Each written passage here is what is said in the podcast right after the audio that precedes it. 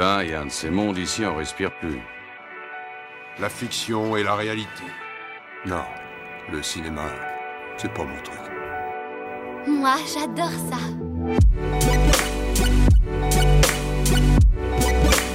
C'est vraiment un navet, ce film. Je trouve bon, moi, ce film.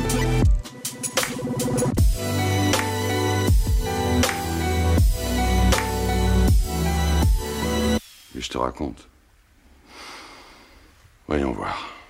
Bonjour, bonsoir et bienvenue à l'Hôtel Adriano, le podcast où nous vous faisons découvrir ou redécouvrir le cinéma d'animation japonais. Je m'appelle Boris et je vous retrouve comme d'habitude avec Julien, mon comparse de l'autre côté de l'écran. Comment ça va?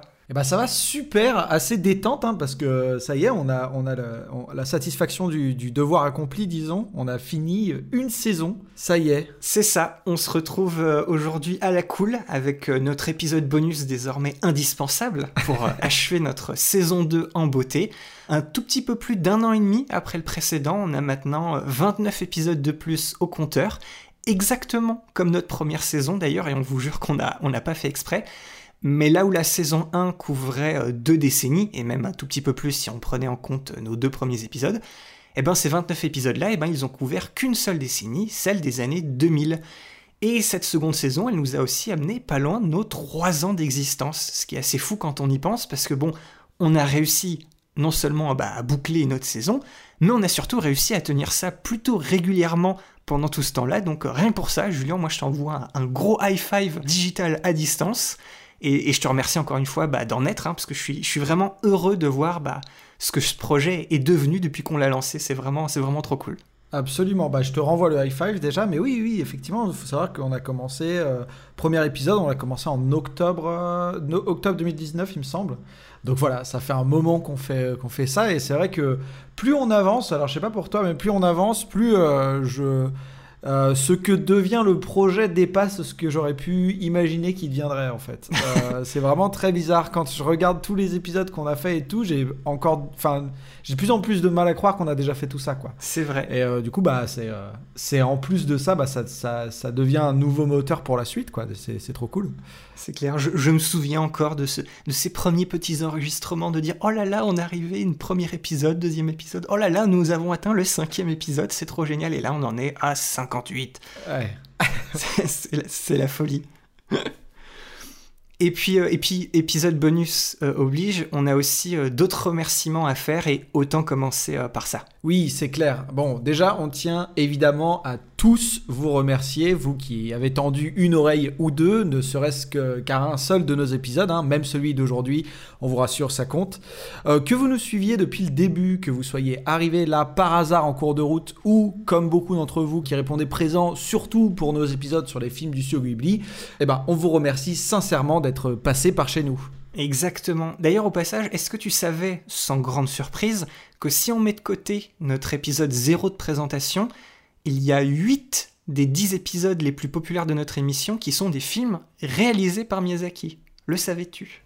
Oui, voilà, effectivement, pas de surprise. Mais je ne le savais pas. En fait, tu vois, j'aurais plutôt tablé sur quelque chose du genre 5 ou 6, enfin un peu plus de la majorité, mais peut-être pas une majorité aussi écrasante que 8 sur 10. Voilà.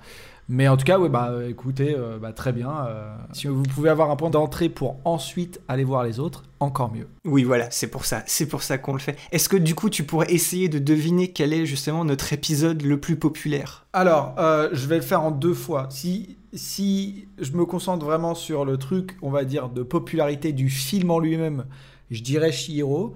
Mais vu que Shihiro est sorti en comparaison dans l'histoire de notre podcast assez tard, je dirais quand même un des plus, un des plus anciens, enfin du coup un de nos premiers, que je miserais sur Nausicaa. Eh ben, tu aurais, il y a peu de temps, tu aurais été euh, tout à fait, euh, tu aurais eu raison. C'était tout à fait juste. C'est vrai que c'est Nausicaa qui, pendant un, bout de temps, a tenu longtemps euh, la tête de nos épisodes le plus populaires, alors que c'était ouais, épisode numéro 6. Donc c'est, puis c'est grave cool, parce que Nausicaa c'est pas un des plus, un des plus connus. Mais il se trouve que depuis un mois ou deux, eh ben, il y a un autre film qui est passé devant, et en fait, Julien, c'est un film qu'on a fait dans notre saison 2 et qu'on a fait genre en plein milieu de notre saison 2. C'est un, un, un épisode assez récent, en fait, qui tient à la tête, qui a eu une, une marge de progression assez, assez phénoménale. Attends, mais on parle, on, on parle d'un Miyazaki au milieu de notre saison 2. Oui. Qu'est-ce qu'il y a eu au milieu de la saison 2 de Miyazaki? Parce qu'en tout, tout à la fin, on a fait Pogno. Au milieu? Ah non Le château ambulant. Et oui, le château ambulant a Ok. trusté dès sa sortie euh, le- notre classement euh, sur Spotify. Ça fait, un, ça fait un carton et maintenant ça a été rattrapé partout. Donc à ce jour, si on met notre épisode de présentation de côté, c'est notre épisode sur le château ambulant euh, qui a été le, le plus écouté. Mais après, après je, je comprends tout à fait ça hein, pour le coup parce que, parce que moi, le château ambulant, c'est quand même celui dont j'ai un souvenir, on va dire, le plus euh, joyeux parce que le film est assez joyeux. Et après, à chaque fois que je reviens dans le film, je vois tous les, tous, les soucis qu'il y a avec le film. C'est-à-dire que je passe un meilleur moment devant Shihiro qui est bien plus construit et qui raconte une histoire bien plus, voilà, bien plus profonde et on va dire aboutie que le château ambulant d'après moi. Mais à chaque fois quand je me rapporte aux souvenirs, c'est vrai que le château ambulant, c'est toujours, bah, c'est des couleurs, c'est de la magie trop cool. Là, on pense au petit truc là, à la porte là, qui te permet vraiment de, de, de te téléporter et d'aller dans des dimensions différentes. Donc du coup, je crois qu'il y a un côté très ludique qui fait qu'on y revient et que ça nous a marqué aussi pour ça. Je pense. C'est ça, et puis tu parles de films populaires, Le Château Ambulant, hein, quoi quoi qu'on en dise justement sur son, sur son scénario et tout ce qu'on a pu dire dessus sur notre épisode, c'est un des films bah, les plus populaires vraiment de, Ah oui, clairement. de- du studio Ghibli de Miyazaki. C'est un des couples genre les plus iconiques du studio, c'est peut-être même peut-être le couple le plus iconique du studio Ghibli. Bien sûr, ouais. Tu sais, Aoru et, et Sophie. Donc moi, ça ne, ça ne m'étonne pas en fait que c'est bien, c'est bien marché. Et du coup, inversement, quel est du coup le film non Miyazaki le plus populaire de notre émission? Et d'ailleurs, c'est un solide top 3. En plus, il est, il est en top 3 et il va pas, il va pas bouger. Est-ce que j'ai le droit de, de te demander un petit indice en te demandant est-ce que c'est un c'est c'est un, un des grands réalisateurs ou C'est un, c'est un grand réalisateur, oui, oui. Ok, bon bah alors je dirais Paprika. Eh ben non, mais tu as le bon réalisateur. Ok. Dis-toi que notre, notre premier épisode, du coup, non Miyazaki, le plus populaire, qui est genre très bien installé au top 3 de, notre, de nos nombres d'écoutes, c'est Perfect Blue. Et je suis extrêmement heureux de voir que cet épisode a bien, a bien marché. Ok, mais c'est peut-être parce qu'on en a fait la promotion dans le dans l'épisode bonus euh, de la saison 1. C'est vrai qu'il était arrivé jusqu'en finale de cet immense tournoi dont on verra la nouvelle version là plus tard dans l'épisode, mais c'est vrai que oui, on avait, on avait mis le paquet pour faire comprendre à un maximum de gens que Perfect Blue c'est un film qui était vraiment très très très très bien. Donc voilà, moi je suis, je suis super refait qu'il soit, il soit si haut que ça. Moi j'aime bien parce que si on revient donc du coup pour le- la fin de la saison 1, euh, en finale il y avait eu Perfect Blue versus Akira et Akira l'avait emporté. Euh, je suis assez content qu'il y ait euh, le public ait voté finalement parce que je pense qu'en termes de nombre d'écoutes Akira est un peu en dessous. Ouais. Donc c'est parfait, ça rétablit une espèce de justice. Nous on a mis Akira en premier, vous vous avez remis Perfect Blue à la place qui lui revenait. Bon bah voilà, vous avez voté, bravo. Un autre merci tout particulier à tous ceux qui partagent aussi hein, nos épisodes autour d'eux et qui échangent avec nous, soit en nous suivant directement sur les réseaux ou en nous envoyant des mails vraiment sympas. On sent vraiment qu'il y a une petite communauté qui se met en place tout doucement et c'est toujours très agréable de voir que vous aimez ce qu'on vous propose avec notre émission. D'ailleurs, les vrais de vrais qui laissent une note et surtout, surtout un mot gentil sur les applications de podcast, Déjà, on vous voit hein, et on vous adore parce que ça aussi, ça nous aide beaucoup à la faire découvrir. Même Spotify a récemment mis ça en place sur leur application et on sait que pas mal d'entre vous passent par là pour nous écouter. Par exemple, moi je le fais. Alors n'hésitez surtout pas à venir interagir avec nous sur cette plateforme. Et puis, au cours de cette seconde saison, on a aussi eu la chance de faire quelque chose qu'on pensait honnêtement pas pouvoir faire aussitôt dans l'histoire de notre émission, et ça a été vraiment une très belle expérience. Oui, absolument. Il se trouve qu'on a eu l'opportunité d'animer un cycle de séances en partenariat avec l'association Les Passeurs au cinéma La Passerelle de Trévoux, qui est pas très loin de Lyon. Une fois par mois, de février à mai, on s'est retrouvé face à face avec le public du cinéma pour présenter quatre films plus ou moins connus qu'on a déjà traités dans notre émission. Mais ils devaient tous être reliés par une thématique. Et pour cette première, on a proposé un fil rouge écologique. On a appelé ça le cycle La sensibilité écologique des cofondateurs du studio Ghibli. En gros, c'est tout simple. Après chaque projection d'un film, on a fait une sorte de version live de nos épisodes consacrés aux films de notre sélection pour ce cycle. On a commencé par Nausicaa de la vallée du vent de Miyazaki, pour ensuite enchaîner sur deux films d'Isao Takahata, à savoir Souvenir goutte à goutte et Pompoko, et enfin, on boucle la boucle en revenant avec Miyazaki et en terminant en beauté avec Princesse Mononoke. Ouais, ça nous a permis de proposer des films qui feraient euh, une bonne porte d'entrée pour celles et ceux bah, moins familiers avec le cinéma d'animation japonais. Et aussi, on est très fiers de voir qu'on on a réussi notre coup sur ce point-là. Les retours ont tous été euh, très positifs. Oui, effectivement, ça faisait plaisir. Et euh, pour être tout à fait honnête, on s'était bien préparé, mais ça reste un exercice totalement différent hein, de ce qu'on de ce qu'on fait avec notre émission tranquillement derrière nos bureaux. Il y a de la place pour faire encore mieux et on est vraiment content de savoir qu'on va potentiellement avoir une nouvelle occasion de faire ça avant la fin de l'année. Et du coup, un énorme merci à l'association Les Passeurs et à l'équipe du cinéma La Passerelle de Trévoux, sans qui bah, ces quatre soirées n'auraient pas pu avoir lieu. Donc euh, Benoît, Audrey et Laura, euh, on vous remerciera jamais assez pour votre confiance et votre soutien sur ce projet. Euh, et avec Julien, on n'a qu'une hâte, bah, c'est de revenir vous voir. Oui, d'autant plus que, bah voilà, même humainement, on s'entend hyper bien avec vous, donc let's go quoi.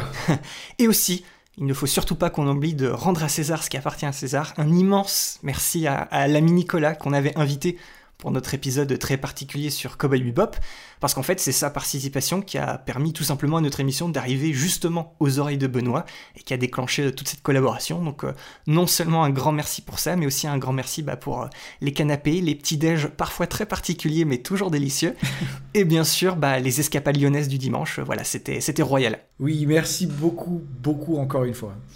Bon bah voilà, maintenant que ça s'est fait, et si on enchaînait avec bah tout simplement bah, le cœur battant de cet épisode bonus, hein, nos fameux prix Hôtel Adriano. Et allez, c'est parti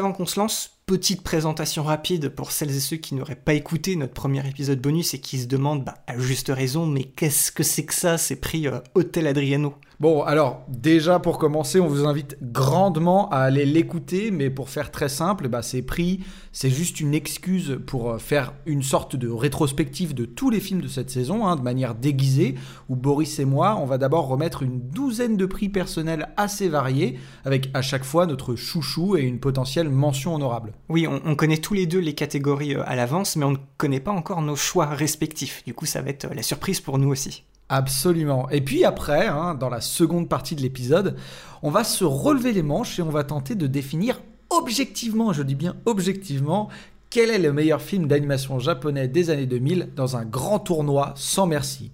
Mais, mais, chaque chose en son temps. Oui, ne perdons pas une minute de plus, déclarons cette nouvelle cérémonie des prix Hôtel Adriano euh, ouverte et commençons directement avec la, la première récompense, je le dis euh, à chaque début d'épisode, mais avec notre émission, on veut avant tout faire découvrir le cinéma d'animation japonais au plus grand nombre, parce que même si avec Julien on avait déjà vu une bonne partie des 29 films dont on a parlé cette saison, ben on en a quand même découvert certains pour l'occasion. D'ailleurs, petit fun fact, en rejetant un, coup d'œil à notre master list, j'ai découvert en fait que j'avais regardé euh, autant de films pour la première fois dans la saison 1 que dans la saison 2. Sur les, à chaque fois sur les 29 films, j'en avais découvert 13. Euh, Alors je sais que pour toi, de mon souvenir, c'était toujours un peu plus, mais est-ce que par rapport à la saison 1, est-ce que tu crois que tu en as découvert un peu plus, un peu moins, ou genre le même nombre, pareil? Bah, il s'avère que c'est absolument le même nombre. On a découvert 19 dans les deux saisons, donc c'est parfait. Incroyable. Euh, voilà, donc euh, moi j'ai été euh, vachement la personne qui, qui, arrivait fraîche, plus fraîche sur les, les, trucs, mais qui arrivait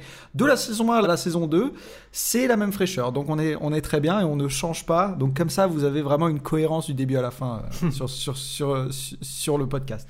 Alors du coup, Julien, quel serait ton prix personnel de la plus grosse surprise, du coup de cœur inattendu ou de tout simplement de la meilleure découverte? Alors, euh, bon, je vais pas, je vais pas dire à chaque fois que ça a été dur, mais à chaque fois, dites-vous bien que le choix était plus dur, hein, euh, déjà dur tout court, mais plus dur que sur la saison 1. hein. vous, pour ceux qui nous suivent depuis la saison 1, il y avait certaines choses qui étaient plus évidentes sur la saison 1. Là, ici, ça a vraiment été dur parce qu'on avait vraiment des bons films. Et, et du coup, bah, pour moi, il y avait encore plus de découvertes, donc en potentiel de découvertes euh, bah, stylées.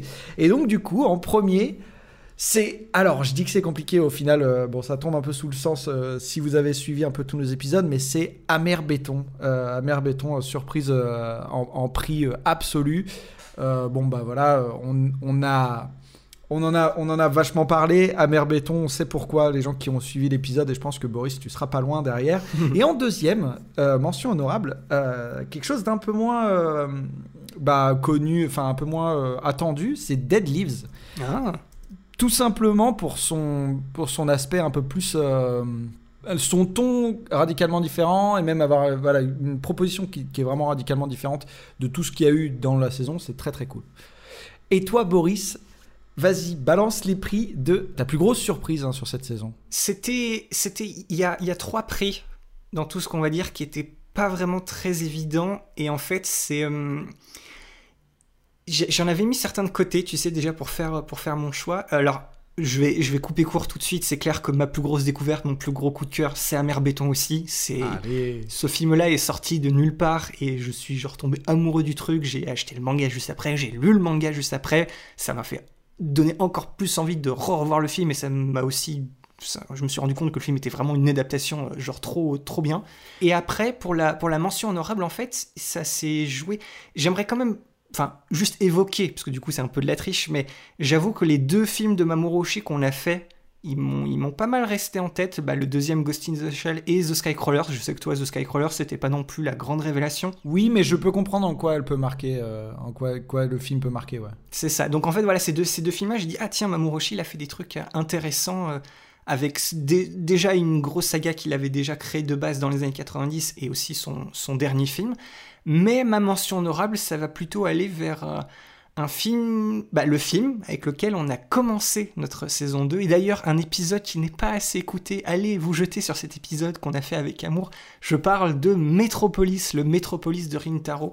Parce que voilà, on a commencé la saison 2 avec ça, mais, mais ce film, je l'ai toujours en tête. Il y a toujours des choses qui me restent gravées. J'ai passé un très bon moment. Moi, science-fiction, j'aime beaucoup. Alors en plus, quand c'est l'animation japonaise qui rend un peu un espèce d'hommage inconscient, pas vraiment trop volontaire, mais quand même un grand classique, peut-être bah, le premier gros film de science-fiction de l'histoire du cinéma qui a posé les thèmes, bah, on l'avait dit dans l'épisode, mais d'intelligence artificielle, de qu'est-ce que c'est être un humain, tout ça. Enfin, c'était vraiment un film qui, m'a parlé à fond. Et euh, je ne vais pas en dire plus, mais on va le retrouver dans d'autres petits prix. de mon côté aussi, je vais pas teaser, mais de mon côté aussi, il y sera, euh, il y sera euh. L'autre chose que tu dis à chaque début d'épisode, Boris, c'est qu'on est aussi là pour faire redécouvrir hein, le cinéma d'animation japonais à nos auditeurs qui ont déjà un pied dedans. Et ça appelle donc forcément à un prix personnel de la meilleure redécouverte. Pour le film que tu avais déjà vu et pour lequel tu as peut-être maintenant une nouvelle admiration ou un nouveau point de vue plus positif grâce à notre émission et à l'épisode qu'on a fait dessus. Alors Boris, c'est quoi ton prix personnel de la meilleure redécouverte? Alors, pour celui-ci, je vais commencer par ma mention honorable parce que c'est un film que la première fois que j'avais vu, j'avais pas été genre super emballé. Le film m'avait paru un peu trop long et j'avais pas vraiment accroché. Et grâce à l'épisode qu'on a fait dessus, alors c'est pas devenu genre un, un- coup de cœur euh, personnel ou quoi que ce soit, mais c'est juste, voilà, j'ai, euh, la deuxième, le deuxième visionnage a été bien mieux et en creusant un peu les thèmes du film, j'ai trouvé une, une nouvelle appréciation justement pour ce, pour ce film. Et, et je te vois déjà taper euh, quelque chose sur le conducteur. Et oui, il s'agit d'un été avec coup Allez qui est un, qui est un film qui, oui, c'était très familier. On a, on a parlé de ça. C'est un espèce de mélange entre bah, Pompoko et E.T. Mais en, en creusant un peu ce que le film essayait de faire au niveau de ses thématiques, et des fois quand il parlait de choses un peu plus sérieuses au milieu de ces thématiques, et qu'on avait déjà vu plein de fois dans tout un tas d'autres je sais pas, ce deuxième visionnage s'est mieux passé, et j'ai trouvé, euh, ouais, je d'autres choses un peu à, creuser dans ce film, donc voilà, j'en ai, une, nouvelle, une nouvelle vision, un peu plus, sympa, donc euh, voilà. Et pour mon prix, par contre, ça je le savais déjà en avance, c'est un film que j'avais vu qu'une seule fois, et là en fait de pouvoir en parler avec toi et de partager, vraiment essayer de creuser, de essayer de remettre un peu de sens dans tout ce qui s'y passe, bah, j'ai vraiment pris une grosse claque, encore plus que je l'avais pris la première fois, et ça c'est Mind Game, le premier film de Maesaki Yuasa. Donc ça, voilà, gros prix, la, meilleure redécouverte, voilà, tu, vois, en fait c'est un peu le pur exemple d'un film qu'il faut voir au moins deux fois pour rattraper euh, deux, trois petits détails qui te, qui te manquent, et donc voilà, c'était une super expérience, et en plus, voilà, faire l'épisode derrière avec toi qui aime beaucoup, beaucoup ce film, eh ben ça a été, ça a été que du plus pour moi. et toi, dis-moi tout.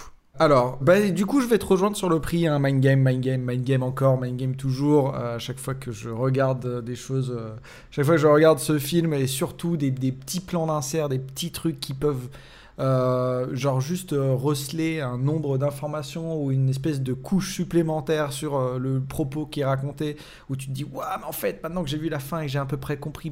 Enfin, du coup, tu comprends. En fait, tout fait sens. Un truc qui ne fait pas du tout sens au début, tout fait sens à la fin. Mais pour une raison un peu différente d'un truc du genre, je sais pas, le, le, le, le, sixième sens, tu vois, où, où, tu as une révélation et en fait, quand tu revois, tu revois un peu tout sous justement cet angle-là. Là, c'est surtout, on te prépare plein d'angles et on dit, ah ok, il a mis ça, ça correspond à cet angle-là, ça correspond à cet... Et en fait, c'est une espèce de toile d'araignée incroyable. Euh, deuxième, voilà, bah alors le côté un peu plus, euh, un peu plus revisionnage avec les éléments de la fin. Bon bah Paprika en fait, ah. mais Paprika dans le sens où euh, je pense avoir, alors non seulement hein, pour le, côté narration, mais aussi pour le côté montage et tout ça. C'est-à-dire que je trouve qu'à partir du moment où tu, tu as déjà éprouvé le film une fois, la deuxième fois, tu te rends compte du brio que c'est, je trouve. C'est-à-dire que j'ai été plus sensible au brio que c'était deuxième, au deuxième visionnage qu'au premier. Le premier, je me suis dit, ok, c'est très cool, et il y a des trucs très intéressants, dont des scènes qui ont vachement marqué. Mais, euh, mais tu traverses le truc en disant, ouais, ok, genre, c'est. Euh, tu sens que c'est un truc spécial, tu sens que c'est un truc unique, mais tu traverses ça. Et là, la deuxième fois, personnellement, tu vois, je me suis dit, ah oui, ok, non, en fait. Euh, ah oui, non, mais c'est fou, c'est fou, on est face à un truc qui est fou. Et donc, du coup, voilà, bon, bah, deuxième visionnage, mention honorable, Paprika, bien évidemment. Très bon choix, très bon choix. Alors, dans Hôtel Adriano, on accorde une, grande place à l'esthétique des films qu'on traite et on parle aussi beaucoup des décors qu'on partage d'ailleurs souvent sur, sur Twitter et Facebook en, fin de semaine entre chaque épisode. Parce qu'en plus d'être souvent un, un, régal pour les yeux, c'est un art qui caractérise énormément le cinéma d'animation japonais. Donc, Julien, tout naturellement, c'est parti pour ton prix personnel des meilleurs décors. Alors j'hésitais entre trois, mais j'en dirais que deux, et euh, je vous laisserai imaginer le troisième. Alors en fait, c'est-à-dire que j'ai j'ai mis un autre, enfin j'ai mis un, truc particulier sur ma sélection des décors, puisque on est on est tombé face à plein de films qui avaient des décors absolument somptueux, et aussi euh, je parle de films, mais n'oublions pas les omnibus qui avaient des certains euh, euh, court métrage assez exceptionnel, mais euh, enfin des, décors dans les courts métrages assez exceptionnels. Euh, en mention honorable, je mets Amer Béton, puisqu'en fait, mon point de jugement sur la chose, c'est non seulement les décors en tant qu'artistique, mais surtout en tant que espace dans lequel tu peux t'imaginer les ruelles. J'en avais parlé d'ailleurs, il me semble, dans la mer béton, le fait qu'on puisse se dire, ok, ça appartient à un univers, et en fait, si tu vas dans les ruelles et tout ça, tu sens qu'il y a des gens qui vivent, d'autres gens que juste les personnages. Tu sais, c'est pas juste un décor pour mettre en scène le truc. Mhm. C'est vraiment un, endroit qui est construit. Et en deuxième, mais alors c'est plutôt pour le côté historique, c'est un côté euh, et puis qui nous parle plus à nous en tant qu'occidentaux et français d'ailleurs. Eh bien, j'ai mis euh, Steam Boy en prix. Euh, alors bien évidemment, c'est plus simple. J'ai envie de dire c'est plus simple, mais en fait, euh, c'est vrai qu'avec Akira, on avait un peu squeezé, je trouve, ce côté vachement représentation de la ville, limite en tant qu'un personnage, c'est-à-dire qu'il a travaillé sa ville comme voilà, et tu vois les, au début tu les vois dans les bas-fonds, voilà, tu, tu vois qu'il y a des gens qui vivent autour, tu sais, c'est une vraie mégalopole qui marche bien. Et en fait, Steamboy il reprend ça c'est juste qu'il le met pas en avant, mais en fait, je pense qu'il le travaille autant que limite son histoire, quoi. Et, tu le sens. Et moi, c'est un truc qui m'a vachement marqué, en fait. À chaque fois, je regardais les fonds et je me disais, ah, euh, vas-y, on pourrait aller là-bas et tout. Moi qui, en, plus, suis un peu dans le domaine du, du jeu vidéo, j'ai toujours envie d'aller me barrer dans les décors, tu sais. Mais bon, voilà, bref. Et puis Steam Boy, film, euh, un des rares, et peut-être même là le, le, seul là qui me vient tout de suite, mais qui, ouais, qui met un, paysage, alors 100% européen et genre accurate euh, historiquement. Absolument. Parce qu'on on savait que les, les, les, Ghibli, surtout ceux de la, justement, années 80, années 90, il y a toujours un, un, goût d'Europe, mais un peu, tu sais, magnifié, idéalisé. Oui. Qu'utilise le Miyazaki et le studio Ghibli de manière générale. Mais là, c'était vraiment, tiens, on va prendre une époque particulière en Europe, un lieu très particulier, le, le long de la révolution industrielle, et on va mettre ça euh, sur les écrans. Et, et le fait que ce soit bah, des Japonais qui fassent ça et qui l'ont fait aussi bien, bah, c'est, c'est- il, faut, il faut le noter, c'est vrai, c'est vrai. Tout à fait. Et toi, Boris, alors, quels sont, du coup, hein, tes, tes deux prix, avec la mention honorable, euh, personnels des meilleurs décors? Alors, je vais commencer par ma mention honorable et et je vais vais pas répéter tout ce que tu as dit sur Steam Boy parce qu'en gros, je pourrais te parler, je pourrais te reprendre les mêmes arguments, mais pas pour Steam Boy parce que je trouve que le film qui a réussi à faire, euh, à mon avis, qui représente l'Akira des années 2000, bah c'est Metropolis. Pour moi, le, comme tu dis, les décors qui sont des personnages qui ont une importance dans l'histoire, euh, bah, c'est les, les strates, c'est le, le- la ville où plus tu montes haut, plus c'est les riches, plus tu, comme tu, vas, comme tu l'as dit, les, les bas-fonds, c'est les plus pauvres, tout le discours qu'il y a, y a avec. Donc pour moi, ça, c'était, c'était Métropolis. Une ville, bah voilà, ville, ville grand, ville classique, quoi. Eh bien, grâce à Boris, vous savez quel était mon troisième choix, du coup. Donc c'est parfait. Non, bah ouais, c'est vrai que ça se, ça se jouait. Je, je comprends effectivement pourquoi tu parles de Steam mais c'est vrai que moi, voilà. C'est si, Katsuhiro Otomo avait réalisé Metropolis, pour moi, c'est ça, il aurait fait, il aurait fait son, il aurait fait son grand film, il aurait bien réussi son grand film des années 2000, mais je trouve que le film où il n'a fait techniquement que le scénario, en fait, bah voilà, c'est c'est le Metropolis, et pour moi, c'est ça, c'est le film qui représente le mieux dans toute cette sélection. euh, un film aussi imposant techniquement et, au- bah, et surtout au niveau des décors que l'avait été, que l'avait été son, son Akira. Donc c'est pour ça que, encore une fois, écoutez cet épisode. écoutez, film trop, trop intéressant. Et sans surprise, par contre, mon prix, c'est Amer Béton, parce que voilà, c'est euh, presque. J'ai j'ai presque envie de reprendre ce que j'avais dit pour, euh, pour Kiki la petite sorcière, mais c'est une ville qui est trop cool. J'ai envie, j'ai envie d'y. Alors, j'ai peut-être pas envie d'y vivre, contrairement à la ville de Koriko, parce qu'elle elle est un peu chelou quand même. Il s'y passe des choses un peu, un peu bizarres.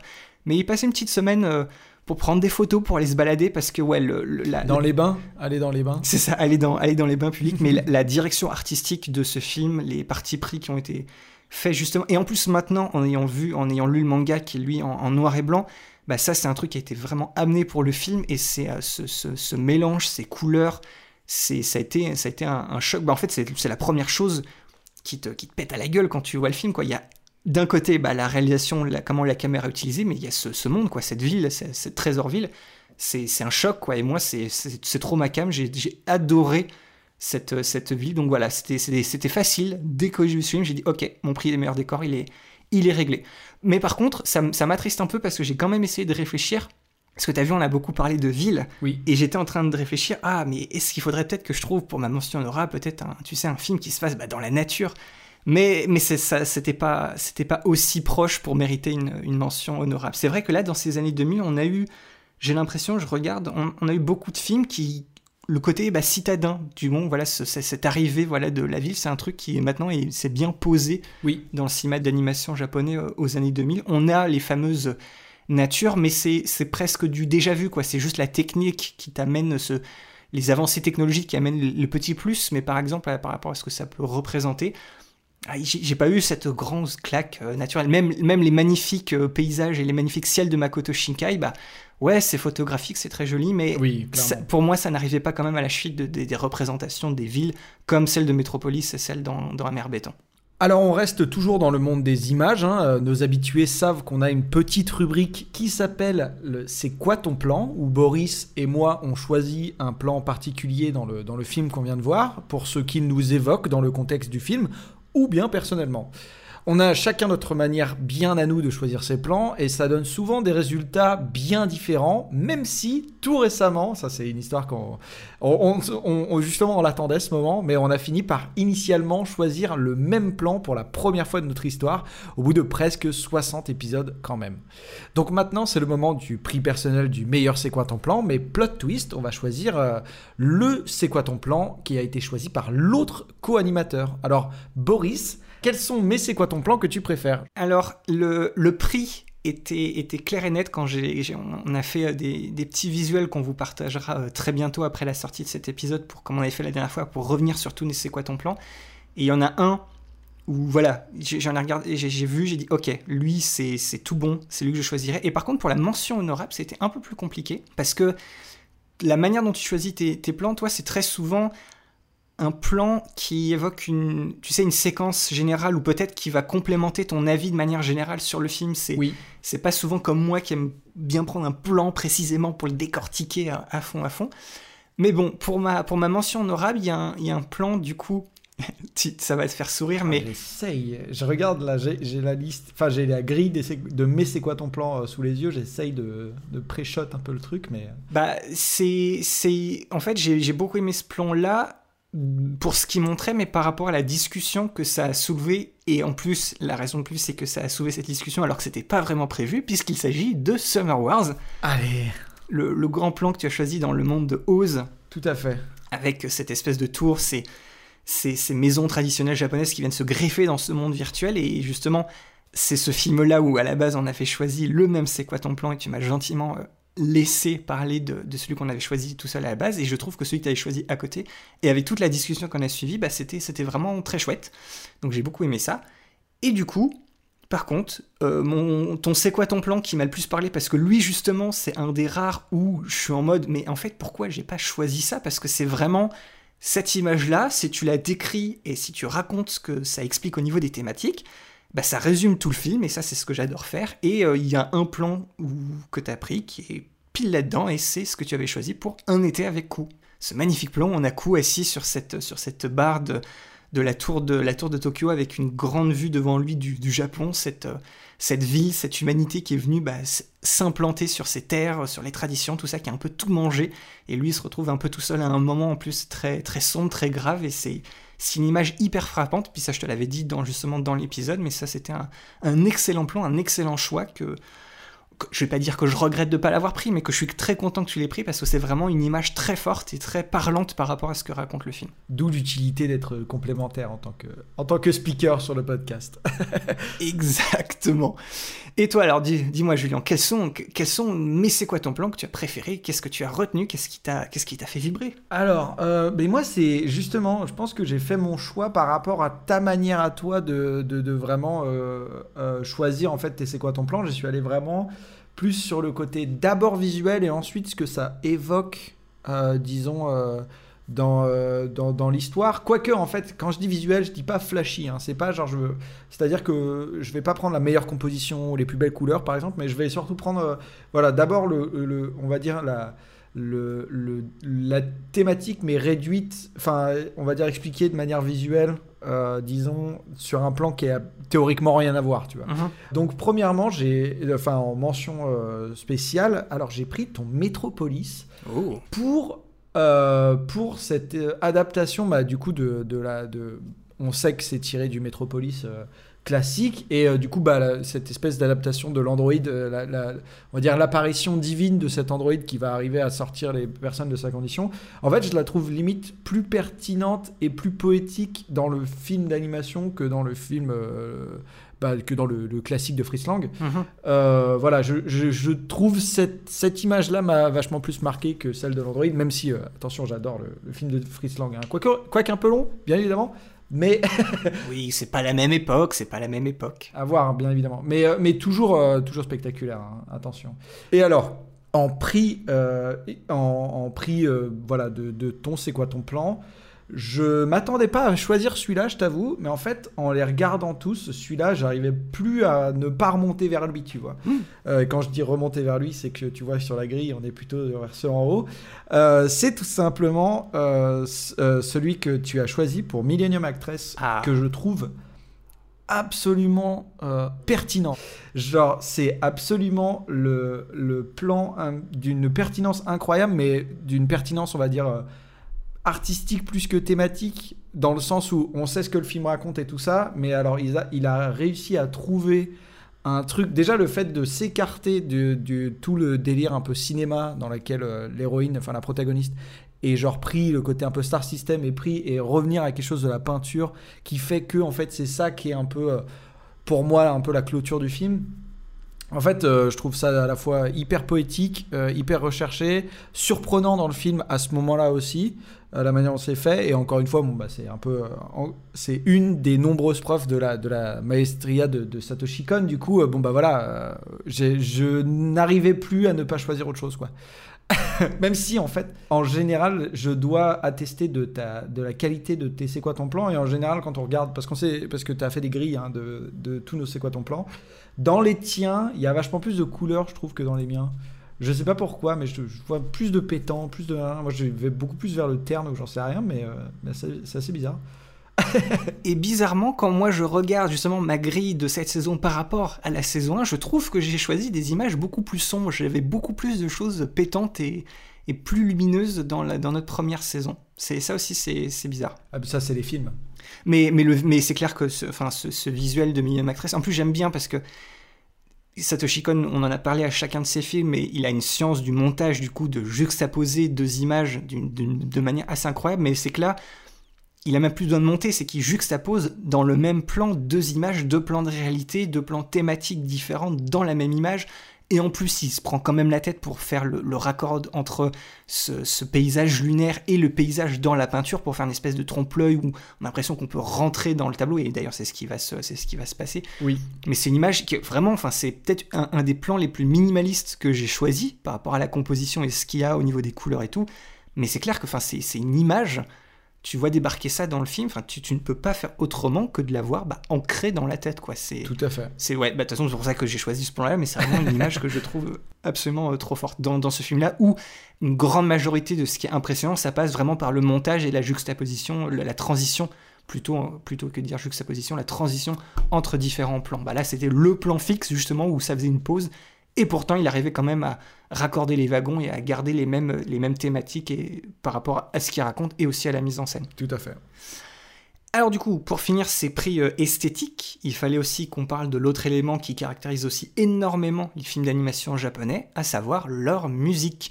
On prend toujours un peu de temps pour en toucher deux mots dans nos épisodes, donc tout naturellement, il faut qu'on remette notre prix personnel de la meilleure bande originale. Julien, je t'en prie, commence.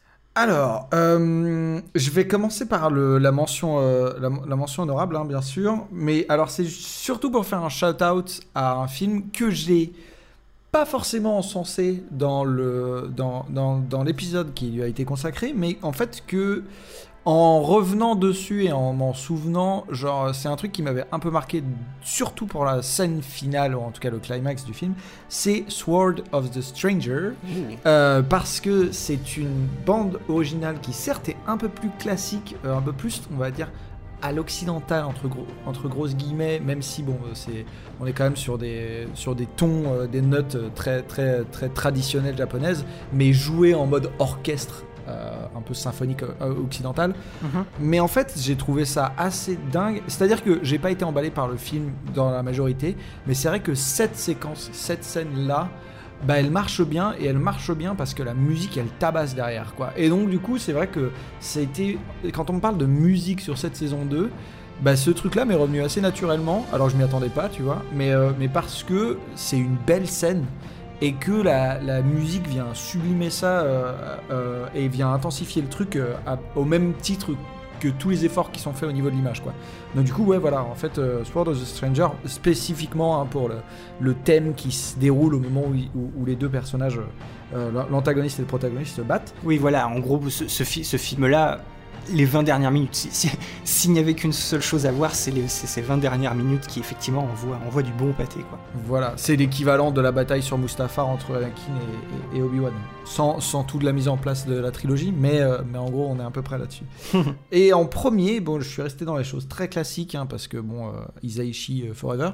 Mais au lieu de partir sur Shihiro, euh, qui a été absolument beaucoup, beaucoup, beaucoup. moi, je- justement, Shihiro, c'est un peu le truc dont on m'a beaucoup parlé en termes de popularité. Je pensais que Shihiro était au-dessus de, des châteaux ambulants, mais au final, moi, c'est les châteaux ambulants qui m'embarquent le plus. Ah, Mais encore une fois, pour son côté la valse. voilà. son côté valse, son côté. euh, bah, on retrouve surtout ça dans le début. Moi, c'est au début où cette musique me marque le plus, dans la scène euh, où il marche euh, dans les airs et qui vole. Mhm. Euh, là, c'est vraiment le truc où moi je me dis, ok, ça c'est. Pour moi, si tu me dis Miyazaki, c'est une des images qui vient en premier, tu vois. Genre, Tu sais, le, le côté très féerique, très nanan, et où il n'y a pas encore euh, les problèmes. Il y a vraiment, il y a que des couleurs, les maisons alsaciennes, eux qui marchent. Euh, lui, c'est un dandy euh, beau garçon, elle, elle est sous le charme, très bien, parfait, tout va bien, tout le monde vole, parce qu'il y a aucune. C'est que de la légèreté, du coup, tout le monde vole. Allez, poulum, et, et donc, du coup, du coup, voilà, enfin, pour moi, genre, c'est vraiment. Cette scène-là, c'est principalement grâce à la BO, mais c'est voilà, c'est représentatif de, Miyazaki pour moi. Donc voilà, je, mets ça comme ça en mode, voilà, maintenant il est casé et, euh, et on peut on peut passer à autre chose. Moi, je te l'ai dit, de toute façon, cette, euh, cette séquence, c'est ma séquence préférée du film. C'est de là d'où t'es tiré mon c'est quoi ton plan. Mais ouais, il y a pas de ce, ce thème, enfin ce thème-là, justement, je vais t'expliquer pourquoi moi je n'ai pas pris ce, ce, ce Isaichi, euh, ce Isaichi là. Mais c'est vrai que si on s'arrête aux thèmes principaux des films, il est facilement dans le podium, quoi, sur le podium, dans le top 3. Ce, ce carrousel de la vie, c'est un thème qui est absolument, magnifique. Et cette scène-là, voilà, elle te balance ça et t'es dans le film là. C'est soit tu dis c'est pas mon truc, ou soit tu tombes directement sous le charme et tu dis ok, je suis parti, je suis prêt pour l'expérience, je plonge dans le film avec, avec eux quoi. Absolument. Et alors toi, Boris, quels sont euh, bah, du coup tes, deux prix personnels de, la meilleure bande originale? Du coup, ah, tu t'as un peu spoilé, mais euh, dans, dans les deux, il va y avoir un, va y avoir un, un si je comprends bien? C'est ça. Alors j'ai parlé de trois prix qui avaient été compliqués au, au possible. Et celui-ci, je t'avoue que c'est le plus compliqué. Pour alors là, pareil, je vais citer plein de choses parce qu'il faut, il faut que j'en parle, au moins que je les cite. Mais je, je veux quand même dire. Alors déjà, j'ai mis de côté parce que c'était, je pensais un peu de la triche, mais Interstellar 5555 parce que bah, la BO c'est le meilleur album des Daft Punk, donc euh, voilà. Oui. Mais, mais quand même, au niveau, au niveau son, au niveau musique, euh, trop bien. On a eu les deux, les deux essais, on va dire, un peu électro, mais un peu traditionnel aussi. La musique d'Amer Béton qui a été fait par le groupe anglais euh, Plaid, Absolument, ouais. que j'ai beaucoup aimé, le thème de, de Blanc, du petit, du, petit, du petit frère de Blanc, et moi j'ai trouvé ça très beau.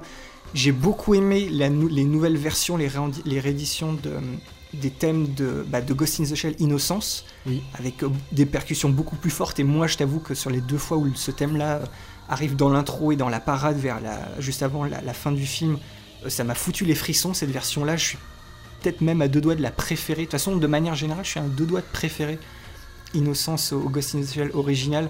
Mais la musique en fait, en fait partie, moi ça m'a foutu des, des frissons.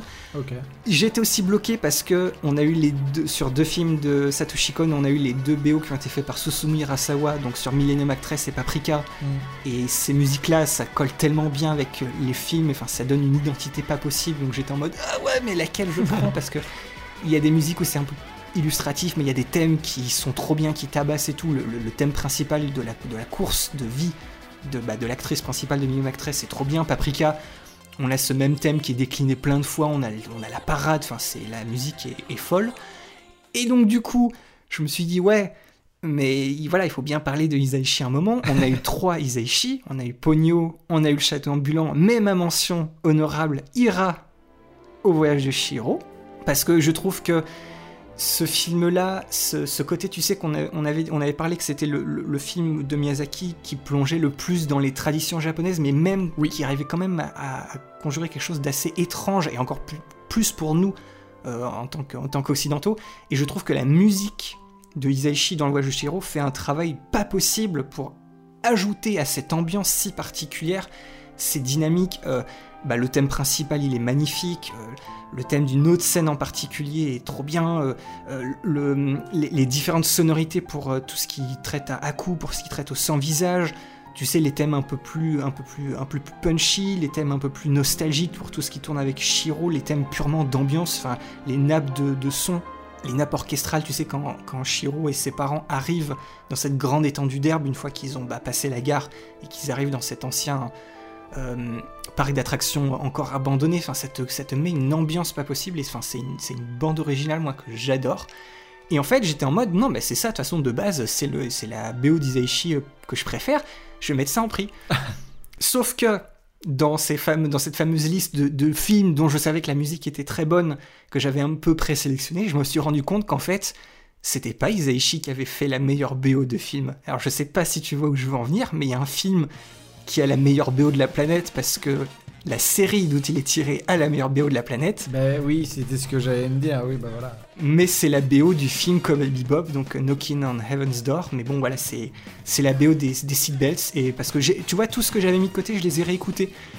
Et, et en réécoutant justement la, la, BO du film Cowboy Bebop, je me suis dit, non mais c'est pas possible. On, si on veut parler de variété justement, alors là, c'est la folie parce qu'il y a tous les genres de la planète, c'est trop bien.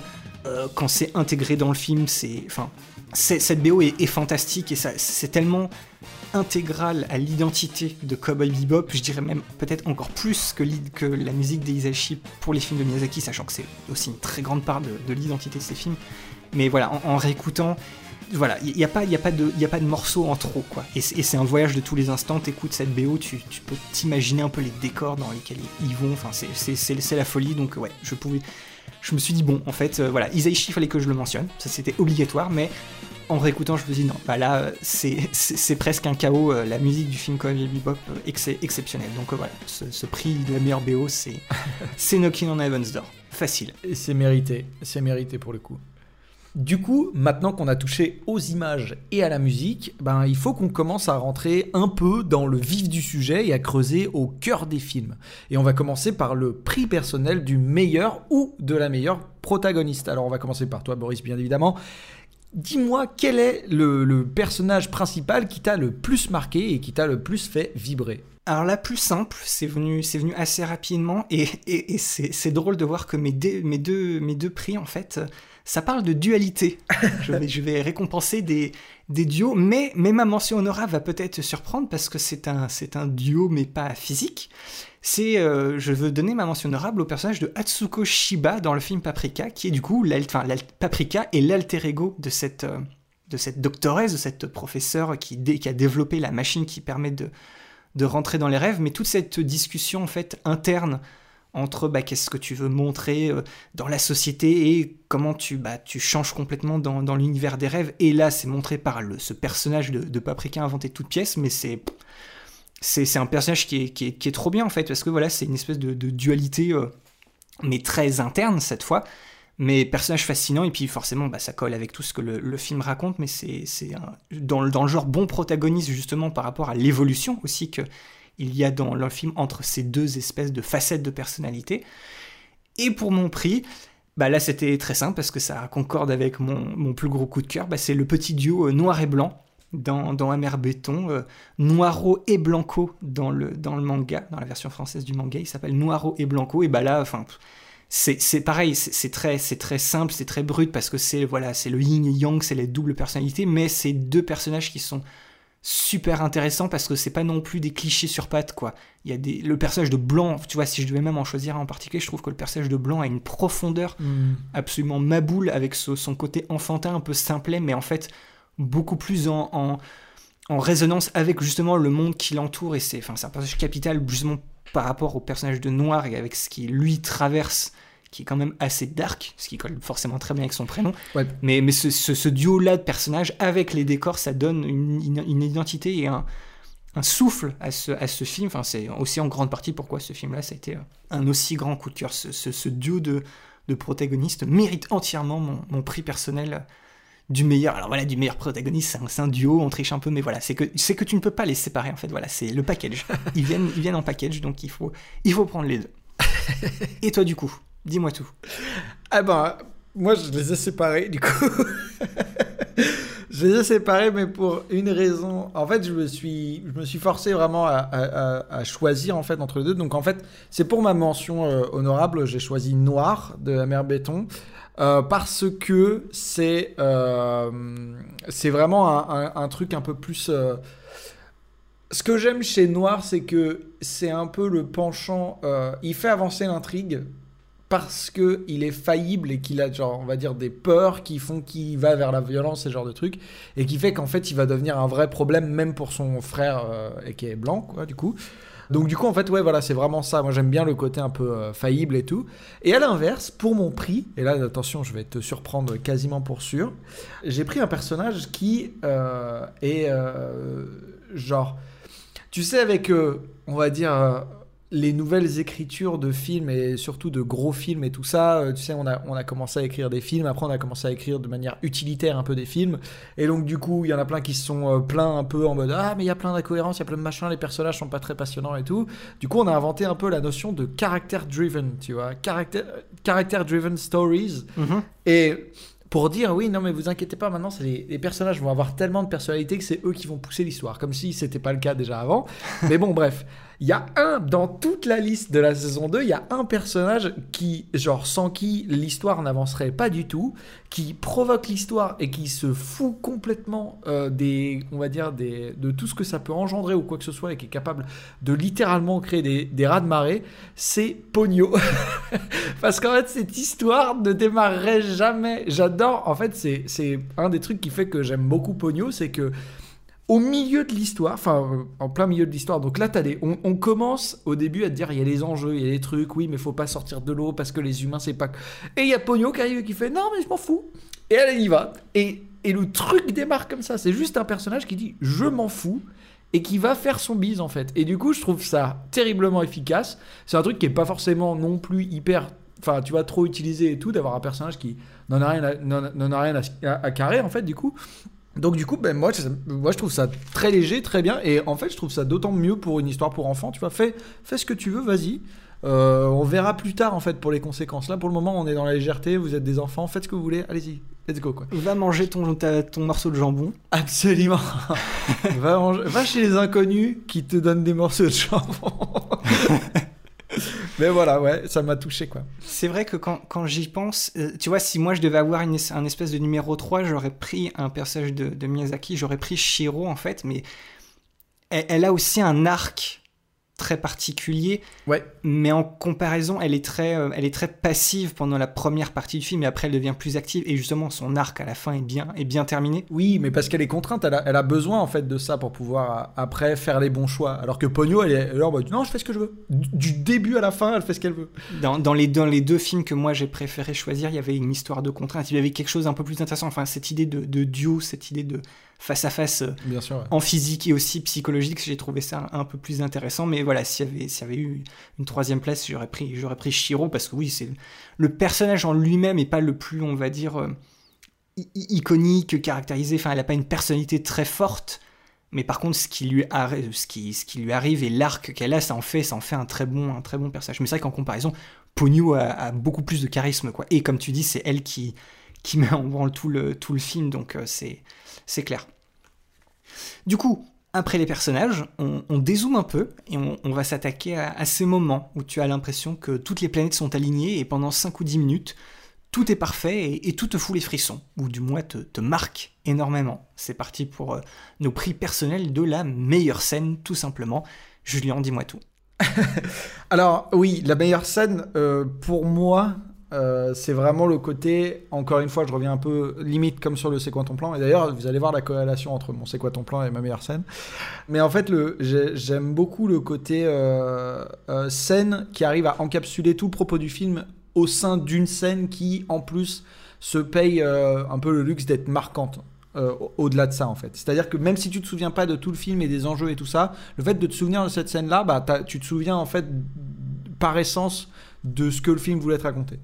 Et donc, euh, en, en- en- Comment ça s'appelle? Alors, ça, ça c'est pour mon prix personnel. C'est pour ça que je l'ai mis en prix personnel. Ah. Euh, c'est euh, la scène. Je vais dire la scène du papillon dans Paprika. Tu- l'auras tout de suite. Oui. Euh, qui est aussi du coup euh, mon c'est quoi ton plan dans le film parce que j'aime beaucoup bah tu parlais justement euh, de cette dualité dans dans le prix précédent le, prix juste avant bah c'est parfait puisqu'en fait c'est exactement dans cette dualité dont on parle sachant qu'il y en a une euh, qui est euh, complètement, enfin qui, qui, l'épingle complètement dans sa situation et dans son truc et qui la bloque, et l'autre qui pourrait lui permettre de vraiment, euh, si elle assumait ça, de pouvoir justement avoir plus de liberté, tout ça quoi. Et, voilà, en plus de ça, bon, il y a, y y a la présence de l'homme et la présence de tout ça là-dedans que, que, Satoshi Kon aime à raconter tout le temps. Donc moi, c'est vrai que c'est une scène qui m'a beaucoup marqué. Et en fait, quand tu me dis Paprika, bah voilà, bah, c'est la scène qui me revient toujours dans l'esprit. Mais allez écouter l'épisode et, et mon avis sur le C'est quoi ton plan pour en savoir plus sur le sujet. Et alors en deuxième, bah, c'est tout simplement parce qu'on est sur une grosse marade et que c'est un peu toujours le virtuoso euh, absolu. Mais euh, c'est la scène de la course-poursuite en voiture au début de Mind Game. Euh, Ah. c'est euh, gag sur gag sur gag, trop bien rythmé, ça marche trop bien. Et là, tu te dis, dès que tu vois cette course-poursuite, même si t'as. Alors, on est environ à 20 minutes de film. Là, on a déjà le personnage principal qui s'est fait tuer d'une balle euh, dans le, dans le derrière, dans le séant. Qui a rencontré Dieu, qui est revenu et qui du coup s'est dit Carpe diem, on qu'une on vit YOLO et c'est parti. Exactement. Et c'est sur ce principe de Carpe Diem que le film va faire un peu un 180 degrés entre des scènes relativement moroses que tu comprends pas trop. euh, avec euh, pas trop de musique au début, t'as une succession de plans avec pas trop de musique et tout ça. Tu te dis bon, ok. Ah, pou, on part, grosse musique, gros truc, euh, des, trucs complètement euh, loufoques. Et en fait, tu te dis à ce moment-là que tu vas kiffer quoi. Et, effectivement, en fait, t'es face à ça pendant euh, tout le film pour au final t'amener à une réflexion bien plus, enfin bien encore encore un peu plus profonde que celle déjà qu'on te fournit. Mais voilà, donc cette scène c'est un peu, on va dire la, c'est un peu la, la note d'intention de du ton que va prendre le film et du carpe diem qu'il qui, qui, qui, qui l'évoque en fait. C'est vrai, c'est vrai. Et donc, du coup, sur ces deux, voilà, en partant de ces deux prix euh, complètement différents, de mon côté, quels sont les tiens, Boris? Est-ce que tu as, été aussi pareil que moi à aller euh, à droite à gauche? Euh, oui, en, comparaison, oui, c'est vrai, quand je vois mes deux choix, effectivement, tu peux pas être plus à l'opposé que ça. Je vais te rejoindre pour ma mention honorable. Moi aussi, c'est une scène qui vient de Mind Game. Et j'ai longtemps hésité entre la rencontre avec Dieu et au final, ce que j'ai choisi, qui est pour moi la scène la plus folle, et s'il y a une seule scène à regarder du film qui est, qui est- qui est- qui est d'un génie, qui est d'une virtuosité euh, sans nom, c'est la sortie de la baleine. C'est le, Bien sûr. cette course, ce- ce- ce- cette espèce de mur d'eau qui, grimpe à toute, à toute vitesse, où il y a, des, il y a 1000 idées à, à la minute. Masaki Iwasa, il s'est fait vraiment énormément plaisir et c'est, pour moi, c'est ouais, c'est ça, c'est la scène, c'est la scène du film. C'est, c'est le moment. Bah, d'ailleurs, moi, mon c'est quoi ton plan, il, il vient de cette, cette scène-là. C'est un, des, un des passages les plus dynamiques, les plus fous. Ton, ton cœur, il bat, c'est, du 1000 BPM, quoi Tout à fait. t'es avec eux et c'est la, la libération de cette sortie, surtout avec, enfin, par rapport à ce que c'est la méta. C'est ça, c'est parce que même si tu prends ça euh, par rapport à ce que ça te montre, c'est taré. Mais si tu comprends en plus, euh, en fait, euh, comment cette scène, c'est la, enfin, ce dont quoi cette scène est la métaphore dans le film par rapport à tout ce que le film raconte. Eh ben, enfin, c'est, c'est, oui, c'est, c'est du génie, quoi. Tu, il faut, il ne fallait que Masaki Uesa pour penser à se dire, je vais faire cette scène-là pour expliquer justement cette, euh, cette idée-là qui est au cœur de mon film. Et ouais, c'est c'est le meilleur, euh, c'est le meilleur passage. On a envie d'y revenir, euh, d'y revenir à chaque fois. Absolument. Et pour mon prix, pour le prix de la meilleure scène, bah c'est pour moi, enfin c'est la plus belle scène que j'ai jamais vue dans un film d'animation japonais. J'en avais parlé quand j'avais parlé de ma scène préférée dans l'épisode bonus de notre première saison, quand j'avais parlé du du, du cercueil dans le ciel de Porco Rosso. J'avais dit qu'il n'y avait qu'une seule scène Oui. qui faisait mieux que ça, et c'est la scène du train dans le voyage de Shiro. Enfin, ça, c'est, c'est un poncif, mais c'est une scène absolument magnifique. T'as l'impression qu'elle sort de nulle part, et pourtant, tu, ça, c'est un espèce, c'est un espèce de ralenti après tout un paquet de choses assez, assez folles qui se passent justement, contrairement à la sortie de la, de la baleine dans Mind Game. Mais c'est une pause et c'est, c'est d'une, c'est d'une beauté sans nom. La musique est déchirante. Enfin, c'est, ouais, c'est, c'est ça. C'est que là, en plus, tu peux, on, en avait parlé dans l'épisode, tu peux y trouver plein de symboliques, mais il n'y a pas une métaphore en particulier pour cette scène. Tu peux y voir ce que tu veux, Oui. mais, mais sans cette scène-là, il, il manquerait un truc absolument essentiel à- au voyage de Shiro, et c'est, ouais, c'est un des plus, pour moi, oui, c'est la plus belle, la plus belle scène que j'ai vue dans un, dans un film d'animation japonais. C'est absolument, absolument magnifique, donc c'était hors de question que je prenne autre chose pour ce, pour ce prix-là. Bah c'est parfait. T'as fait le bon choix. euh, Tu, tu, tu ajoutes euh, un truc vraiment très important, je trouve. Tu rappelles un- une scène très importante. Même, même si, voilà, genre, le, le voyage de Shiro, dire que c'est le, le meilleur ou le préféré, pareil, ça c'est pas un choix euh, qui sort de nulle part, enfin c'est très populaire. Et aussi, voilà, quand on parle de ce film-là, il y a les personnages, mais cette scène-là, tu balades n'importe où sur internet, c'est la scène qui ressort, mais voilà, c'est. Il y a des fois, c'est. C'est populaire et ça marche, mais c'est pour une raison, c'est que c'est c'est hyper fort, quoi. Je viens de remarquer, je- mais c'est vrai que j'avais dit qu'il y avait trois prix qui m'avaient posé beaucoup de problèmes et je viens de me rendre compte que j'ai complètement zappé de parler des autres scènes que Oui. je voulais parler. Alors, ça a été compliqué parce que je voulais aussi parler justement, parlons de Metropolis, encore une fois, la scène finale de cette destruction massive à la Katsuhiro Otomo avec le, le- ce classique de jazz qui je trouve absolument euh, magnifique. Tout à fait. Cowboy Bebop, euh, n'importe quelle scène de combat, et pour moi surtout bah, cet, cet opening, cet opening que je trouve absolument hilarant dans, la, dans le combini, dans la supérette. Oui. Et aussi bah, Paprika, et là c'est bizarre parce que tu pourrais dire ouais mais c'est pas vraiment une scène, bah l'intro, ce combo intro et le générique, Ah, où c'est la folie. oui. Au, au niveau, au niveau de- du montage et de, de- de visuellement ce qui se passe, c'est la folie, c'est c'est Satoshi Kon, il, il est au sommet de son art et il fait ce qu'il veut. Oui, c'est ça. C'est que c'est c'est qu'on est on n'est pas sur une continuité narrative, mais en fait c'est le montage et, et en gros la réalisation qui fait que on peut considérer ça comme une même scène entre guillemets quoi. Voilà, c'est ça. Mais c'est voilà, je voulais, je voulais, je voulais quand même l'évoquer parce que c'est absolument frappadingue et je sais pas si j'aurais eu le temps et j'y aurais pensé par la suite. Donc voilà. Tout à fait. Alors du coup, bah, si je continue ta métaphore que tu as évoquée euh, sur, le, prix d'avant, euh, on dézoome encore plus et maintenant on s'attaque au prix personnel de la meilleure histoire. Alors, indépendamment des personnages et de tout ce qu'on a choisi plus tôt, quel est pour toi le meilleur récit dans les 29 films qu'on a vus cette saison, Boris? Ah, le meilleur, la meilleure histoire, le meilleur récit. Euh, mention honorable, là je vais éviter de me répéter, mais justement c'est le voyage de Shiro par rapport à l'arc que le personnage de Shiro euh, tra- traverse, tous ces, ces passages-là. Enfin, moi c'est un, film dont l'ambiance et l'histoire, moi j'aime beaucoup, et en comparaison justement avec... euh, au plus proche, le, le ambulant, je trouve que c'est une histoire qui se tient beaucoup plus. Et pourtant, il y a un paquet de choses étranges, il y a un paquet de personnages étranges, mais Oui. on, est aux côtés de, de quelqu'un qui, qui apprend. c'est, le voyage initiatique euh, pur et dur, et c'est pour moi le meilleur voyage initiatique qu'a fait, euh, qu'a fait le studio Ghibli, qu'a fait, qu'a fait Miyazaki. Donc voilà. Si, si j'aime autant ce film-là, c'est qu'il y a aussi une raison, c'est que cette histoire, moi, me, me parle, donc il fallait que je la cite. Mais du coup, surprise, surprise, quelle serait pour moi la meilleure histoire? Bah, Pour moi, il y a un film où justement c'est vraiment plus pour l'histoire qu'autre chose, même si les personnages, il y a une grande partie de, de ce que ça fait, mais il y a une histoire moi qui me fait vriller, que je trouve qui, qui est magnifiquement bien écrite, enfin moi c'est le genre d'histoire que j'adore, c'est Tokyo Godfathers de, de Satoshi Kon, le meilleur film de Noël de tous les temps.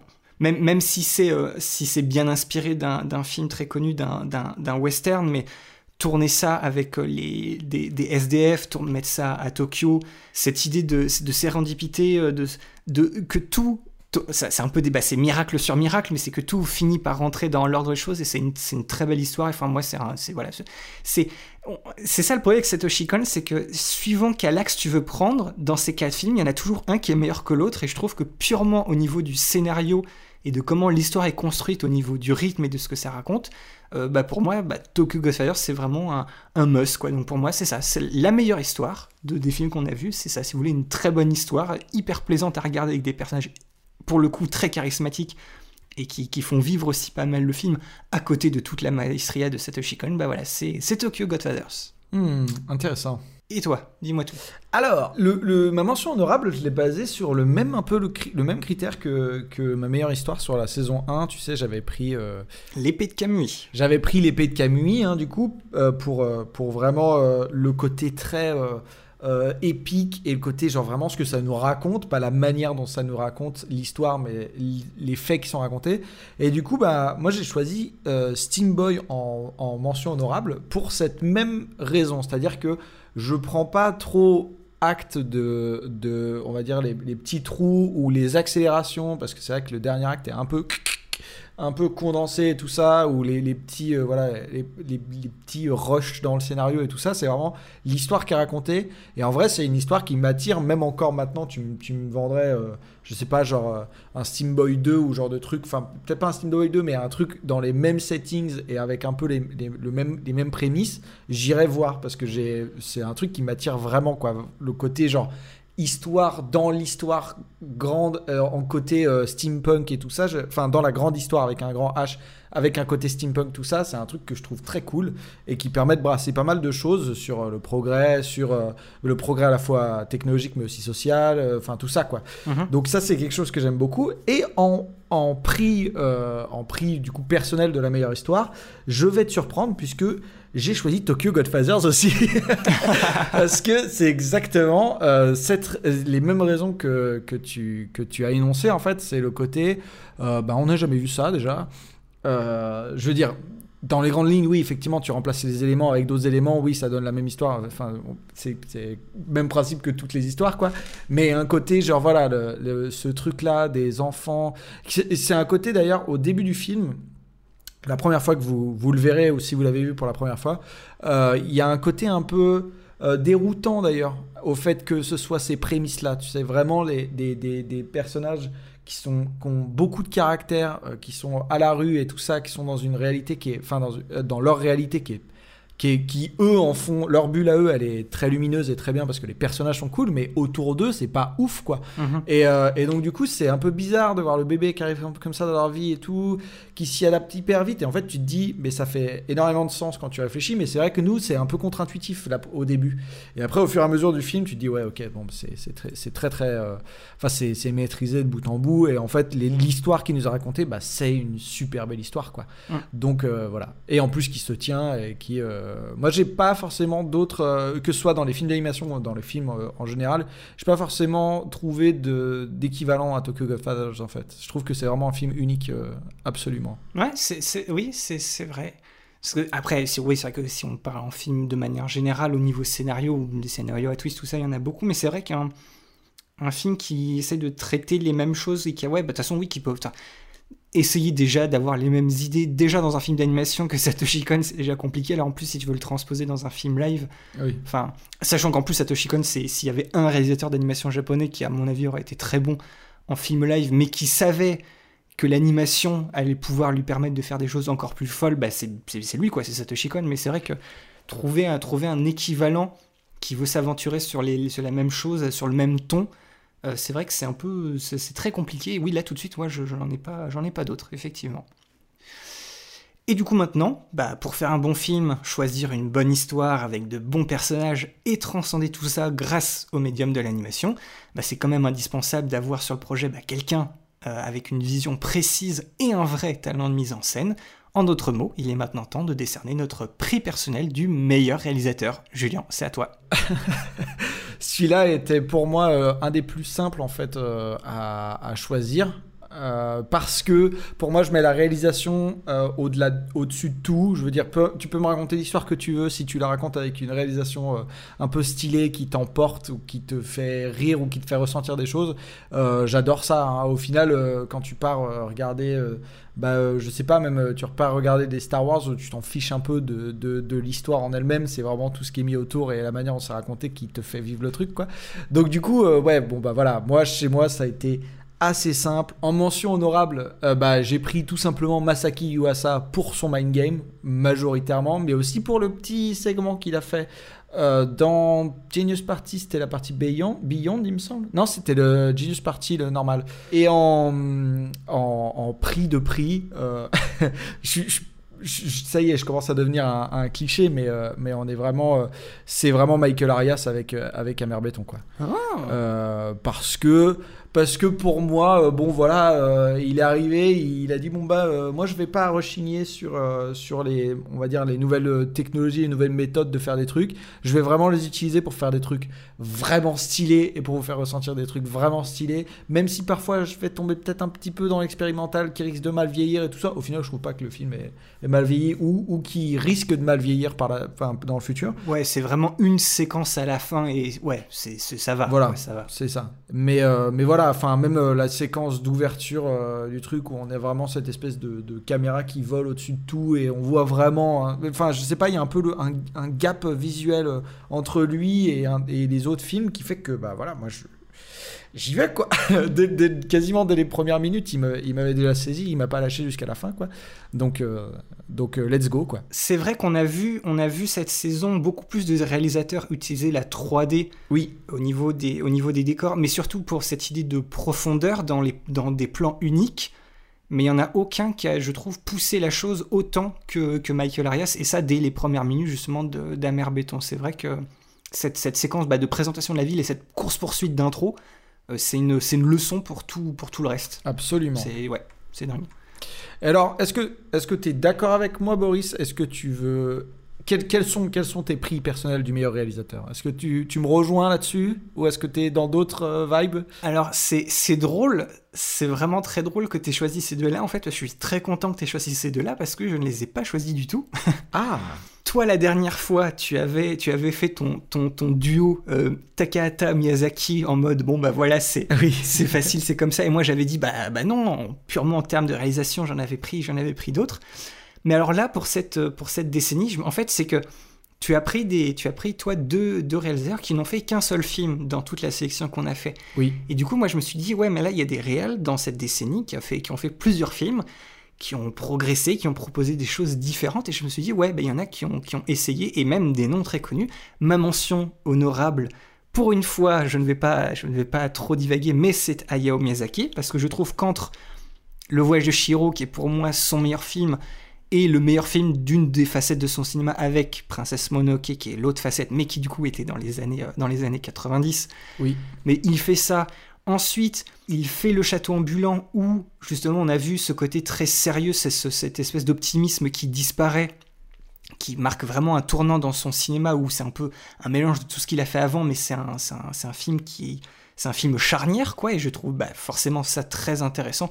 Et surtout enchaîner ça avec euh, pourtant un, un pogno qui est enfantin, euh, qui est lumineux, qui en plus visuellement ne cherche pas le, détail à tout prix comme il avait fait dans les deux films, ces deux films précédents, qui cherche la fluidité, euh, la représentation de justement, les parties graphiques sont tellement différents en fait. Sur trois films, je trouve qu'il s'est quand même assez réinventé. On, on a ce film très traditionnel, très japonais, très mystérieux.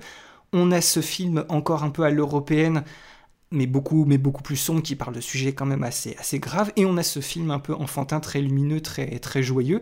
Donc voilà, pour moi, il y a trois, il y a trois films différents euh, qui fait ça en une, en une décennie. Donc je trouve que ça valait le, ça valait le coup. Et je vois que tu as déjà en fait facilement trouvé mon, mon prix parce que lui, par contre, ne changera pas parce que quand tu fais dans une seule décennie Million Actress, Tokyo Godfathers et Paprika, bah voilà, t'as gagné quoi. Et donc c'est Satoshi Kon. Et comme bah, malheureusement on n'aura pas d'autres films de lui, il faut, il faut, il faut mettre en avant ce, réalisateur-là. Donc euh, s'il avait pu faire les quatre dans la même décennie, ça aurait été encore le meilleur bingo. Mais non, là il a fait, il a fait trois, il a fait trois films qui sont tous aussi bons les uns que les autres.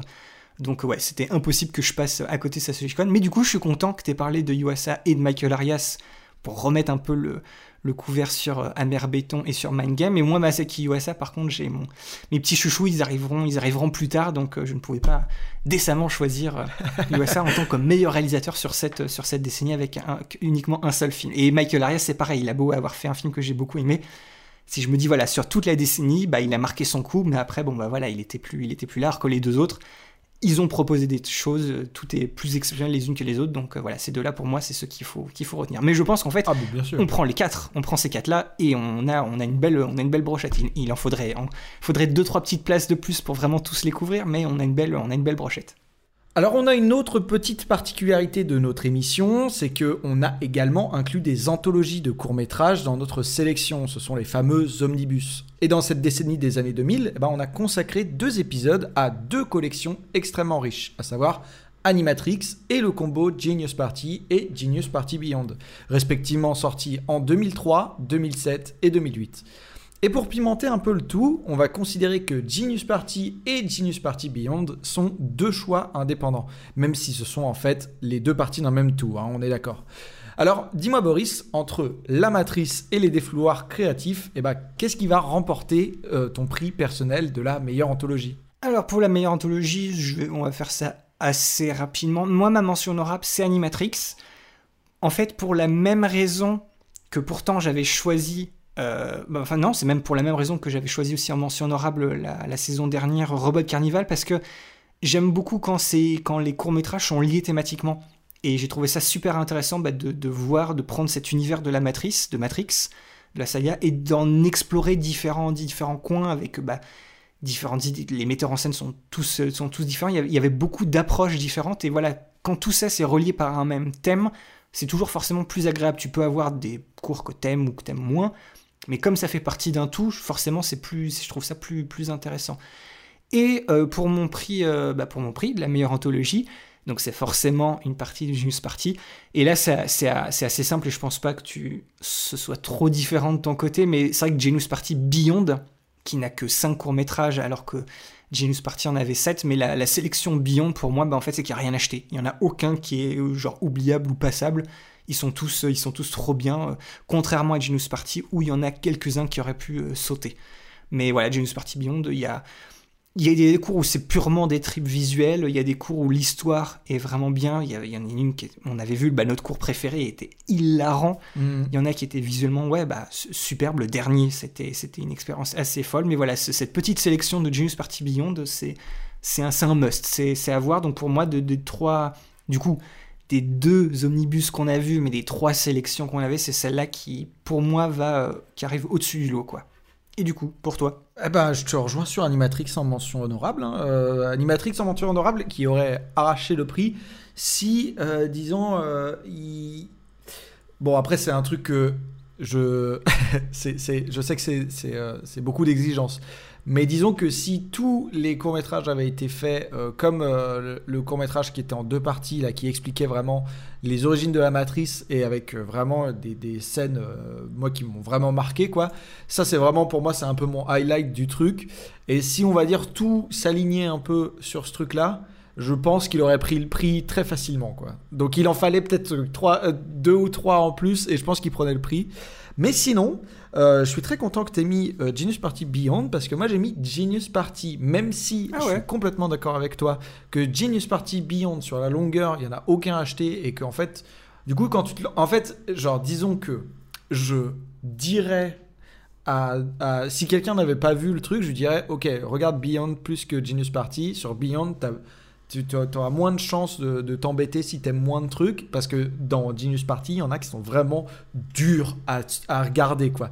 Il y en a un, il y en a un Qui dure 20 qui dure- minutes c'est plus long et genre lui il est dur mais le truc c'est que sur Genius Party ce que j'aime bien c'est que euh, par exemple le deuxième c'est quoi c'est euh, oui il me semble que c'est le deuxième celui avec euh, les, les, les zombies qui parlent en, en, suédois.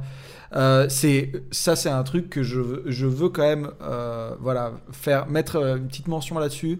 Enfin du coup les vraiment les mettre en, les mettre en lumière. Et en fait c'est vraiment le côté genre encore une fois, au même titre que Michael Arias m'avait séduit pour son espèce de, de- son, sa, sa propension à l'expérimentation visuelle, là c'est la même chose, tu vois, la propension à l'expérimentation visuelle et même narrative en fait, il y a certaines choses qui sont intéressantes. Par exemple, on sait quoi ton plan de Genius Party, c'est vraiment ce plan à la fin de- des gars qui vont, euh, enfin de, de- de la bande complètement tarée là, qui se retrouvent euh, à la fin, t'as as une espèce de vue dans un théâtre et tu comprends pas. Et moi c'est un truc qui me fascine, euh, sur lequel je peux rester pendant 10 ans à juste réfléchir quoi.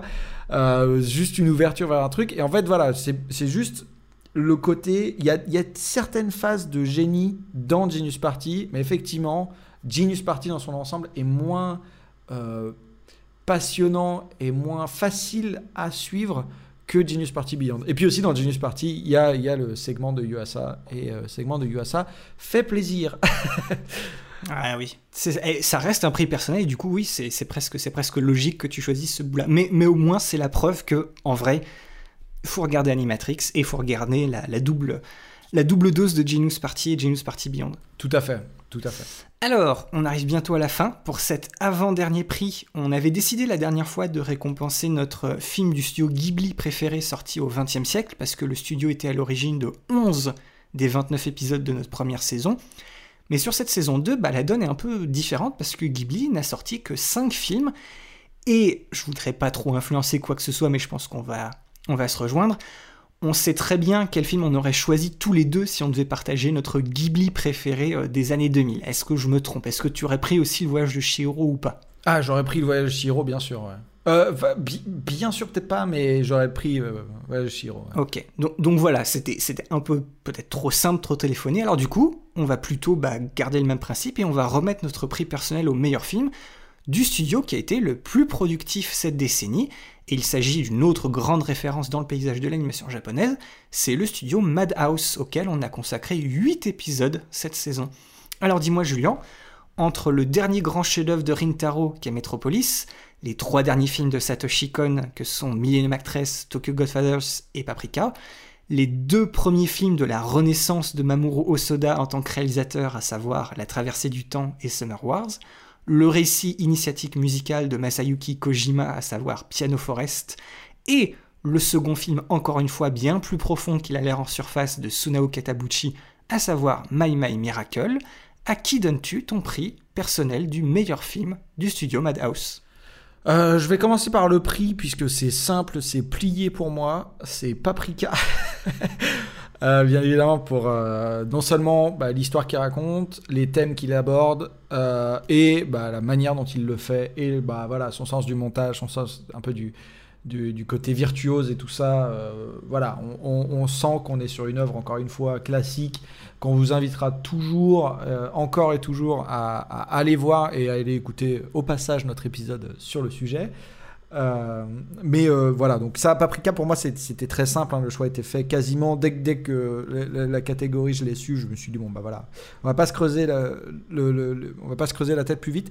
J'ai été tenté de mettre euh, la traversée du temps euh, parce que c'est vrai que entre Summer Wars et la traversée du temps, Summer Wars est plus euh, il ose plus de choses et il est euh, voilà il est enfin tu vois il est il est plus euh, on va dire Ambitieux. ambitieux, mais je trouve qu'il va dans une direction qui me plaît moins que la traversée du temps, qu'il la joue plus safe. Je voulais juste choisir ça parce que c'est au soda, mais en fait, il faut juste que je prenne mon mal en patience. Les films de soda que je préfère vont arriver tout bientôt. Donc, il faut juste, voilà, je me suis dit, non, mais ça sert à rien de mettre la traversée du temps juste pour dire, ah, j'aime bien soda. Bah, Metropolis, en fait. Euh, Metropolis en mention honorable, complètement, puisque pour moi, bah, bah, encore une fois, c'est le côté.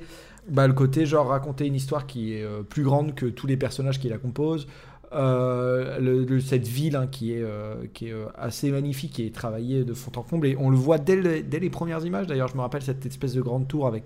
À ce moment-là, il y a déjà la 3D, donc c'était marrant en fait aussi de voir ça. C'était notre premier épisode, il faut le savoir, c'est le premier épisode de la saison 2. Donc c'était aussi intéressant de voir que la première scène du premier épisode de la saison 2, enfin du premier film qu'on a abordé dans la saison 2, c'était déjà, il y a de la 3D vachement euh, présente à ce moment-là. Et donc du coup, bah, ça, faisait vraiment une espèce de gap, comme si on arrivait d'un coup dans les années 2000, quoi. C'était assez marrant. Euh, donc du coup, ouais, euh, Metropolis m'a assez marqué pour ça, quoi. Et donc toi, Boris, quels sont, euh, bah, du coup, tes deux films préférés du studio Madhouse? Eh ben, c'est c'est- c'est fort cocasse. Mais non. C'est fort cocasse puisque ce sont les mêmes films, mais tu vas devoir les inverser. Aïe, aïe, aïe. J'ai j'ai donné ma mention honorable à Paprika, qui est pourtant, bah, enfin, je te rejoins, voilà, Paprika, c'est Paprika, voilà, film, film exceptionnel. Mais je trouve, pour tout ce que tu viens de dire, en termes en termes d'ambition et surtout en termes d'échelle, il y a deux films qui ont voulu mettre les paquets et montrer tout le potentiel technique et tout ce que pouvait faire l'animation euh, aux années 2000. Il y en aura peut-être même un troisième avec le deuxième Ghost in the Shell, mais c'est entre Steam Boy et Metropolis, mais comme je l'ai dit en fait tout au début, c'est pour ça que c'était un, gros coup de cœur, c'est pour moi le, film qui a le mieux réalisé cette ambition et qui a donné la plus grosse claque. Bah, c'est pourtant le premier qui arrive aux années 2000 et qui- et il fallait, enfin, pour moi il n'y en a pas un qui a réussi à la rattraper, bah, c'était ouais, c'était Metropolis.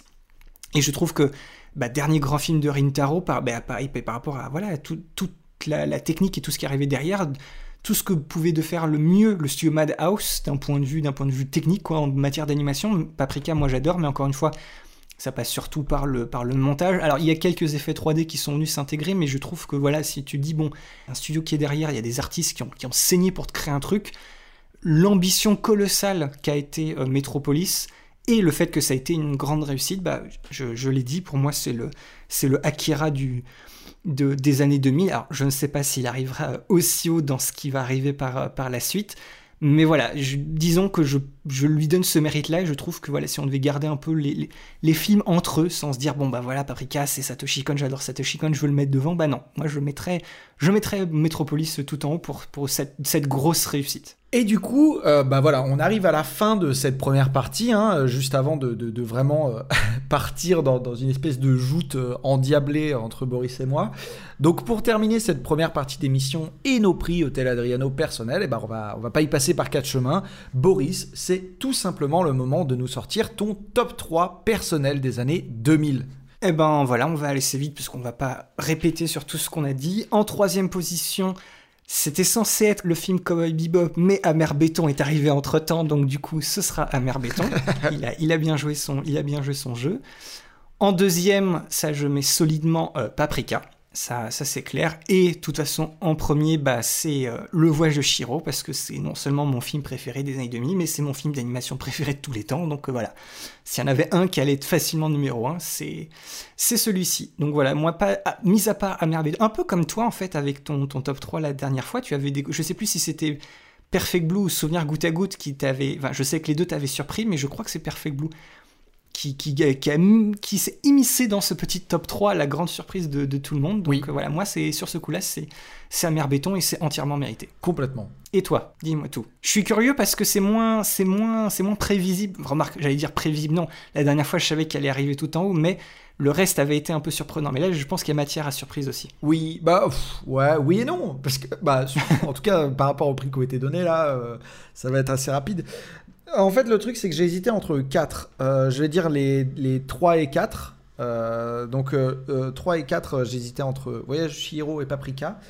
Comme toi, je mets Voyage Shiro au-dessus de Paprika parce que bah voilà, Paprika étant ce qu'il est, Voyage Shiro ça reste quand même the mastodonte absolu, voilà, truc incroyable. Mais vu qu'on est sur un top personnel et que je sais que je marche pas trop euh, moi, je marche sur coup de cœur absolu et tout ça. Ah oui. Euh, bah en fait, le truc, c'est que les deux premiers se retrouvent à peu près ex c'est-à-dire que je vais les donner. J'ai choisi un ordre. Euh, mais si vous, si vous venez me dire t'as tort, euh, le ton 2 en fait c'est ton 1, euh, je, je, vous en voudrais pas et je serais à limite tenté d'être d'accord avec vous, sachant que c'est un top 3 personnel, ce qui, ce qui dit beaucoup de choses sur ma personne.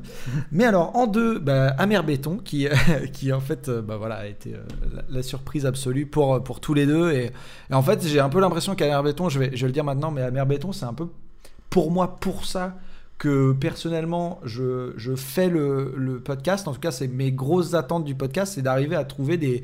tomber sur des pépites comme ça, quoi. Genre, euh, quand on tombe là-dessus, on se dit, ben ok. En fait, euh, voilà, le limite, c'est ce genre de film pour lequel tu as envie de te battre pour qu'il soit euh, vachement plus diffusé, vachement plus parlé, enfin, tout ça, quoi. Donc, du coup, voilà. Et en premier, bon, bah voilà, sans surprise, Mind Game. J'ai mis Yuasa en 1, je mets Mind Game en 1. c'est parti, c'est tellement un truc.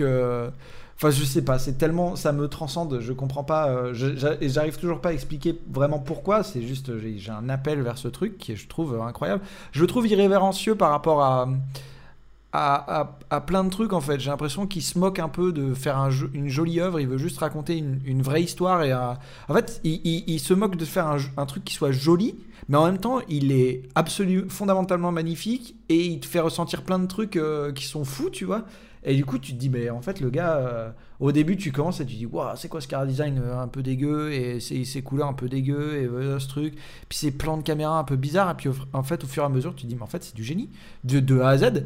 Et, je, je, suis terrassé. Je suis terrassé face à une telle œuvre. C'est pas possible. C'est ça. C'est un, un, film qui ne mâche rien. Il faut, il faut juste. Enfin c'est bizarre, c'est pour ça que j'avais dit que c'est un bon film à regarder en deux fois, c'est que la première fois, il faut pas essayer, et ça on l'avait dit dans l'épisode, faut pas essayer de comprendre ce qui se passe, faut ressentir, faut intégrer, faut éponger tout ce qui se passe. Oui. Et la deuxième fois, tu chopes des détails, et après tu peux comprendre des significations, tu peux plus s'accrocher au message, mais ça va jamais être balancé en plein sur l'écran, genre euh, un personnage qui va d'un seul coup s'arrêter et qui va t'expliquer justement les thèmes du film. Non, il y, a rien qui est mâché dans le film, et pourtant voilà, il y a une vraie profondeur thématique. Euh, dans ce film. Et il y a quand même voilà sous couvert de, de, cette folie euh, de cette folie visuelle de, tous les de tous les instants.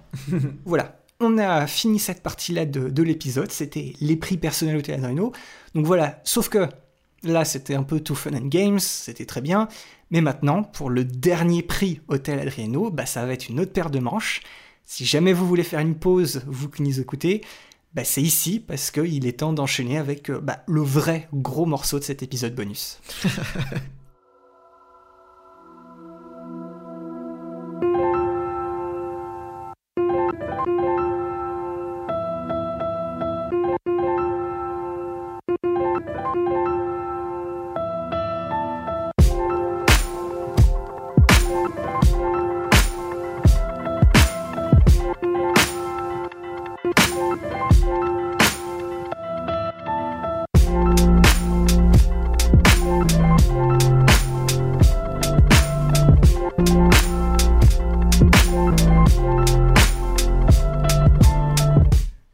voilà, on arrive au prix Hôtel Adriano du film le plus marquant, en fait le prix Hôtel Adriano du meilleur film des années 2000.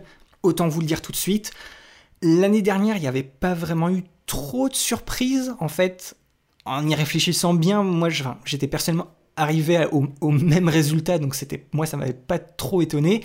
Mais cette année, je vais être tout à fait honnête, j'ai aucune certitude vis-à-vis du film qui va l'emporter. Je pense qu'au premier tour, ça va aller assez vite, mais quand il va s'agir de vraiment aller dans le dur et de faire passer certains films, là je ne sais, je ne sais absolument pas ce qui, va, ce qui va se passer.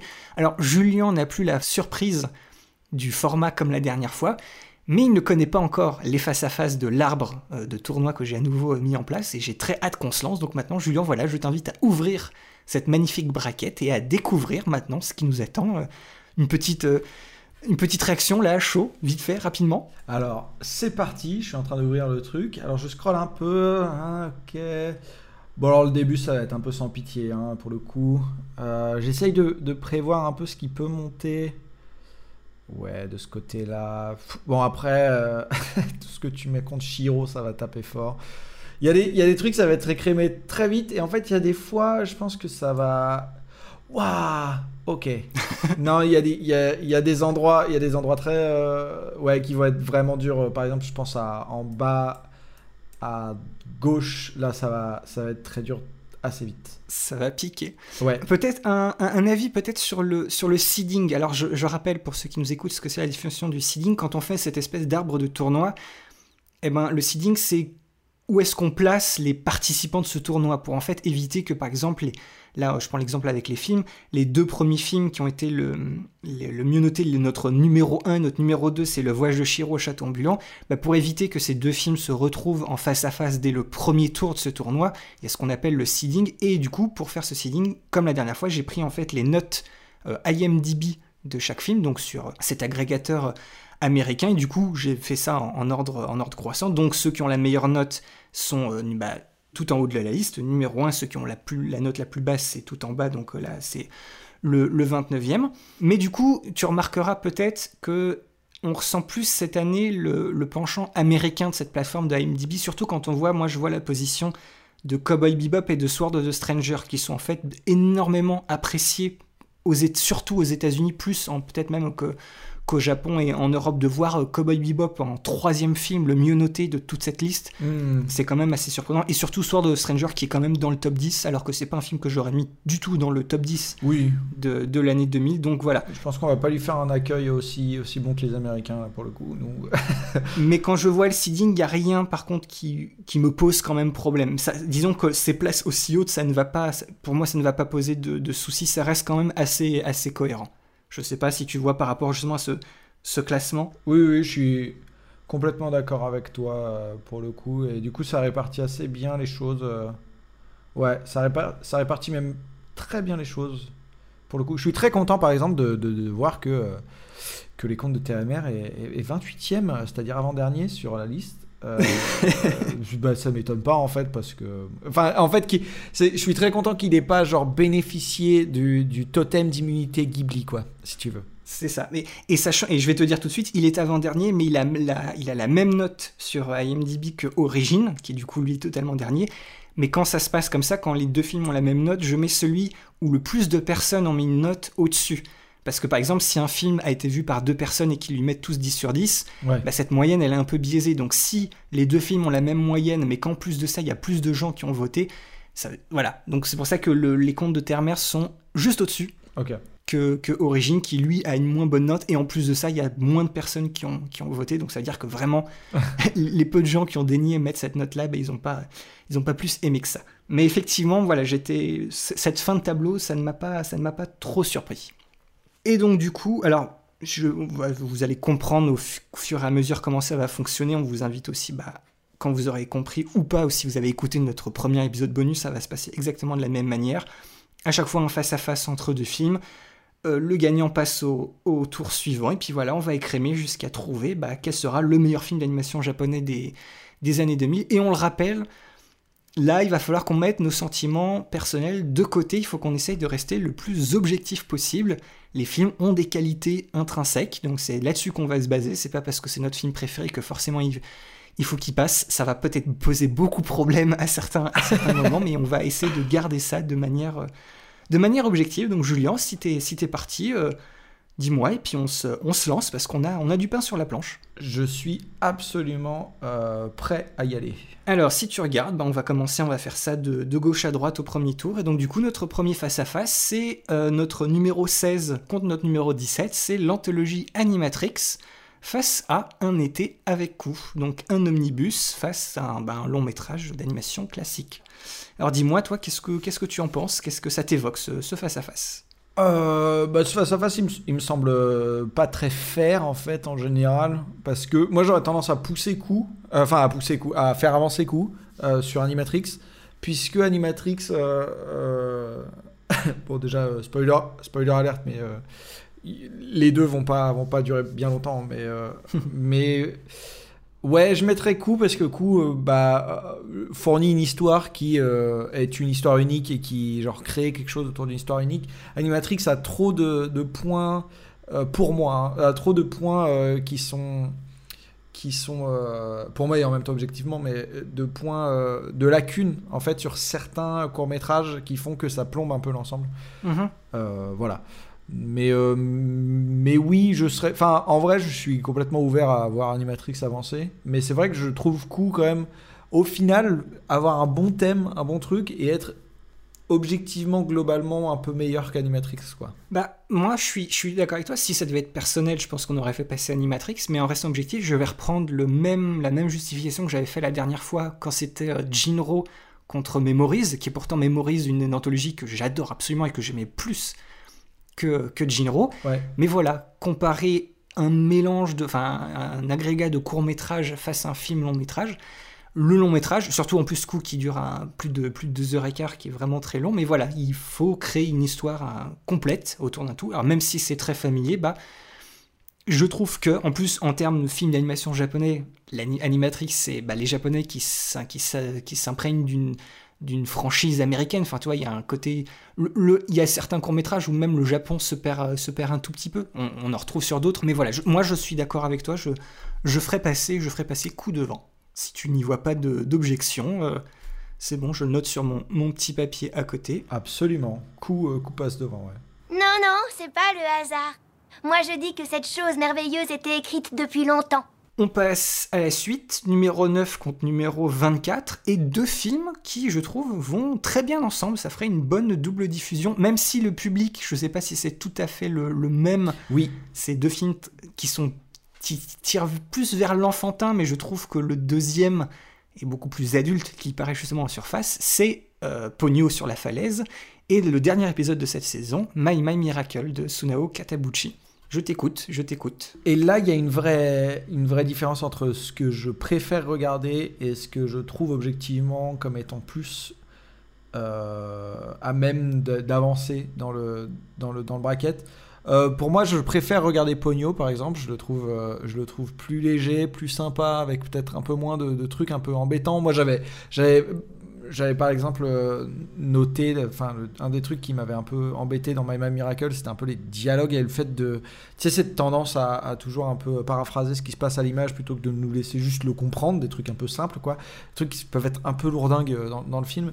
Mais en vrai, euh, My- ce que raconte My My Miracle, en fait, My My Miracle raconte déjà des thématiques et une histoire peut-être un peu plus posée que Pogno. Pogno prend pas tant la peine, en fait, de de nous raconter une histoire, tu vois, et il, fait, il enchaîne en fait des situations. Oui. Même si, bon, Pogno euh, me fait plus rire et tout ça, euh, voilà. Je, en fait, je sais pas trop. hein. Là, vraiment, je suis un peu euh, bloqué si je me pose vraiment. Tu es un peu coincé. Ouais, objectivement, je, je, j'ai du mal à, en fait, à... J'ai envie de défendre Pogno, j'ai du mal à le défendre, si tu veux. Mhm. Voilà. de, de moi, de la, de la façon dont je le vois, c'est vrai que Pogno a pour lui euh, l'esthétique, le, rythme, le- les, les personnages, même si le, duo est quand même assez, assez cool dans My My Miracle.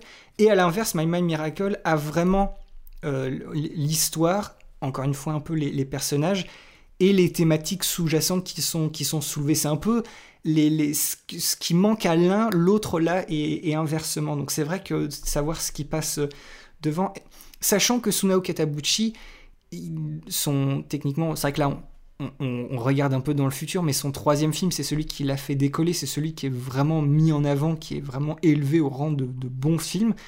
Pogno, c'est vrai que moi je l'avais dit, c'est mon Miyazaki le moins, enfin c'est mon Miyazaki, celui que j'aime le moins, et pourtant je le répète, c'est le moins bon des Miyazaki, mais tous les Miyazaki sont exceptionnels, donc voilà, ça, ça veut pas dire, ça veut pas dire grand chose, mais est-ce qu'on met un film de la confirmation qui va être peut-être amélioré après, ou est-ce qu'on met un film qui justement arrive après un gros chef-d'œuvre, un film qui se mélange un peu les pinceaux, mais qui est un peu la synthèse de tout ce qu'il a fait, et que du coup il arrive à se réinventer tant d'années après aussi C'est ça, ce que Pogno, c'est un tour de force, je le disais. euh, C'est vrai. voilà, c'est un, film qui est techniquement pas trop dans la continuité, et même dans toute la, la- la carrière de la filmographie de Miyazaki, c'est un peu un, un film à part par ce côté vraiment enfantin mais assumé, et, et- et- et purement visuellement. quoi. L'anima- L'animation euh, est absolument frappadingue dans, dans Pogno, alors que même Miracle, c'est beaucoup plus calme, c'est beaucoup plus... bah, on a dit, c'est la, la touche Takahata, c'est très documentaire, c'est très sur les détails, c'est moins c'est moins dans ta face, même si les, les petits, les petits dessins de, Shinko sont, sont un- une petite euh, trouvaille artistique et visuelle bien bienvenue. Mais, mais voilà, c'est vrai que je me dis que, surtout que c'est des thèmes qu'on a déjà vus un peu dans les deux, mais je trouve beaucoup plus dans My Miracle. On a vu que c'était peut-être le film de Katabuchi où ses inspirations et ses influences ghibliennes, entre guillemets, et surtout de d'Isao Takahata, et même aussi de Miyazaki par rapport à, à tous les parallèles qu'on a fait avec mon voisin Totoro. Dis- disons qu'avec My Name Miracle, j'ai un sentiment de déjà vu, mais qui est contrabalancé par cette dernière partie de film qui arrive à vraiment poser un thème et à te faire comprendre que c'est pas ce que le film n'est pas aussi justement en surface que ce qui pouvait paraître. Alors que Pogno, justement, il essaye peut-être jamais de creuser trop et il se fait purement, il se fait purement plaisir. Et ça reste, voilà, ça reste le film de, un film de Miyazaki à ce moment-là de sa carrière. Donc, euh, personnellement, je ferais passer plus Pogno devant là-dessus. Même si je, je, je, je, je, Hmm. je pense qu'on est tous les deux d'accord pour maintenir que My Man Miracle, c'est pas, il se fait pas jarter euh, Oui. comme ça, euh, comme une chaussette sale, quoi. Ouais, voilà, c'est ça. Mais en fait, euh, sur- et sur Pogno aussi, My Name Miracle a un peu un sentiment, en- narrativement, a un peu un sentiment plus de décousu que Pogno. Même s'il raconte des choses plus profondes, il installe ces éléments un peu sur le fil, tu sais, quand il en a besoin pour pouvoir les exploiter, parce qu'il a cette dimension un peu slice of life. Pogno pose le truc dès le début. euh, les traite de la manière dont il les traite, c'est-à-dire de manière très légère, mais au minimum, tu vois, tu sais où ça va, et tu as vraiment une progression du truc, et tu vois, quasiment du début, tu, tu sais quels sont les enjeux, et il lâche pas les enjeux jusqu'à la fin. Donc en fait, oui, vraiment, c'est plus cohérent, on va dire, Pogno, Mm. que My Miracle, même si les thèmes sont un peu moins profonds, bien sûr. Disons que Pogno, en fait, il y a un peu deux films en un, mais ça, ça arrive au deuxième tiers, quoi. Il y a juste- jusqu'au moment du tsunami, et il y a l'après, il y a la- Ouais. justement la dernière partie du film. Il y a que cette, à, cette, à ce moment-là où tu dis, tiens, au niveau scénario, peut-être que la transition, il, il avait pas trop d'idées, donc c'est peut-être un peu trop brut, mais tout ce qui se passe avant, c'est tout, d'une, c'est tout sur une lancée, et ce qui se passe après aussi, il y a juste ce moment-là où ça bloque, alors que My My Miracle, bah, on l'a vu, c'est, c'est, des- c'est une, tran- c'est une tranche de vie, mais c'est plein de petites tranches de vie, c'est un peu plus, comme, comme tu dis, dé- décousu, je pense que c'est le mot. Donc, Tout à fait. au niveau du rythme et de la structure, je trouve que voilà, Pogno a, a cette, a cet ascendant-là sur My My Miracle, donc ouais, c'est peut-être pour ça que je trouve effectivement qu'il devrait, qu'il devrait peut-être plus, plus passer. Let's go Pogno. Eh ben, ce sera Pogno. Pogno, Pogno, nanana. Ah oui, puis oui, la musique aussi, c'est vrai que ça. ça, joue, on n'y a, on y a pas pensé, mais...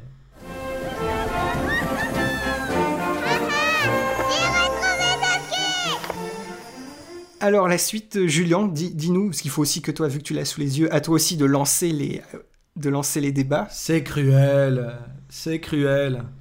Mind Game versus Steam Boy. Mind Game étant 8ème hein, au classement euh, et Steam Boy étant 25ème. Je- Ce que je trouve dur hein, pour Steam Boy. Mais euh, Ce que je trouve très dur, oui, c'est vrai que dans, dans, dans la, toute, euh, dans la toute fin, c'est le, plus, le classement le plus, le plus moche. Même si c'est pas vraiment le film exceptionnel, mais ouais, le voir aussi bas, c'est vrai que c'est un peu, c'est un peu triste. ouais. Bah, du coup, ouais, je trouve ça, je trouve ça cruel euh, de mettre Steam Boy face à Mind Game. Mais parce qu'en fait, euh, Steam Boy euh, pourrait être euh, vachement mieux noté sur très peu de choses. Enfin, s'il avait corrigé, disons, ou euh, travaillé sur un peu sur certains petits points au final, je pense qu'il aurait été vraiment au niveau d'Akira, enfin peut-être pas au niveau d'Akira, mais parce que son histoire est un peu plus classique, mais, mais ça aurait fait un, excellent film. Il aurait pu passer dans le rang de l'excellence sans changer trop de choses. Mais je trouve qu'il a un peu trop de soucis narrativement, il va un peu trop vite sur certains points. Ce qui fait que, bah, du coup, tu vois ça et tu tombes sur une histoire qui, au final, est assez vite oubliable sur certains points. Enfin, même euh, dans la globalité, quoi. L'histoire, c'est vrai que je m'en souviens plus vraiment. Euh, voilà, et après, bon, Mind Game, c'est mon coup de cœur, donc euh, forcément, je fais du lobbyisme. Mais, mais je trouve que Mind Game, en fait, même malgré son côté un peu euh, imperméable, on va dire, au premier abord, en fait, il a, il a un, un, récit qui est extrêmement cohérent, une thématique qui est extrêmement cohérente et qui fait évoluer du début à la fin. Et en plus de ça, ça boucle, mais tu le sais pas au premier, pas forcément au premier visionnage ou en tout cas tu comprends pas vraiment la portée euh, narrative de la boucle mais en fait euh, mhm. pour moi oui c'est un, t'as, un vrai message qui est fait alors que dans Steam Boy voilà il raconte une histoire qui est peut-être un peu moins engagée sur, en, termes de je sais pas de, de, de enfin sur le sens de la vie et tout ça et qui en plus de ça euh, a un peu plus de lacunes dans son histoire dans l'histoire qu'il veut raconter. Je sais pas si tu es d'accord avec moi. Ouais si je suis je suis je suis d'accord. En fait Steam Boy vraiment je vois ça comme le bah, le nouvel essai de Katsuhiro Otomo de, se, de faire un, bah, un nouvel Akira. Ouais. Maintenant, ceux qui nous écoutent le savent, je trouve que c'est pas. pour moi, il n'a pas, il pas réussi. Et il y a aussi une chose qui est, qui est toute bête. Les, on a vu que plus tu sais l'histoire de l'animation avant, c'était déjà un peu le cas dans les années 90, mais surtout avec l'arrivée de, des nouvelles technologies et de la 3D. Mais en termes de ce que Mind Game a proposé purement au niveau d'animation, c'est, je, l'avais dit, c'est pour ça aussi que ça avait été une grosse redécouverte, c'est que c'est un, un, changement, c'est un, un moment charnière dans l'histoire de l'animation japonaise, parce que cette idée de mélanger les styles, cette idée de, de vraiment ne pas chercher bah, le, réalisme et le côté un peu mignon, sympa, enfin vraiment sortir des codes qui étaient déjà bien établis, parce que même les films qu'on a vus euh, précédemment, euh, Ghost in the Shell par exemple rajoute de la 3D, tout ça, mais le visuel, ça voilà, on, voit que c'est de l'animation japonaise, mais tu montes Mind Game, si on te dit pas que c'est si tu le regardes par exemple en français, que si tu vois pas que c'est japonais, enfin oui, tu ne peux pas voir que c'est japonais, c'est de l'animation pure et dure. Et je trouve que ce que ça a apporté en termes de, de vent de liberté qu'on a vu se répercuter dans certains films plus tard, Dead Leaves, il n'y aurait jamais eu Dead Leaves sans, sans, sans Mind Game. Euh, Bien sûr. Tout, tout, ces, tout ce que a fait le studio 4 de dessus justement dans les anthologies comme Genius Party, bah pareil, cette idée de cette liberté-là, euh, sans Mind Game, il n'y aurait, aurait pas eu ça. Je trouve que, encore plus dans ce qui est le film, fonctionne bien dans le film, si tu, si tu sors de ça, dans le contexte de l'histoire de l'animation japonaise, et surtout dans les années 2000, c'est clair qu'entre un film d'un réalisateur qui a déjà fait son grand chef-d'œuvre et qui veut essayer de faire un peu mieux, qui au final se rate un peu, même si technologiquement il pousse un peu, encore un peu plus, mais comme je te dis, il sort en 2004, alors que moi je trouve qu'en 2001 avec Metropolis, bah, c'est même mieux fait, donc Enfin voilà, tu vois, c'est un peu un chant du cygne, mais un peu raté, quoi. Ouais.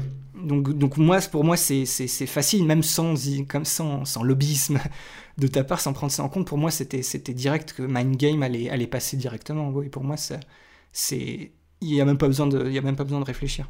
Pour ça que je disais que c'était cruel.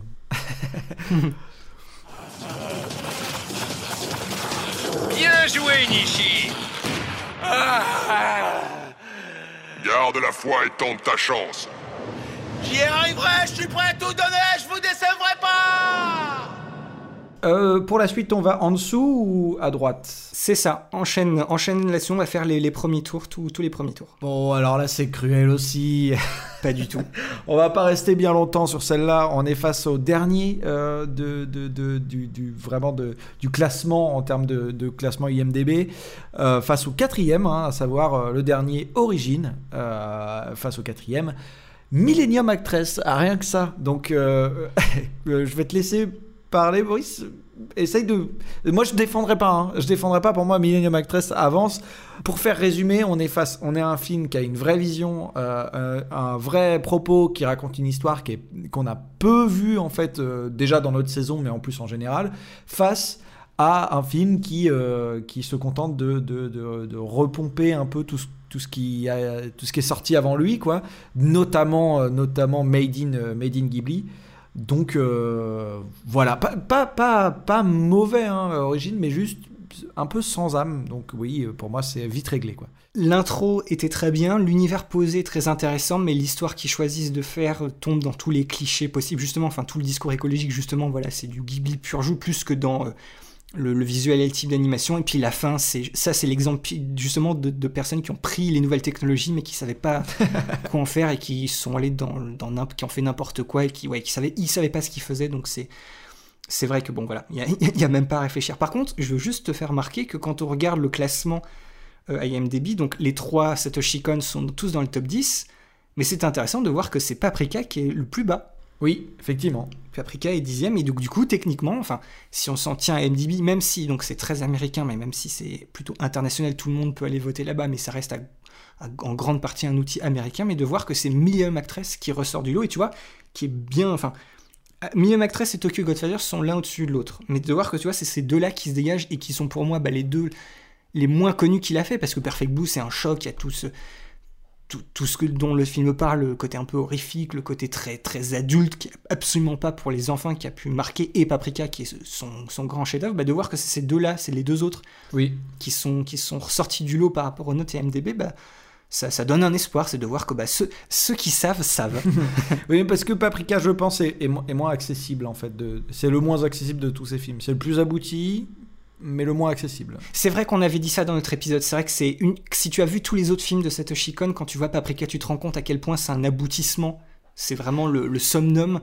Mais c'est vrai que si tu débarques, si tu commences par Paprika, c'est vrai qu'il c'est un peu plus, un peu plus compliqué. C'est vrai. Mais bon, entre entre Million Actress et Origine, c'est très simple. C'est Million Actress qui passe. Ah, je n'ai jamais très bien compris pourquoi j'avais été choisie. Qu'est-ce qui a attiré l'œil du grand patron des studios chez cette petite fille très ordinaire en chemin pour l'école?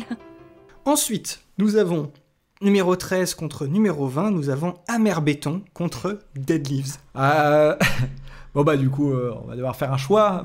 Euh, le choix je pense qu'il est le choix il est vite vu mais il est pas vite vu euh, comme Origine et Millennium Millennium Actress. C'est genre vraiment euh, bon, Amer Béton, euh, je pense qu'on est tous les deux d'accord sur le fait que c'est un peu la pépite euh, absolue, tout ça. Oui. Mais faut qu'on parle de Dead Leaves quand même, parce que c'est vrai qu'on n'en a pas parlé encore ici, mais le, enfin, je suppose qu'on est d'accord qu'on fait avancer Amer Béton. Oui. Mais Dead Leaves euh, n'est absolument pas en reste et on vous le recommande chaudement en fait parce que c'est un trip d'environ, c'est quoi, c'est 30 minutes, c'est ça? Non, c'était, c'est juste au-dessus de, au-dessus d'une heure. C'est ça fait à peine un peu plus d'une. Ah, c'est au-dessus d'une heure, oui. Oui, oui, ça reste quand même un long métrage. Ressenti 30 minutes. Oui, voilà, mais c'est ça, mais c'est ça, c'est exactement ça. C'est, c'est un rush non-stop. Voilà, c'est ça. C'est euh, une grosse course-poursuite euh, complètement tarée, euh, genre complètement débridée, un peu, un peu garçon immature, mais, mais, mais bon enfant en fait. Donc vraiment, allez-y avec des vraies propositions visuelles, un truc un peu bizarroïde, mais très cool à regarder et marrant. C'est drôle aussi du début à la fin. Donc vraiment, allez-y. De, de, la bonne musique, ça vous met bien, bien, bien dans le délire, en fait, bien dans le mood. Ça, ça tabasse. Voilà.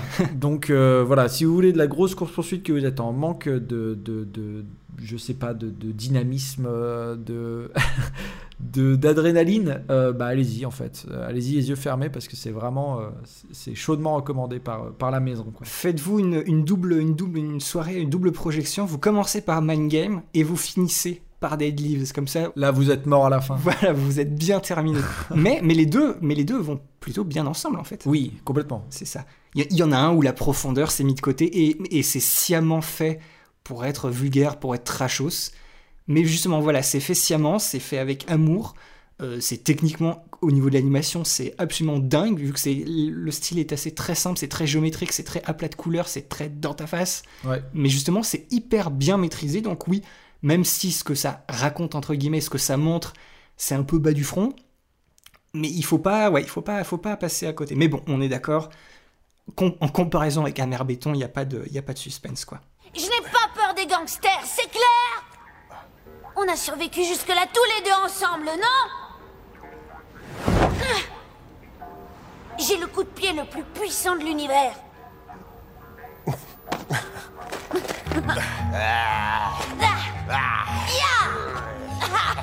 D'accord, d'accord, t'es super fort, arrête Ensuite, on arrive euh, au numéro 12 contre notre numéro 21. Nous avons le second film, le second long métrage de Makoto Shinkai, donc 5 cm par seconde.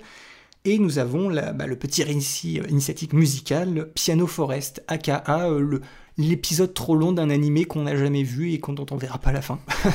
enfin, même s'il y a eu l'animé après, mais Ouais, voilà. c'est surtout comme ça qu'on l'a ressenti. C'est un épisode d'animé euh, rallongé. euh. Ils ont été, ils se sont sentis obligés de faire l'animé après coup parce que tout le monde ressentait qu'il il fallait, il fallait créer, il fallait créer un animé pour justifier ce film-là. Non, le film, le film est cool. On, on av- on avait vu que le- il y avait le manga qui a fait une pause. Oui. qui a- le manga avait plutôt bien marché. Il y a eu ce film. Ils ont continué le manga. Le manga avait encore très bien marché. Et du coup, ils avaient fait un animé. C'est presque le film. Il a presque même rien à voir en fait. C'est juste qu'à un moment donné, c'était le bon moment de faire un film pour un peu relancer la machine du manga. Et le manga a amené à, à faire euh, l'animé. Donc c'est un peu, c'est un peu bizarre comme, euh, comme situation. Bon bah là, encore une fois, je pense que c'est, euh, c'est un peu plié, enfin un peu plié. Oui, si, si, quand même. Si, si, si. Moi, moi je l'ai dit en fait, en pré-Your Name, c'est c'est le, c'est le Makoto Shinkai le plus proche de ce qu'il aime raconter au niveau de ses histoires. Même si, techniquement, on est presque sur le format d'une anthologie parce que c'est trois parties, Oui. même s'il y a un seul personnage qui fait fil rouge, mais c'est trois petites histoires. Pareil aussi, un autre film assez court, mais rien qu'au niveau de la, de, la patte visuelle, enfin du, du point de vue artistique, de l'approche artistique, euh, 5 cm par seconde, ça met, ça met 100 zéro à ce qu'essaye de faire Piano Forest, qui est ça. Dans fait. les grands classiques justement des séries animées euh, plutôt classiques des années, des années 2000. C'est, euh, c'est vraiment là, on a vraiment le mastodonte Shinkai en, en- en pleine expansion, qui a déjà sa, sa vision photographique et c'est vraiment sa patte euh, bah, à travers comme une lentille de, de- de cinéma, quoi. Hmm. Euh, c'est, oui, oui, non, mais là, rien que pour le visuel, enfin. Piano Forest, en fait, euh, vraiment, si vous voulez, vous regardez, on l'a dit dans l'épisode 1, si vous voulez vous regarder un petit film un peu bon enfant, euh, tout ça, euh, sans prendre trop en compte euh, les évolutions de personnages qui sont parfois un peu rapides Ou inexistante. ou inexistantes d'après certains, je- en vrai, vous pouvez y aller. C'est pas un film qui va, c'est pas un film qui va vous mettre en colère ou quoi. C'est plutôt un film jo- joyeux. Mais effectivement, euh, 5 cm par seconde euh, est, est- est un film qui raconte quelque chose. Alors que Piano Forest, euh, c'est une petite histoire euh, un peu, un peu anodine, quoi, un peu. euh, Ouais, si vous aimez le piano, ça va. ça se regarde, c'est ça justement. Si vous avez aucun intérêt pour le piano et la musique classique, par contre, c'est un peu plus compliqué. Pourtant, tu donnes l'impression de savoir ce que tu veux.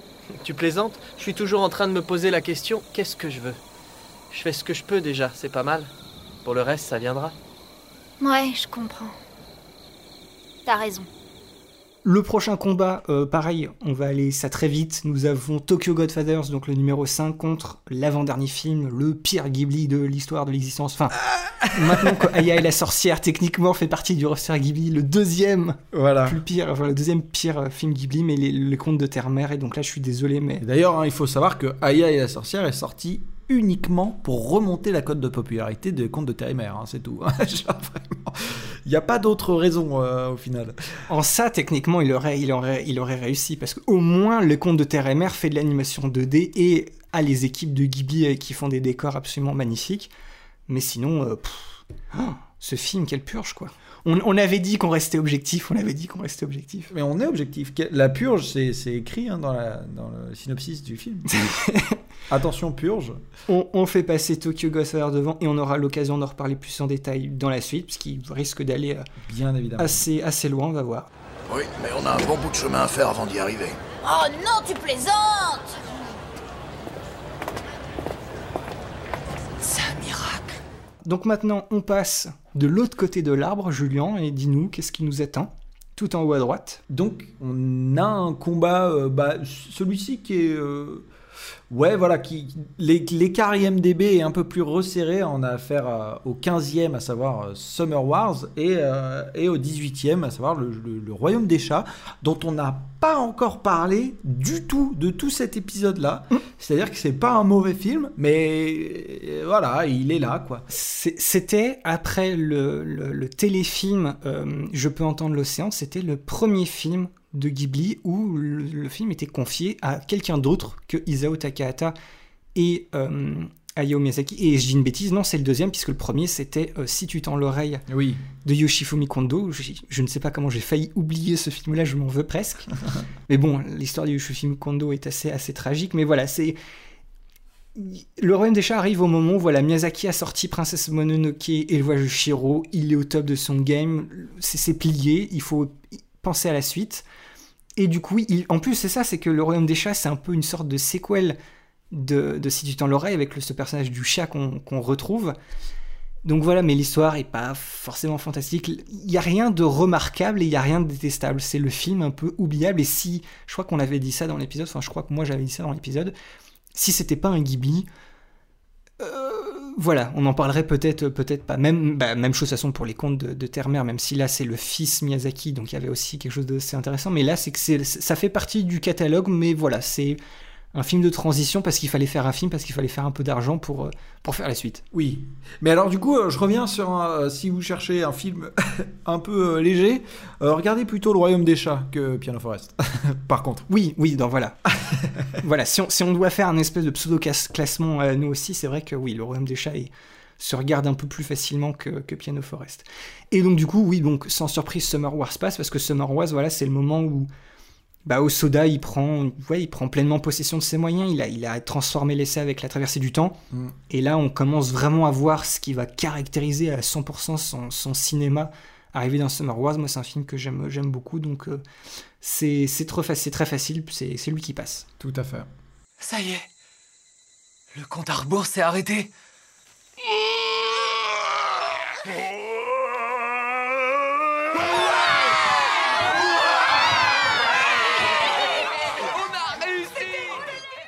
Ensuite, nous avons bah, alors, euh, le, le, prétendant au trône, euh, j'ai envie de dire. Enfin, si vous avez suivi un peu nos prix personnels, on dirait que c'est un peu ça, quoi. De ce côté-là du tableau, oui, il y a de grandes chances. Euh, absolument. On a Paprika face à bah voilà un autre un, autre Shinkai un peu moins un peu moins connu, j'ai envie de dire que 5 cm par seconde. C'est son, son premier long métrage officiel. Le, ski- Il est surtout connu juste avant pour avoir fait un court métrage qu'il a fait euh, lui tout seul, mais du coup maintenant c'est son, c'est son premier film où il y a une minuscule équipe qui vient s'ajouter à lui. Mais donc techniquement c'est son premier long métrage, c'est son premier film. Voilà, c'est ça.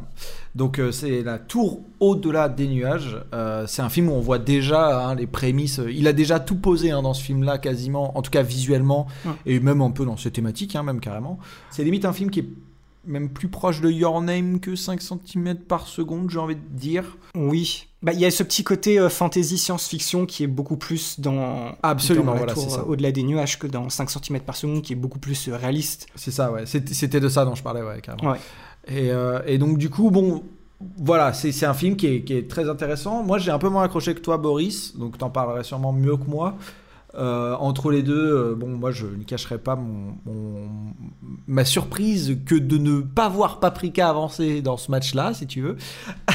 C'est évident. La, la tour au-delà des nuages, en fait, c'est que le, le pitch était bon, mais l'histoire était un peu décousue et des fois, vous se concentrait sur certains aspects qu'il oubliait par la suite. Enfin, c'était un peu décousu. Il y avait beaucoup de bonnes idées, mais c'était pas bien mis dans un bon, dans un bon scénario. Même l'histoire principale, il y avait ces idées de temporalité, ça sautait un peu. Des fois, on comprend, tu peux, des fois, tu comprends pas forcément dans quel ordre ça se passe. Tout à fait. C'était un peu flou. Mais du coup, voilà, au niveau purement thématique de relations euh, à distance, de ce qui bloque justement les, les relations, d'un point de vue visuel, où techniquement, il se fait beaucoup plus, pl- enfin, il se fait plus plaisir sur la tour de la des nuages que sur 5 cm par seconde. Le, côté vraiment, les, couleurs, les ciels hyper saturés, tout ça, si vous êtes euh, friand de ça, c'est sur la tour de la des qu'il faut vous, qu'il faut vous jeter. Mais ouais, voilà, disons que les, bases du futur cinéma de Shinkai se, se posent. C'est plus c'est vrai que par rapport à Your Name, c'est plus, c'est plus concret, mais bon, voilà. Moi, je trouve quand même que c'est 5 cm par seconde qui se rapproche le, le plus de ce qui se fait, mais je, je vois, je vois les, je vois les parallèles. Mais voilà, mais c'est le premier, c'est le premier film, c'est le premier galop d'essai, c'est pas, c'est pas raté, mais comparé à l'apogée bah, d'un des plus grands réalisateurs de l'histoire de l'animation japonaise, bah, tu peux pas, tu peux faire grand chose, quoi. C'est ça. Ça aurait été Your Name, ça aurait été différent. Mais il va falloir attendre. Il va falloir attendre. C'est maintenant, là Maintenant, tout de suite Invitez-moi Invitez-moi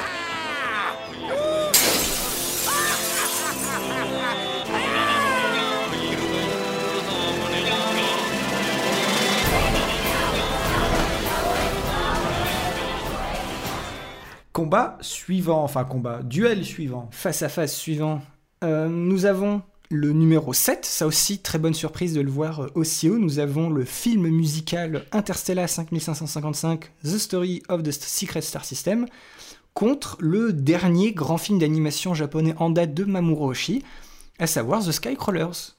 Et donc là, c'est c'est un peu particulier parce que pareil, euh, Interstellar 5555, c'est un, film, il y a une histoire, il y a un, fil rouge, mais c'est est-ce qu'on le juge à la même hauteur qu'un long métrage? Est-ce que c'est comparable? C'est ça, lui, c'est très difficile de comparer les deux en fait. C'est, euh, bah, on se retrouve un peu, un peu comme sur, euh, sur le, duel entre Coup et, Animatrix, c'est que on a l'impression que euh, que les, les, deux jouent pas dans le même cours et qu'on est obligé de, voilà d'essayer de, les juger selon les mêmes critères. Mais ce qui est ce qui est quasiment pas possible. Moi, je dirais que parce que en fait le truc c'est que si on se base sur vraiment la mise en scène, bah, Skycrawlers passe devant. Si on se base sur les thèmes, Skycrawlers passe devant. Enfin, des choses à raconter au minimum. Mais après, si on se base effectivement bah, sur la BO, bon bah voilà, il y a Interstellar qui, arrive devant. Euh, après, c'est vrai qu'Interstellar est, est, assez, vu que c'est la musique qui drive surtout les scènes plus que la mise en scène, c'est-à-dire que vu que la musique a été euh, à, à, peu près pensée avec le film, mais c'est-à-dire que la musique n'est pas une musique orchestrale d'accompagnement ou de voilà de pour, pour soutenir un truc. Oui. On va dire que ça fait très clip. Oui, bah c'est ça, oui. Voilà, c'est ça. Ouais. Et donc du coup, il faut créer euh, une scène qui dure la durée de la musique.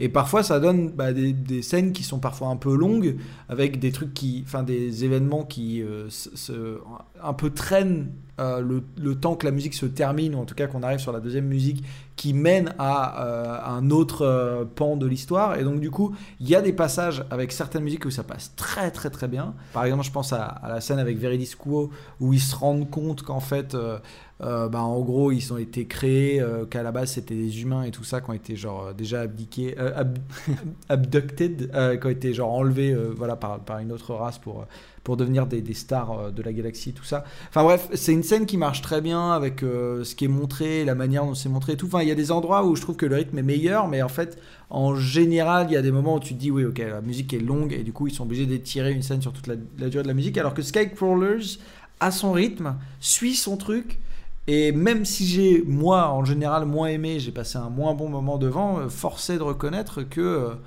bah, il a des choses à raconter et que en fait, il, il, adapte tout sa mise en scène et tout ça par rapport à ce qu'il raconte. Mais après, euh, hum. si tu veux faire avancer Interstellar 5555, je n'y verrai absolument pas d'objection, quoi. Je, je ne pense pas, parce que aussi, je pense que Interstellar 5555, euh, il est aussi ça parce qu'il y a tout ce côté nostalgie de la patte de Leiji Matsumoto, tu sais, Albator et tout ça, et donc ça, forcément, ça apporte, mais. Absolument. Purement en termes d'animation, tu vois que. Il y, a une, différence entre, entre les deux films, même si Skycrawler c'est un film très statique, je veux dire, c'est pas très flashy au niveau de l'animation, mais même dans les petits détails, les petits moments, tu, tu sens que bah il n'y a pas le même a pas le même budget, et puis bon voilà, euh, le côté un peu bicéphale du film entre ces moments Top Gun en 3D et le reste du film en 2D, c'est un peu, c'est un peu bizarre, mais au moins, enfin, je veux dire, il y a une patte, il y a une vision, les deux ont une vision, mais Interstellar, voilà, euh, c'est un projet très important et c'est plus qu'un bête clip allongé, puisque comme tu l'as dit, la musique et ça, ça a été créé en même temps. Les idées de mise en scène du film ont influencé la musique, qui du coup, il a fallu euh, réinfluencer pour, par rapport à la, à la mise en scène. Et donc, comme tu dis, des fois ça passe et des fois ça passe un peu moins bien c'est un, très bel objet euh, de cinéma, un très bel objet d'animation, mais si on parle en tant que film, c'est là où justement il faut parler des thématiques et de ce que ça amène, de ce que ça raconte. Bah, moi j'ai été surpris de voir que ce Skycrawler c'est un vrai fond et ce que ça dit, bah, c'est pas, pas stupide.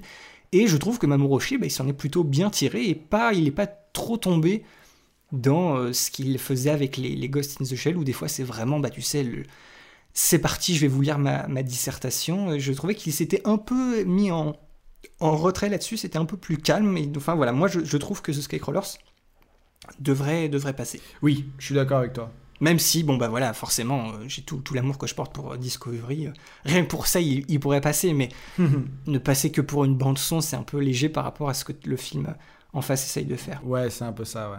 Bon bah voilà, c'est acté, c'est acté. N'en déplaise à IMDB, on fait avancer The Skycrawlers. C'est ça. Ça va? Oui, aucun dégât signalé. T'en as descendu combien? Deux. Chapeau, mon gars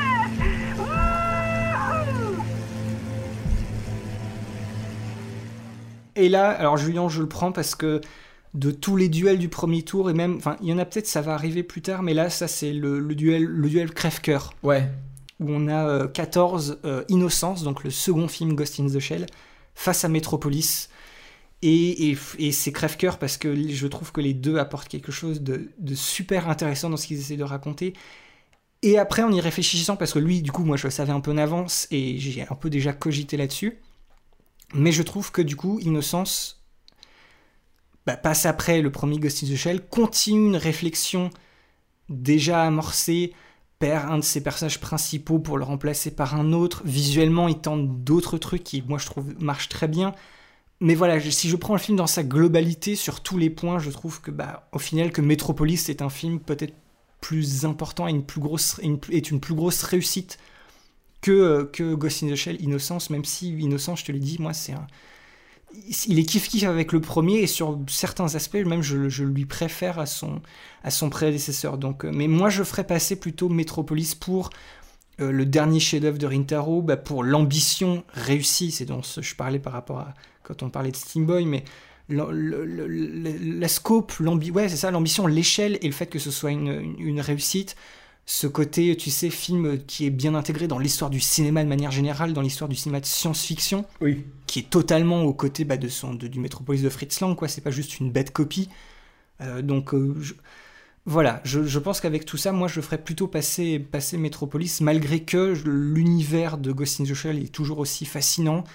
Euh, la, bah, la musique, enfin, tout, tout, tout me parle dans ce film-là, mais, mais voilà, encore une fois, tu vois, ces fameux passages où faisons une pause, laissez-moi vous raconter ce, ce, ce, cet exemple philosophique qui va, et comme tu dis, là c'est même pas de la paraphrase, c'est vraiment de la dissertation pour illustrer un point particulier. Mais et voilà, il, il, il, prend même pas la peine de paraphraser quoi que ce soit, il va directement au texte. Oui, c'est ça. et il te le balance. Et, et, si, et si, ça t'intéresse, si ça te fascine, bah c'est génial parce que c'est des réflexions qui sont absolument captivantes. Mais si ça t'intéresse pas ou ça te bloque, bah ça devient, ça devient tout de suite très lourd. Ça c'est vrai que ça on peut pas on peut pas lui en vouloir. De toute façon c'est je pense que c'est un réalisateur c'est soit tu es dans son trip ou soit tu ne l'es pas. Il n'y a pas de entre deux. Oui c'est un peu ça ouais.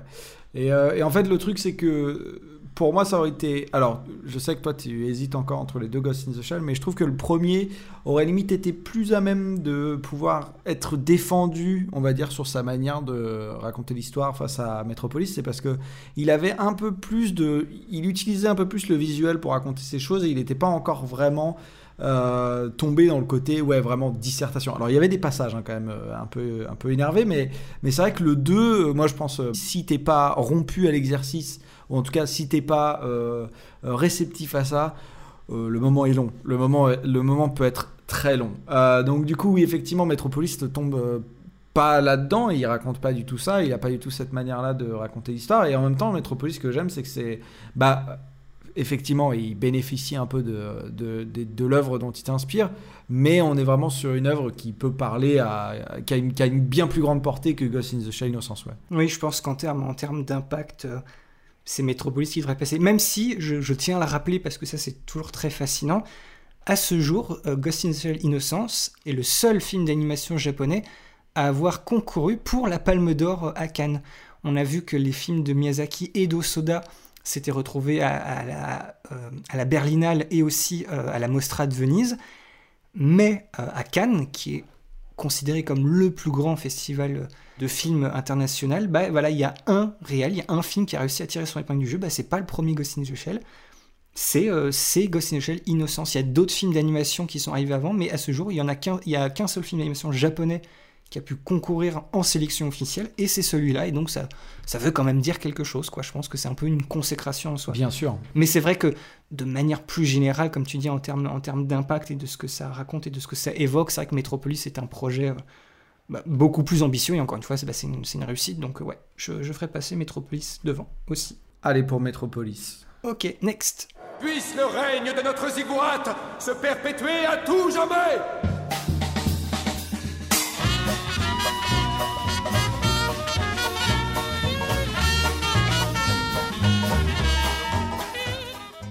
Next. Alors, nous sommes face à euh, bah, premier film de Mamoru Soda, face à euh, bah, cette anthologie hein, dont on a parlé, hein, Genius Party et Genius Party Beyond, euh, le tout formant un seul et même tout.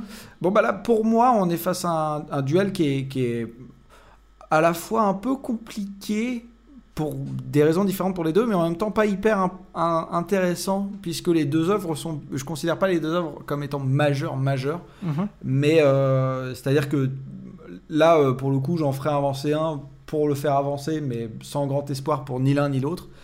Euh, le truc, c'est que euh, La traversée du temps est un film que je trouve re- remarquablement bien écrit, euh, avec des éléments qui sont voilà, euh, posés euh, et, solides, on va dire, mais qui est quand même construit de manière assez classique, ou en tout cas d'après mes propres critères et mes propres standards que je regarde un peu dans la vie de tous les jours.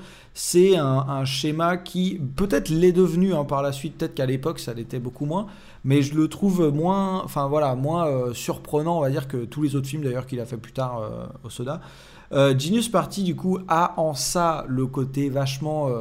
Euh, je vais dans tous les sens et je, au minimum, il est plus surprenant et il a plus le potentiel de surprendre le spectateur que la traversée du temps, je trouve. Mais en même temps, on retombe, encore, euh, comme avec Coup, euh, Coup versus Animatrix, le côté, bah, il y en a un, c'est un film qui raconte une histoire qui se tient. Et de l'autre côté, bah, c'est juste un. C'est un collage. Voilà, un collage de trucs. Donc voilà. Pour le coup, je ferai avancer la traversée du temps pour cette euh, seule et unique raison, mais euh, voilà, entre les deux, de manière purement objective, euh, chacun a- ayant ses propres piliers, c'est difficile pour moi d'élire un, un gagnant de manière très nette, si tu veux. Je suis d'accord avec ce que tu as dit. Je, met- je ferais juste passer devant euh, moi aussi la traversée du temps avec ce petit truc en plus. C'est tu as dit que c'était le premier film de Soda. C'est pas son premier long métrage parce qu'il a fait euh, plein de, de- Oui, effectivement. Il a fait de Digimon, il a fait One Piece, mais c'est que c'est ça. En fait, ça arrive, ce projet-là arrive. Il devait faire le château ambulant. Ça s'est très mal passé. On s'est dit, lui, en tant que réalisateur, c'est mort. Il a continué à taffer et on lui a donné l'occasion d'adapter en plus de. un- on l'a vu, un, un- un roman euh, de science-fiction japonais ultra connu qui avait déjà été adapté à la télé et en film en live action. Et il a réussi à faire cette adaptation-là et à lui donner une touche personnelle, à trouver la bonne idée. Et ça a très bien marché et ça, et ça l'a relancé. Et moi, rien que pour ça, je trouve que c'est. Il mérite de passer, alors que les autres, bah, c'est des, c'est soit des animateurs euh, clés à qui on, on donne justement l'occasion de faire un petit court métrage, c'est soit des gens qui sont déjà bien, genre bien dans le milieu, qui justement, oui, s'amusent à s'exprimer sur ce petit format qu'est le, qu'est le court métrage et qu'est l'omnibus. Mais voilà, là, contrairement à Animatrix où il n'y a pas justement cette thématique générale, même si euh, ça a été vendu comme ah bah ce qui relie tout ça c'est cet esprit de créativité tout ça. Non c'est juste vous avez donné euh, carte blanche à tout le monde et tout le monde a fait ce qu'il a voulu. Je trouve que euh, rien que pour ça la, traversée du temps mérite de, passer devant pour ce que ça a permis à faire dans la carrière de Mamoru Soda et toi plus que quiconque entre nous deux tu devrais être vraiment très reconnaissant que ce film là ait aussi bien marché et aussi, aussi bien posé des bonnes bases pour, bah, pour toute la suite quoi Absolument. ok eh ben ce sera la traversée du temps Pour moi, l'avenir n'a aucun secret. Je suis capable de tout prévoir. Je peux gagner les matchs toute seule. Ah Elle est pas un peu cinglée, cette fille Peut-être. Il faut pas la regarder, alors.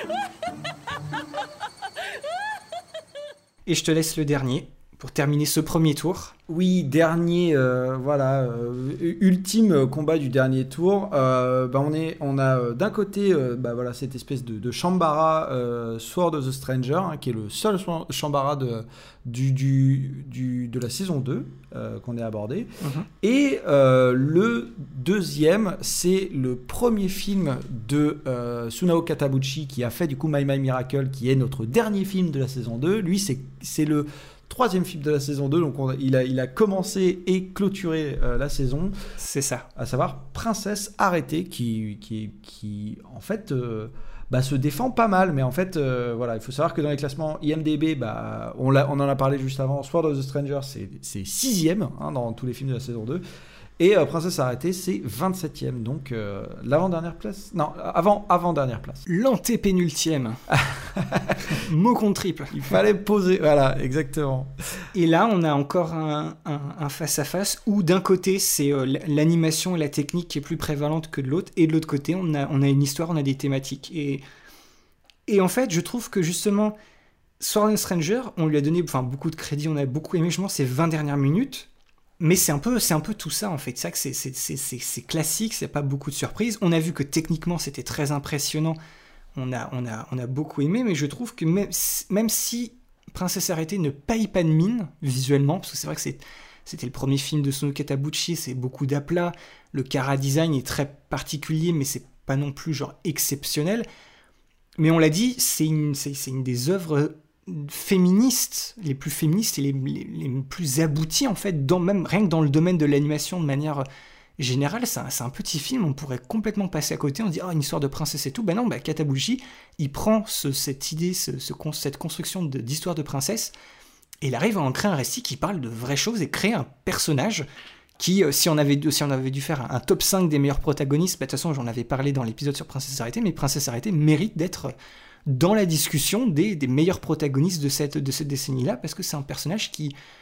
Un personnage féminin très fort, mais pas fort en mode guerrier. C'est vraiment, une, je pense que c'est un, un, personnage qui parle aux gens, aux gens d'aujourd'hui, aux petites filles d'aujourd'hui, et même aux, aux, filles, aux femmes d'aujourd'hui. Je veux dire, il y a, il y a, une discussion dans ce, film qui est surprenamment, voilà, actuelle et pas, stupide et pas, euh, on n'essaie pas de faire la, leçon sur quoi que ce soit. Ça évoque des choses et c'est fait de manière très intelligente.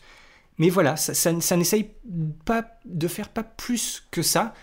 Et, moi, je t'avoue que je suis vraiment tenté de le faire passer, de le faire passer au-dessus. Parce que sur The Stranger, oui, d'accord, techniquement, c'est impressionnant. Le dernier combat avec la musique et l'animation, ça tabasse, mais ça reste quelque chose de très, de très vu et, et rat à vue. Et en plus, si on, si on triche un peu en reprenant les autres Shambara qu'on a fait dans la saison 1, bah c'est même pas le meilleur, quoi. Donc, euh, moi, je serais tenté, je t'avoue, de faire passer Princesse Arrêtée en devant. Je te rejoins tout à fait euh, là-dessus. Moi, je suis complètement. Même si, alors, Princesse Arrêtée, il y a, y, a, certains points que je considère comme assez, euh, assez euh, lacunaires dans, son, dans, dans, la construction du film, surtout. Pas dans ses thèmes, mais dans la manière dont il les construit et dans la manière dont il fait avancer l'histoire. Il y a certains points qui sont assez, assez longuets et assez euh, creux.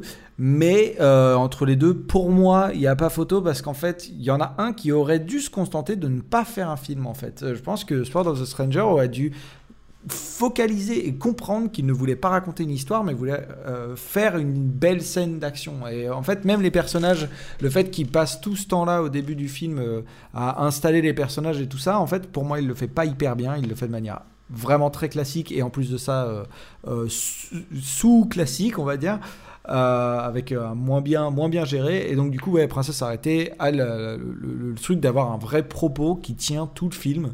Et en plus de ça, euh, les décors sont euh, foutrement jolis, je trouve. Oui, ils sont, ils sont beaucoup plus minimalistes que ce qu'on voit dans, dans My My Miracle. Là-dessus, on voit que bah, oui. Katabuchi, on l'avait dit dans l'épisode de My My Miracle, qu'il a pu profiter d'une équipe un peu plus compétente avec un peu plus de monde. Ce qu'il faut savoir, on, on, le rappelle, mais Princesse Arrêtée, c'est le premier long métrage du studio 4 degrés Celsius, qui était surtout connu pour avoir justement participé euh, dans les, dans les, les omnibus, les, les trucs d'animation. Donc Animatrix, ils étaient derrière une grande majorité de ça. Ils avaient fait le deuxième cours dans Memories, tu sais, Sting Bomb, c'était eux qui étaient derrière ça. Oui. La, la plupart des talents qui étaient derrière, ils sont habitués à ce petit court métrage, mais c'était leur premier projet de long métrage, donc voilà, c'est pour ça que moi j'aime bien voir l'évolution entre Princesse Arrêtée et euh, My My Miracle parce qu'on ne perd pas en qualité thématique, mais en qualité technique, on monte, on monte en gamme. Donc c'est pour ça que je. Tout à fait. Mais, mais bon, voilà, les, les, décors étaient sympas, mais justement les décors ressemblaient plus à ces, à ces des contes un peu d'histoire, de contes de fées, d'histoire de princesse. Il y avait rien de Mais c'était bien, c'était bien trouvé cette espèce de petite machine volante là. C'était bien. C'était encore une fois très Miyazaki. Là, je viens d'y repenser, mais on retombe un peu dans ce genre de, dans ce genre d'influence. Mais oui, pour moi, ça, ouais, ça passe, ça passe devant. Alors que moi, je suis comme une page blanche. C'est la raison qui m'a poussée à vouloir franchir les portes de la ville, afin de trouver ma voie et de devenir autre chose qu'une princesse qui joue aux échecs et fait des réussites. Celle que je suis aujourd'hui veut goûter à ce que peut proposer le monde au-delà de ces murs. Est-ce qu'on passe à la suite maintenant? Deuxième tour. Absolument. Et jusque-là, ce, ce, premier tour a été plutôt. Euh, on était plutôt d'accord sur la majorité des choses, hein, je trouve.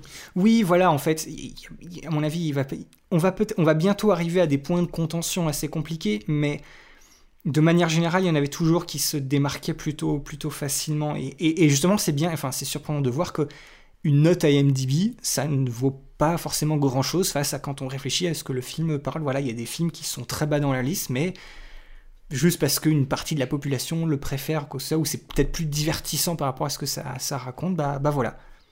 Il y a, il y a- il y a des surprises de, de ce côté-là, mais je pense que oui, on a été, on a été plutôt, on a été plutôt d'accord. Tout à fait.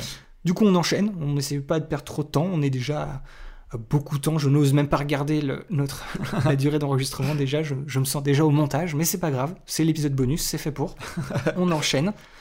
Eh ben, Julien, je te laisse. On, on remonte tout en haut à gauche. Eh bien, euh, eh bien, ce qui nous met face euh, à bah, 17e du coup coup qui est qui a monté hein, dans, le, dans le bracket d'avant, face à, au premier euh, tout court, hein, euh, Chihiro, le voyage de Chihiro. Donc voilà, un été avec coup versus le voyage de Chihiro qui se passe aussi en été. Est-ce que ça se passe en été? On ne sait pas, mais en tout cas, Si, si, si, puisque là, le thème principal, le thème au piano, tout ça, ça s'appelle Un jour d'été.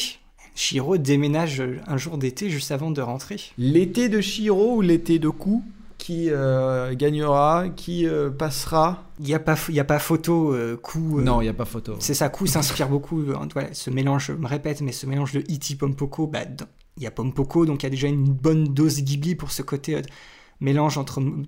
Justement, le, le fameux cliché du mélange entre tradition et modernité. mais, mais en, enfin, en, en tout point, le, le voyage de Shiro, pour ce- même pour ce que ça représente, enfin, c'est clair. C'est clair et net que Shiro, ça, va être un grand classique qui va aller, qui va aller très loin, et donc, coup, c'est bien qu'il passe, mais là, je, je sais même pas si on a besoin de plus s'étendre là-dessus. Non, non, non. On- je pense que pour le tour d'après, on aura besoin de rentrer dans les détails. Ouais. Mais là-dessus, je pense que c'est le voyage de Shiro qui, qui passe. Hein Ne me la colle pas entre les pattes Je croyais que tu voulais une assistante. Elle sera parfaite. Tu pourrais pas rêver mieux. Tu parles Sen, vas-y. Bien. Vas-y, je leur fais le, fais le deuxième et je prendrai les, les deux autres d'après. Bien sûr. Les deux suivants sont donc euh, Pogno contre euh, Mind Game. Euh, et donc là, on arrive sur un, un duel qui commence à être un petit peu plus musclé. Même si, pour moi, encore une fois, euh, là, en fait, du coup, euh, tous les, les trucs qui ont fait que c'était difficile entre Pogno et My My Miracle vont plutôt jouer en la défaveur de Pogno contre Mind Game, puisque Mind Game a un sujet et des, thématiques qui sont bien plus profondes. Pogno se contente de rester très léger et très tout ça, même si Pogno, c'est un très bon film, euh, qui est une merveilleuse aventure. voilà, encore une fois, on recommande à tout le monde. Mais face à Mind Game, Mind Game a un vrai propos et se tient du début à la fin. Il y a quasiment aucune lacune. C'est une vraie proposition. Avec en plus, euh, tu l'as, noté tout à l'heure, euh, bah, cette proposition qui est radicalement nouvelle en termes euh, visuellement en parlant. hein. on est sur une vraie avancée. C'est ça. Donc euh, voilà, Pogno est une espèce de renouvellement chez Miyazaki, mais en termes d'animation japonaise et dans l'histoire de l'animation japonaise, Mind Game fait un bien plus grand bruit d'après, d'après moi, ou d'après nous peut-être. C'est ça. Oui, mais en fait, et, et là, je reprendrai un peu ce qui avait pu faire, ce qui aurait pu énerver certaines personnes la dernière fois, ce qui t'avait peut-être posé problème, mais c'était quand on avait dû euh, faire affronter Perfect Blue contre Princesse Mononoke.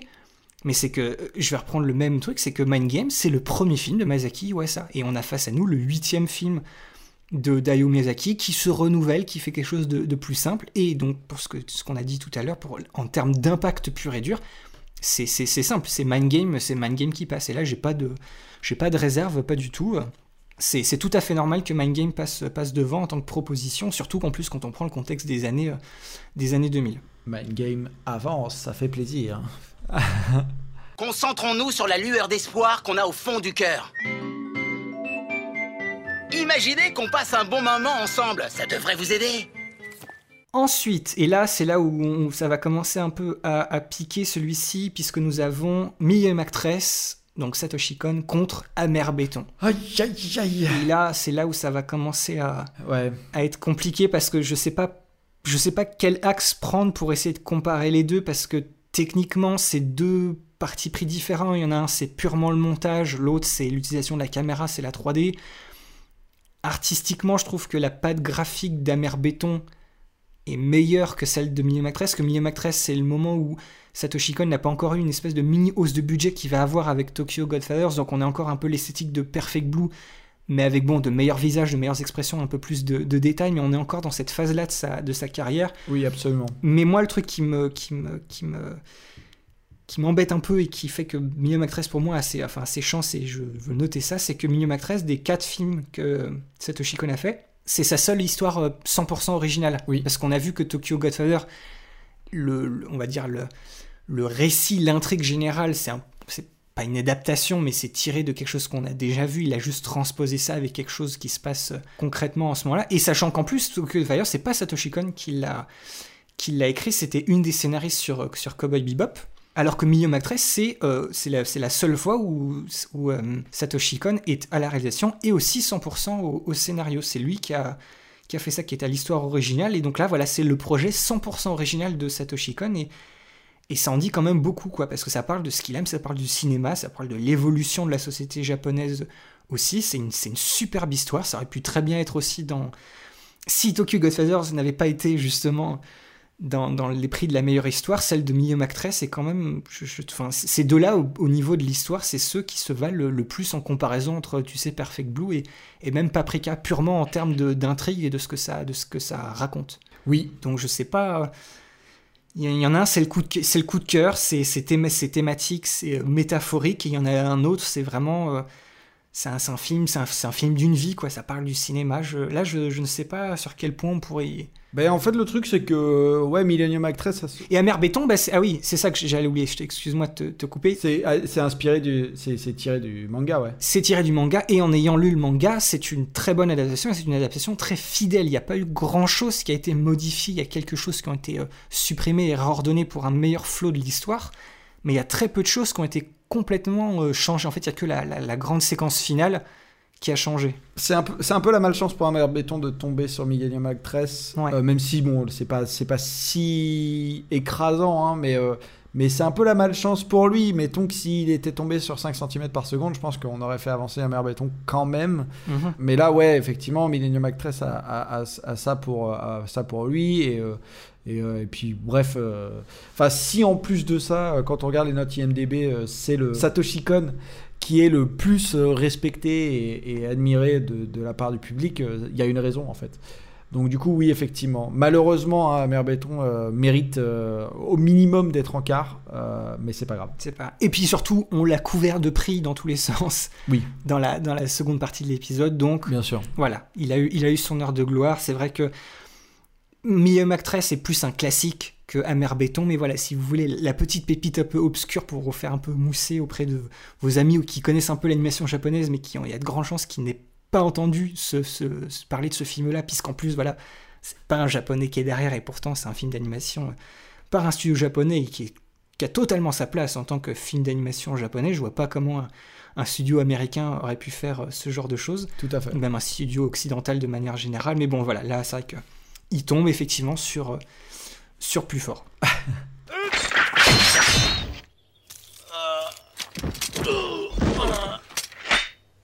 Je suis persévérant et obstiné, vous voyez. Pourquoi passez-vous votre temps à me protéger? Je ne puis m'en empêcher. Et du coup, pour terminer cette, cette phase-là du tableau, nous avons 5 cm par seconde contre Tokyo Godfathers. Et là, je crois qu'encore une fois. Ah là, ouais, c'est un peu écrasant du coup. ouais, là, c'est plus, là, c'est vrai que c'est plus, c'est plus écrasant. Même si moi, j'aime beaucoup 5 cm par seconde, mais c'est vrai que bon, voilà. Là, là, on peut, je peux vraiment sortir la, le côté 5 cm par seconde, film assez court, c'est trois histoires avec un seul fil rouge. C'est ça. Qui parle à peu près de les mêmes choses, mais c'est un peu plus décousu que justement Tokyo Godfathers, qui est une histoire absolument exceptionnelle, qui a des personnages beaucoup plus charismatiques, dont on se souvient beaucoup plus que le, le protagoniste euh, de 5 cm par seconde et ses conquêtes. Là, je pense qu'il n'y a, pas, il y a pas photo. Tout à fait. Mon ange gardien va prendre soin de moi. N'hésitez pas à continuer la route sans moi. Mais avant de partir, dites-moi que jamais vous n'oublierez la pauvre vieille folle que vous avez connue. Oh, regardez c'est un cimetière. Je ne suis pas encore morte Vas-y, bah je te laisse, je te laisse les, les, deux, les quatre prochains là. Je te laisse introduire les quatre prochains. Eh bien, euh, combat euh, qui va être euh, ben un peu un peu plus compliqué celui-là. On a euh, du coup en arrivant euh, celui dont on n'a pas encore parlé, mais le deuxième de sur la liste IMDb, euh, le château ambulant face à Summer Wars de Osoda.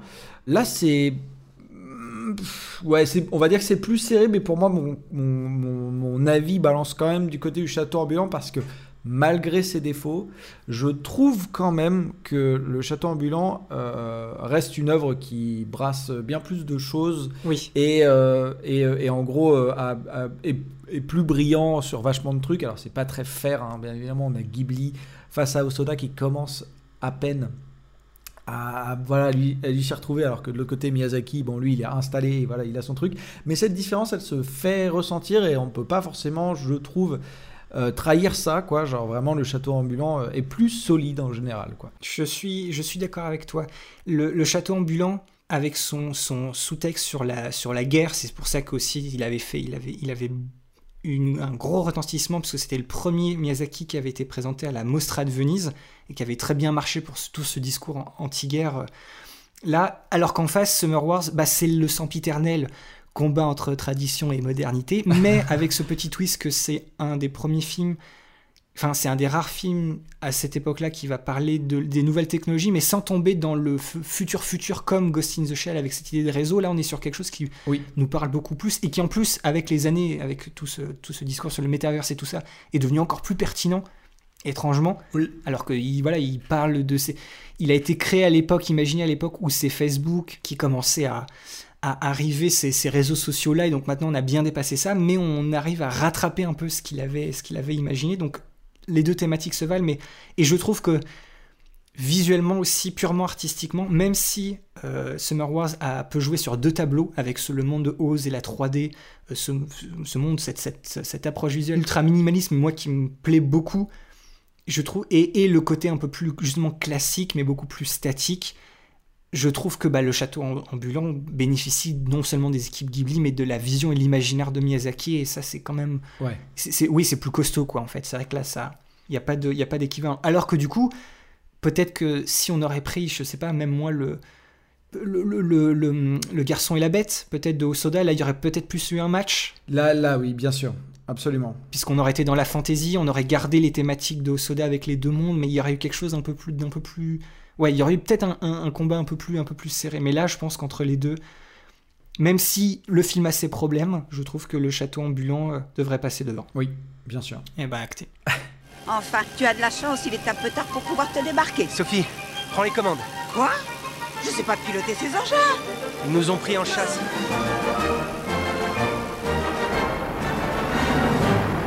J'ai envie de les taquiner un petit peu. Et alors, du coup, si on continue, bah, on arrive sur quelque chose qui est un peu plus évident encore, euh, je trouve, à choisir. Oui. Euh, D'un côté, Paprika, et de l'autre côté, bah, voilà, Skycrawlers, le dernier film de Mamoru Oshii en date. Film d'animation, puisqu'il a fait, il a fait du live action derrière, mais c'est vrai qu'en termes d'animation, pour l'instant, c'est le dernier. Bon bah voilà, euh, là, Paprika, Paprika, Paprika. D'autant plus que moi, ça me- personnellement, même si je m'enlève du côté objectif, bon voilà, n'ayant pas aimé Skycrawlers, je suis très content de me dire que Paprika va avancer. Oui, puis rien qu'en termes de vision, on, on l'a dit, même si, je veux dire, le, le film de Skycrawler c'est cohérent, mais le fait qu'il y ait ce film avec les avions en 3D et ce film qui se passe dans la base, qui raconte un peu de choses différentes, il y a, il y a une même personne derrière, mais il y, a deux, il y a deux films en un, donc au niveau de la vision, voilà. Alors que, alors que Paprika, c'est un parti pris, c'est une idée, c'est une mise en scène, c'est tout est, tout est cohérent, tout est au, au poil de cul près. Donc euh, là, c'est pas, ouais, c'est vrai que c'est pas, c'est pas comparable. Là, Oshi avait déjà dépassé le stade où il avait fait ses grands films. Je trouve que bah, rien que les deux, les deux Ghost in the Shell pour moi sont, sont meilleurs, mais alors que là, Paprika, voilà, c'est, c'est un autre, c'est un autre bonhomme quoi. C'est un autre, euh, c'est un autre monstre quoi qui se, qui se place. Et ça, on arrive à un stade où ouais, c'est pas, c'est difficile de, de lutter avec, avec Paprika. Donc euh, ouais, ça passe. Il faut envoyer Paprika. Oui, dans le rêve de Imuro. C'est le seul moyen de sauver Tokita. Je n'en vois aucun autre.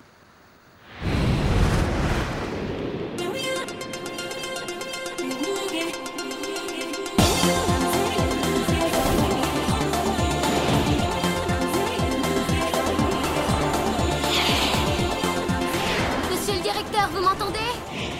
Oui, je te reçois 5 sur 5. Je t'entends très bien. Combat suivant, bah alors, alors, Here comes the new challenger again, because euh, c'est Cowboy Bebop euh, qui arrive dans la danse. Euh, Cowboy Bebop qui est donc le troisième sur le classement IMDB. hein, voilà, c'est le 1, 2 et 3e qui avaient cette première place offerte euh, grâce, à leur, grâce à leur classement IMDB justement. Donc Cowboy Bebop Knocking on Heaven's Door face à Metropolis. Et là, Boris, qu'en penses-tu? J'attends de voir tes arguments pour faire un choix. Euh, Il y, a, il y a un film qui est tiré d'une série animée, c'était une de nos infractions qu'on avait dit à notre règle de pas parler de ça. C'est vrai. Ce, ce film est très bon, mais il, il tient, il tient tout seul, mais il est encore plus appréciable par si on a vu la série, si on connaît les personnages qu'il y a derrière. De tous les épisodes, il fait, c'est un épisode allongé, mais ça fait partie des meilleures choses qui sont arrivées dans l'univers Cowboy Bebop. Mais il y a ce côté où c'est raccroché à quelque chose. Metropolis est aussi raccroché techniquement à un film qui est déjà arrivé avant, mais c'est différent. Donc, la, moi, la musique, enfin, Cowboy Bebop, moi, c'est ma série animée, euh, c'est mon, mon animé préféré, mais au-delà de ça, je pense que Metropolis mériterait de, passer devant sur ce, sur ce principe-là. Je pense que c'est déjà cool que Cowboy Bebop soit autant aimé, soit arrivé bah, aussi loin, bah, techniquement parce qu'il avait déjà la place, la place offerte, mais la- l'animation est, vraiment très bonne dans les deux cas, c'est différent, mais quand on pense à l'animation japonaise aussi de manière générale, non seulement il y a, aussi, on on en a pas encore parlé, mais tout l'hommage justement au style d'Osamu Tezuka. Oui, dans le film de Metropolis, puisque techniquement Metropolis c'est pas une, une réadaptation, une revision du film de Fritz Lang, c'est une adaptation, une revision du manga d'Osamu Tezuka, qui, dont il s'était inspiré en ayant vu une affiche ou des visuels. Il n'avait pas vu le Metropolis de Fritz Lang à ce moment-là, mais disons que tout, est lié. Il y a un bagage que je trouve plus intéressant, sachant qu'en plus, par rapport à ce que le film raconte de Cowboy Bebop, c'est des thématiques qui sont très, on va dire, importantes dans l'univers Cowboy Bebop. C'est bah, vraiment c'est du Cowboy Bebop pur et dur, alors qu'il y a un côté peut-être plus universel dans, dans Metropolis. C'est plus. Ouais. Je sais pas, c'est- plus, c'est plus parlant, comme tu dis, c'était plus, plus accessible. Je sais pas, Metropolis me paraît un peu moins accessible quand même, parce qu'il y a tout, il y a ce style visuel très particulier, le mélange des styles, euh, le fait que voilà, ça rappelle à ces, vieux films, c'est euh, les, euh, artificielle, tout ça. Il y en a un qui est plus divertissant que l'autre. Pour moi, Cowboy Bebop, c'est un, c'est un kiff sans fin. Mais si je m'arrête en tant que film, je pense que Metropolis devrait passer devant. Oui, je suis d'accord. Je suis d'accord avec toi. En fait, tout simplement parce que quand tu prends le point de départ de Metropolis, Metropolis te prend et te raconte tous les éléments qui composent son histoire, alors que Cowboy Bebop part du principe que tu les connais déjà. Donc à partir de là, si tu prends juste les films, Cowboy Bebop part avec un, handicap, quoi. Ouais, voilà, un des, un des avantages. Non, mais bon, ça, c'était.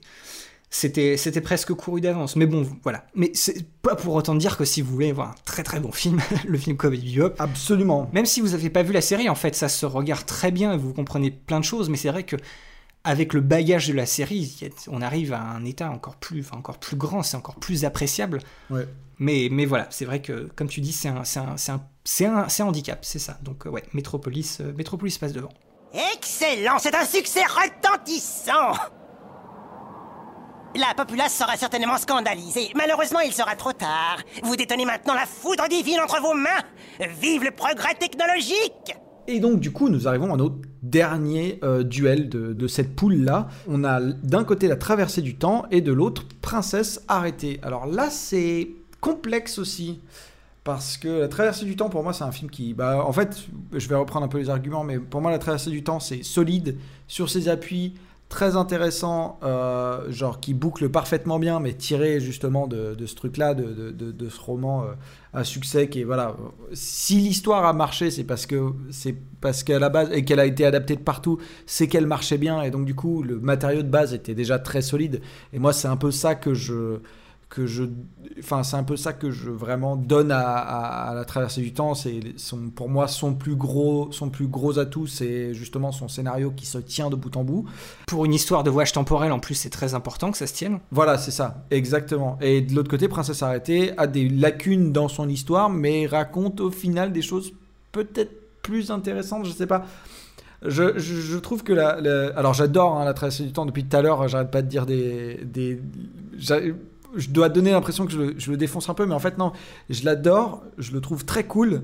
Je le trouve hyper solide, mais c'est vrai que comparé à, un truc qui a légèrement plus d'âme ou plus d'ambition ou plus de trucs, euh, âme c'est compliqué, mais plus d'ambition, plus d'envie, euh, envie de faire des choses de manière un peu plus unique ou genre de truc, bah c'est voilà, j'aurais tendance à donner un peu le spotlight pour l'autre quoi.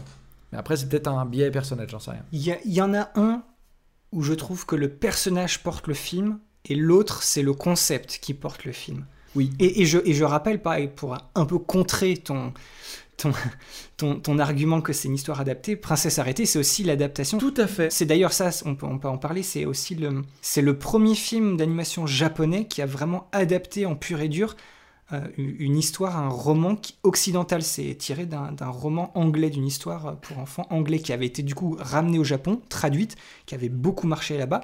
Mais c'était la première fois que le Japon allait vraiment chercher quelque chose euh, d'étranger à leur culture pour l'adapter pratiquement en tant que tel. C'est pas comme Miyazaki qui Euh, on l'a vu par exemple avec Princesse Mononoke, qui à la base voulait faire sa version de La Belle et la Bête, enfin, qui était très inspirée par certains contes, mais qui le transformait bien à sa sauce, alors que là, on a vraiment un, un- un conte occidental, mais vu par euh, le- les yeux de- des créateurs d'animation d'animation japonaise. Donc là aussi, il y a une idée d'adaptation.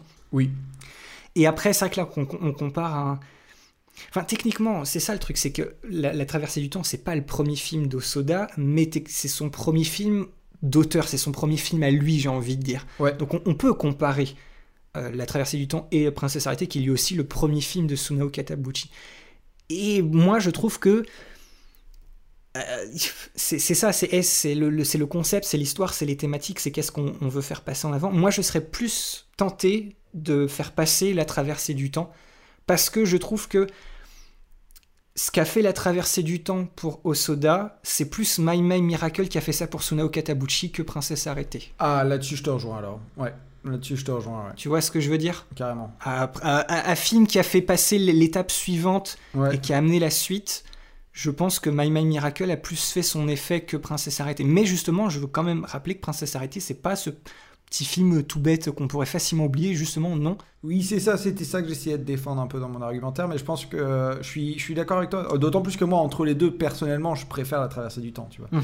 mais, euh, mais je me basais surtout sur des critères objectifs, mais je suis d'accord avec toi, c'est un peu plus le truc de la consécration qui va lui permettre d'a- d'atteindre des sphères qui lui ressemblent un peu plus. D'ailleurs, juste après, il fait Summer Wars, donc... euh, C'est ça. complètement. Let's go pour la traversée du temps comme porte d'ouverture vers... Et, et puis voilà, je me dis que dans, dans, le, dans les meilleurs films d'animation japonais, entre un film qui a réussi à adapter une nouvelle fois à sa sauce de manière intelligente un classique de la littérature SF japonaise, vraiment un- un- un- un- une icône culturelle euh, de, ce, de ce roman euh, qui a été écrit par, euh, j'ai oublié son nom parce que c'est aussi l'auteur de, Paprika, Yasutaka Tsutsui. Voilà, ce- cette espèce de, de- projet de, iconique de la, de la culture japonaise. Bah, voilà, si c'était une adaptation pure et dure en tant que telle, non, mais Osoda a eu l'intelligence de trouver sa manière à lui de la raconter, et un peu comme ce qu'avait fait, même si je sais pas si c'est une, euh, comparaison pertinente, mais comme ce qu'avait fait euh, bah, Satoshi Kon avec Perfect Blue, où il a pris quelque chose de déjà existant, même si, bon, oui, la, nouvelle qu'avait pris Satoshi Kon, et il l'a considérée tellement mauvaise qu'il a juste repris les éléments de base et il l'a fait à sa sauce. Mais voilà, c'est cette idée de prendre un matériau de base et le tourner à sa sauce pour créer quelque chose de nouveau et d'intéressant, alors que Princesse Arrêtée, déjà de base, les thèmes qui étaient soulevés, c'était dans le roman anglais euh, original, tu vois. Il a juste bah, transformé ça et, créé, et mis ça en place sous, sous la forme d'un film d'animation. Donc je- moi, je pense que la traversée du temps devrait passer devant. Ouais, on est d'accord. On est d'accord. C'est trop court. Je dois prendre plus d'élan.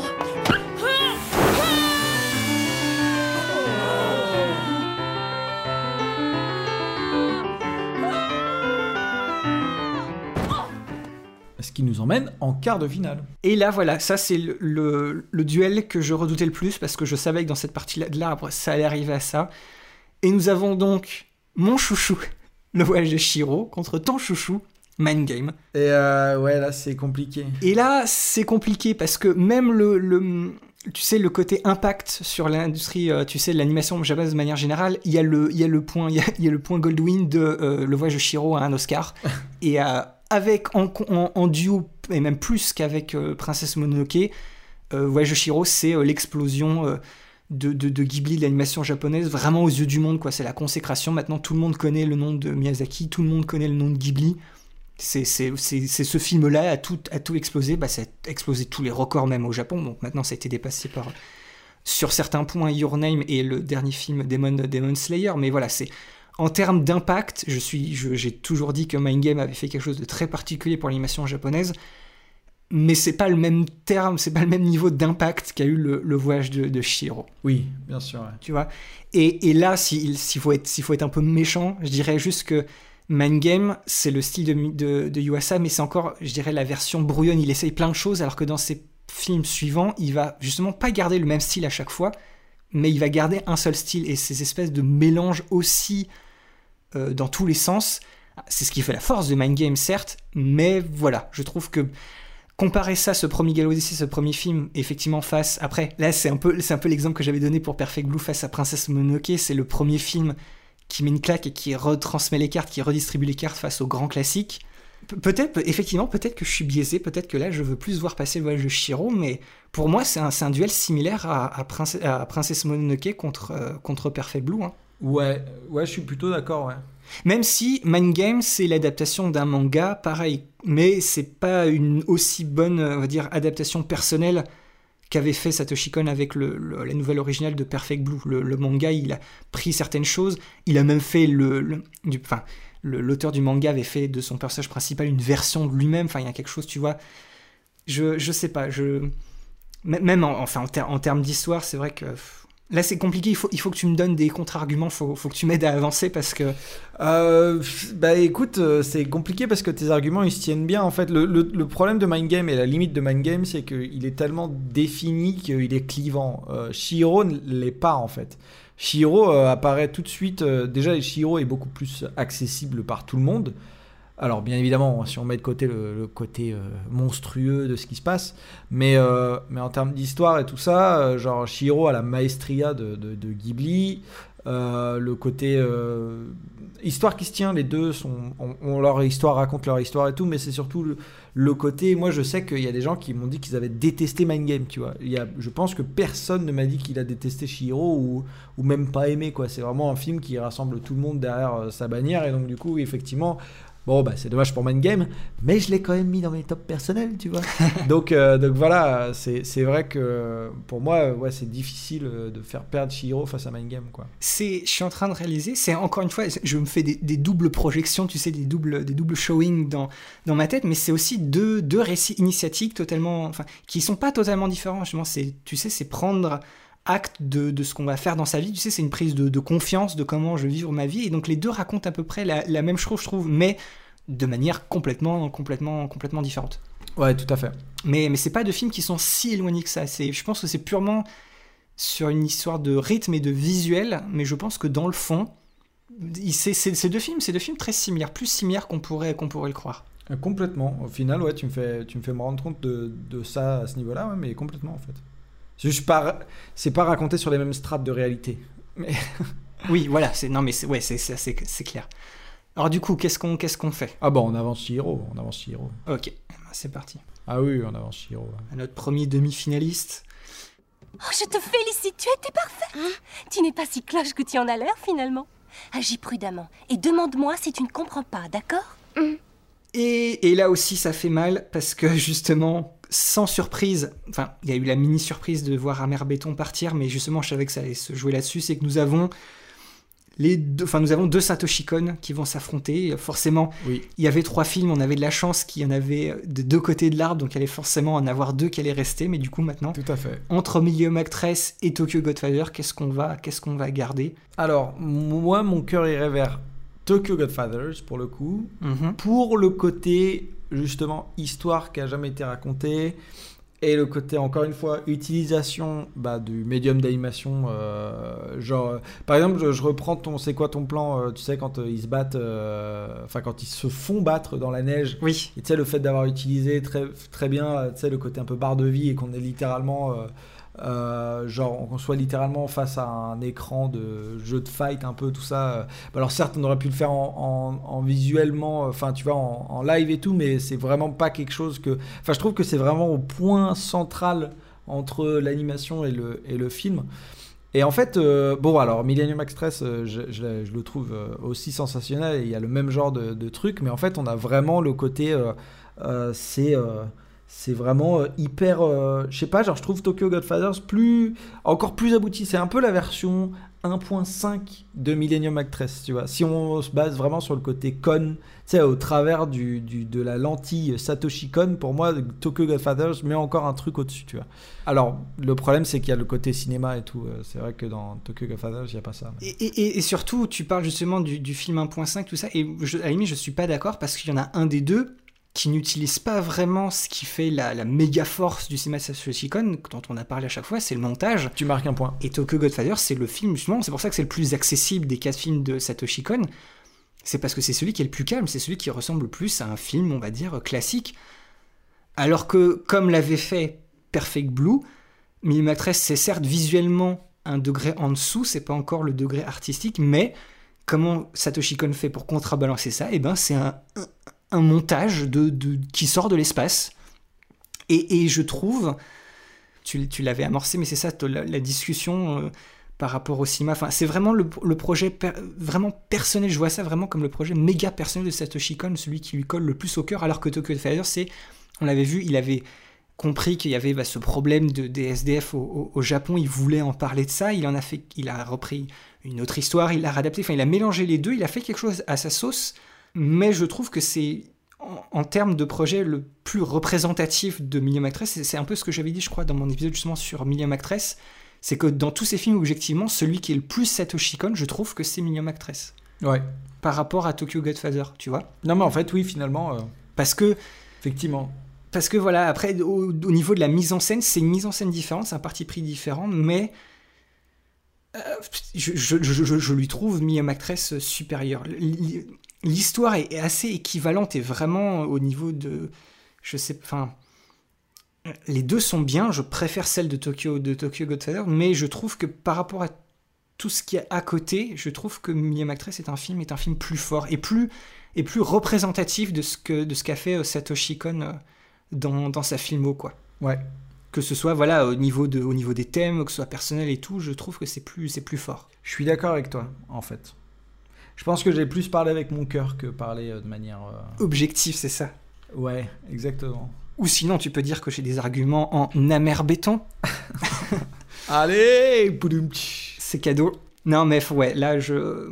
Ça, ça- ça pique parce que oui, il y a- enfin, c'est ça, c'est choisir, c'est choisir entre deux excellents films et je, je trouve que ouais, c'est surtout pour ce qui va arriver par la suite. euh, je, je pense que Million Actress a plus, euh, a plus ses chances, même si ça risque d'être euh, compliqué, quoi. Donc autant, autant lui donner toutes, toutes les billes qu'on peut. Tout à fait. Ok, ah bah c'est parti. Million Actress. Vous êtes vraiment obligé de partir Oui. Je dois aller le rejoindre. Je me l'étais promis, il y a longtemps. Ne faites pas ça, vous ne pourrez jamais revenir On passe maintenant sur la partie droite du, bracket et on, a euh, du coup, bah ça y est, on continue hein, le combat euh, des, semi-géants avec euh, d'un côté le château ambulant et de l'autre côté Paprika. Et ici, moi je t'avoue que autant château ambulant c'était un peu plus compliqué avec les autres avant, autant pour moi là c'est assez simple encore une fois. Paprika passe devant le château ambulant puisque les lacunes du château ambulant pour moi jouent en sa défaveur. Encore une fois, un peu comme un peu comme avec Steamboy, euh, c'était pas Steamboy, je sais plus quel. euh, Bref, j'avais pris cet argument, mais en fait, c'est un, un peu mon souci que j'ai avec le château ambulant face à Paprika qui est euh, excellent en tout point. Et donc, euh, voilà. C'est un peu, un peu là que je me trouve. Je, suis, je suis d'accord.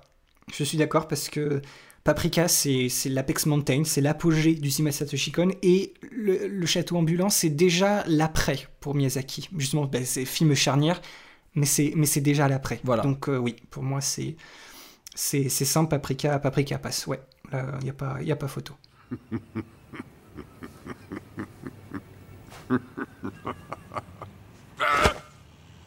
Maintenant, le combat est terminé.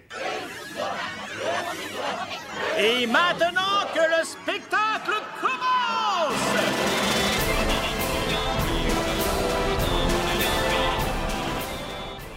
Et donc du coup, euh, bah voilà, bah, dernier, euh, dernier euh, combat des quarts de finale. On a d'un côté Metropolis de Rintaro et de l'autre La traversée du temps de Mamoru Osoda. Là, je t'avoue que je vais pas pouvoir, pour moi, euh, défendre la traversée du temps beaucoup plus longtemps, puisqu'en fait, Metropolis est un, un projet bien plus grande envergure que la traversée du temps, en fait. C'est ça. Traversée du temps, c'est un truc très solide, mais très solide dans une espèce de petite bulle. Alors que Metropolis, peut-être il est un peu moins solide dans l'histoire qu'il raconte, mais la bulle qu'il décrit est vachement plus grosse et vachement plus euh, bah, passionnante en fait. Il y a moyen de faire des grandes thèses sur Metropolis, alors que sur la traversée du temps, bon, on ferait une, une petite dissertation si tu veux. C'est un peu comme ça que je vois la chose. Je, je, je- je m'énerve moi-même et je vais répéter les deux mêmes mots que du coup j'ai collés à Metropolis, mais c'est ambition réussie. Voilà, ouais. Voilà. En, en termes d'ambition, c'est totalement différent. Et le fait que ce soit réussi, bah, bah voilà, ça passe. C'était un peu l'argument bah, qu'on avait beaucoup utilisé pour Akira par rapport à certains autres grands films, c'est que quand tu fais un truc hyper ambitieux, mais qu'en plus de ça, tu te donnes les moyens pour réussir, Mm. bah voilà, la, la traversée du temps, c'est un premier film euh, d'auteur, c'est le film du renouveau, c'est le film de la renaissance pour, pour Osoda, mais c'est pas comparable avec voilà, le dernier gros chef-d'œuvre euh, de, de quelqu'un qui a, fait, qui a fait de très bons films. Et là, Metropolis, oui, c'est pas. C'est sans égal, quoi. C'est pas, pas comparable. Je, je sais même pas quel, euh, avec quel film d'Osoda on pourrait comparer Ouais. euh, Metropolis. Peut-être plus avec Summer Wars, mais même, même tu vois, parce qu'il y a la même idée d'une ambition technologique. Mais après, il n'y a pas. Enfin, tu vois, là, il y aurait, il y aurait, plus, il y aurait plus de jeux parce que Summer Wars, sur, cette, sur ce discours réseaux sociaux actuel pertinent, tu vois, avec Metropolis euh, et l'histoire du cinéma, enfin, là, il y aurait peut-être plus quelque chose, mais entre la traversée du temps et Metropolis, ouais, c'est pas. Oui, oui, à la rigueur. Ça, ça, ça, ça se fait vite, quoi. Le choix, le choix est vite fait. Absolument. Ok, eh ben on fait passer Metropolis. Du coup, très bien.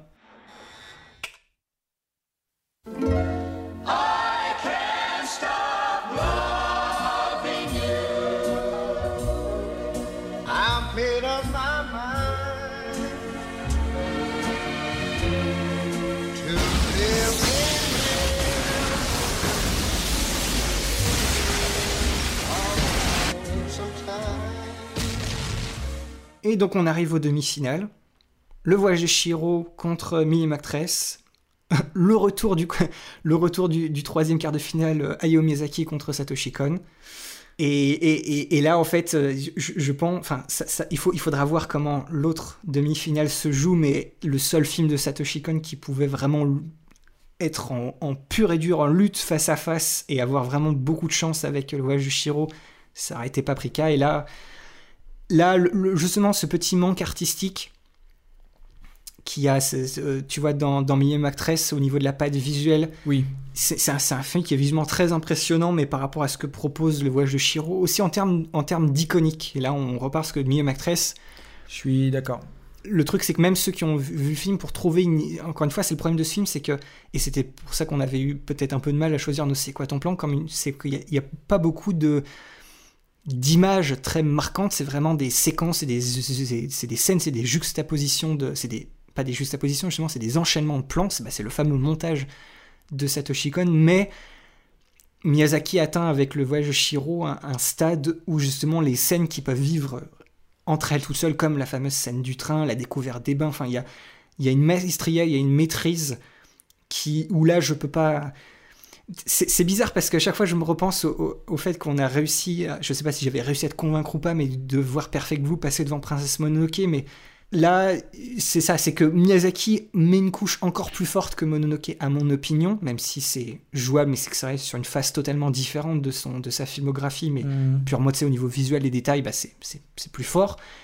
Et Satoshi Kon fait la même chose, mais il passe pas le cran supplémentaire. euh, je sais pas, donc euh, moi je, je verrais quand même le voyage de Shiro, mais. Non, mais complètement, je suis d'accord avec toi, mais aussi, aussi pour cette notion d'ambition de la narration, tu vois. C'est-à-dire que Millennium Actress est très intéressant dans la narration, on va dire, temporelle et dans toute la carrière de cette. euh, De, cette actrice du coup mais en fait euh, va pas brasser on va dire qu'on on n'a pas l'impression que ça brasse plein de trucs tu sais genre un peu de partout on a, on a l'impression qu'on retrace alors même si justement le montage fait qu'on va un peu dans tous les sens mais on retrace un peu la carrière de cette actrice là du coup ça reste assez intimiste Et un peu répétitif aussi peut-être, puisqu'on passe à chaque fois de ah quelle va être sa absolument la nouvelle étape de sa filmo, de sa de sa vie d'actrice, tout ça. Il y a il y a ce fil rouge avec cette cette clé, cet artiste. Ouais.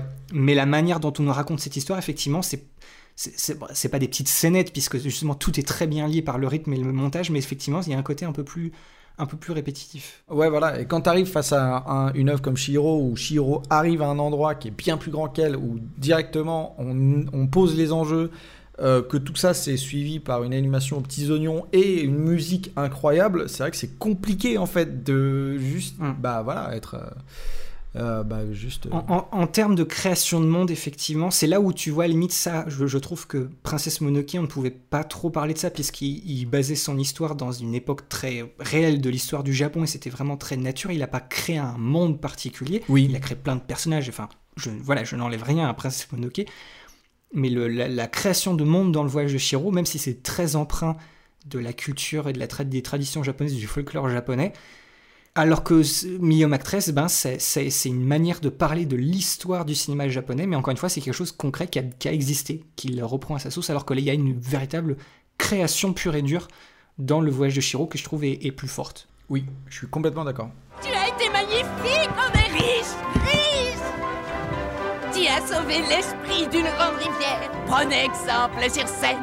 Sac est pour tout le monde Et maintenant, rendez-moi toutes les pépites d'or Est-ce que tu penses que Tokyo Godfather aurait eu plus de chance contre de Shiro euh, Non plus. Ou qu'on a, bien, qu'on a bien fait de passer Million Actress pour vraiment... Ouais, Genre, le, le, seul qui aurait eu plus de chance euh, face à Shiro de Satoshi Kon, il est toujours dans le classement. Hein. Oui, voilà, mais c'est ça. Et, et peut-être qu'on va, on va arriver, je ne sais pas. Mais tu sais quoi, regarde, on va pas, on va pas tergiverser, on va faire ça maintenant, deuxième demi-finale. Absolument. Paprika versus Metropolis. Et là, du coup, Duel des titans, là, ça y est, on arrive dans le vraiment très très très très très très haut du panier. C'est ça. Bah là, je t'avoue que tu sais tout à l'heure quand je disais, euh, quand je prenais la traversée du temps euh, et Métropolis en parlant de bulles, Mm. traversée du temps, bulle, mais très solide, très euh, voilà, mais toute petite bulle. Et Métropolis, genre énorme bulle, mais un peu instable, tu vois. Bah là, il se retrouve face à une bulle qui est peut-être un peu plus petite en termes de taille. Oui. Pas, pas de beaucoup, hein, mais peut-être un peu plus petite en termes de taille de Métropolis, mais euh, parfaitement ronde. Genre, rien qui dépasse. Genre, nickel, tu vois. Donc, est-ce qu'on va vers la taille de la bulle ou est-ce qu'on va vers la, sol- la solidité et, la, et genre le, le- le bel ouvrage, tu vois? Moi, je choisis le bel ouvrage parce que je sais pas. je- euh, Après, c'est là pour le coup, c'est peut-être mon aspect un peu plus euh, aussi. euh, si j'ai aimé le voir ou pas, tu vois. Enfin, c'est l'avis, mon avis plus personnel, tu vois. Mais là, c'est compliqué puisque puisqu'on est sur deux trucs qui sont quand même solides, quoi. Donc, j'en sais rien. Les, les deux sont des adaptations, techniquement. Oui. Donc ça, c'est bon, c'est réglé pour les deux. C'est pas, c'est vrai que c'est pas la, la même échelle, la même, la même, enfin, c'est pas la même, c'est une ambition différente, mais je pense qu'elle est au même niveau. Ouais. Il y a, y a création de monde d'un côté avec Metropolis, et il y a vraiment, bah voilà, la, la- la mise en scène, une histoire, euh, une manière ouais, de, de raconter, de, de jouer avec les plans de réalité, enfin, que seul Satoshi Kon arrive à faire aussi bien. Et puis voilà, il l'a jamais aussi bien fait que sur ce, sur ce film-là. À la limite, je dirais peut-être que c'est peut-être le moment où le fait que Metropolis soit autant chargé du film de Fritz Lang, de l'héritage d'Osamu Tezuka, que, que Katsuhiro Otomo, vu que c'est le scénariste, il peut pas s'empêcher de, ra- de rajouter une, immense explosion et un désastre pas possible à la fin de son film, Ouais. comme il avait déjà fait sur Akira. Peut-être que c'est là le moment où il faut quand même parler de l'originalité pure et dure, sachant que Paprika, ça je, le sais, c'est comme ce qu'avait fait Satoshi Kon sur le, le roman de la, la nouvelle de Perfect Blue. C'est une adaptation, mais c'est pas une adaptation de facto, comme par exemple Michael Arias à Mère Béton. Il a pris beaucoup de liberté, il a gardé oui.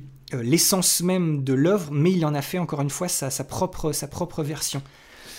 Donc, voilà, Otomo, techniquement, il a fait aussi sa propre version de, de, et du, du manga de Tezuka et la version du, du film de Fritz Lang, mais là, je pense que c'est le moment où tu sens peut-être trop les, les chaînes de- de- des grands classiques qui sont derrière et qui l'aident justement, et qui est aidé par Beclou, cette maestria artistique, cette ambition de, de créer une, une ville et tout ça, alors que, oui, bon, bah, c'est un, c'est un peu plus, c'est moins ambitieux, Enfin, l'échelle est moins ambitieuse, mais par contre, ce que ça essaye de raconter, comment ça a réussi à raconter ça, c'est peut-être plus, c'est peut-être plus réussi. Donc, je, je, serais tenté de faire passer Paprika, euh, Paprika devant pour qu'on ait un peu la même version de ce combat, tu sais, euh, ambition, création de monde versus euh, raconter une histoire qui se tient plus, mais d'une manière totalement nouvelle et totalement genre la, maestria pas possible, comme tu dis, de Satoshi Kon, plutôt que de se retrouver avec deux films qui sont genre euh, tradition Japon et histoire, tu sais, ville, euh, modernité, tout ça, ce, côté, euh, tu sais, tradition et l'autre science-fiction, enfin un peu fantastique et science-fiction,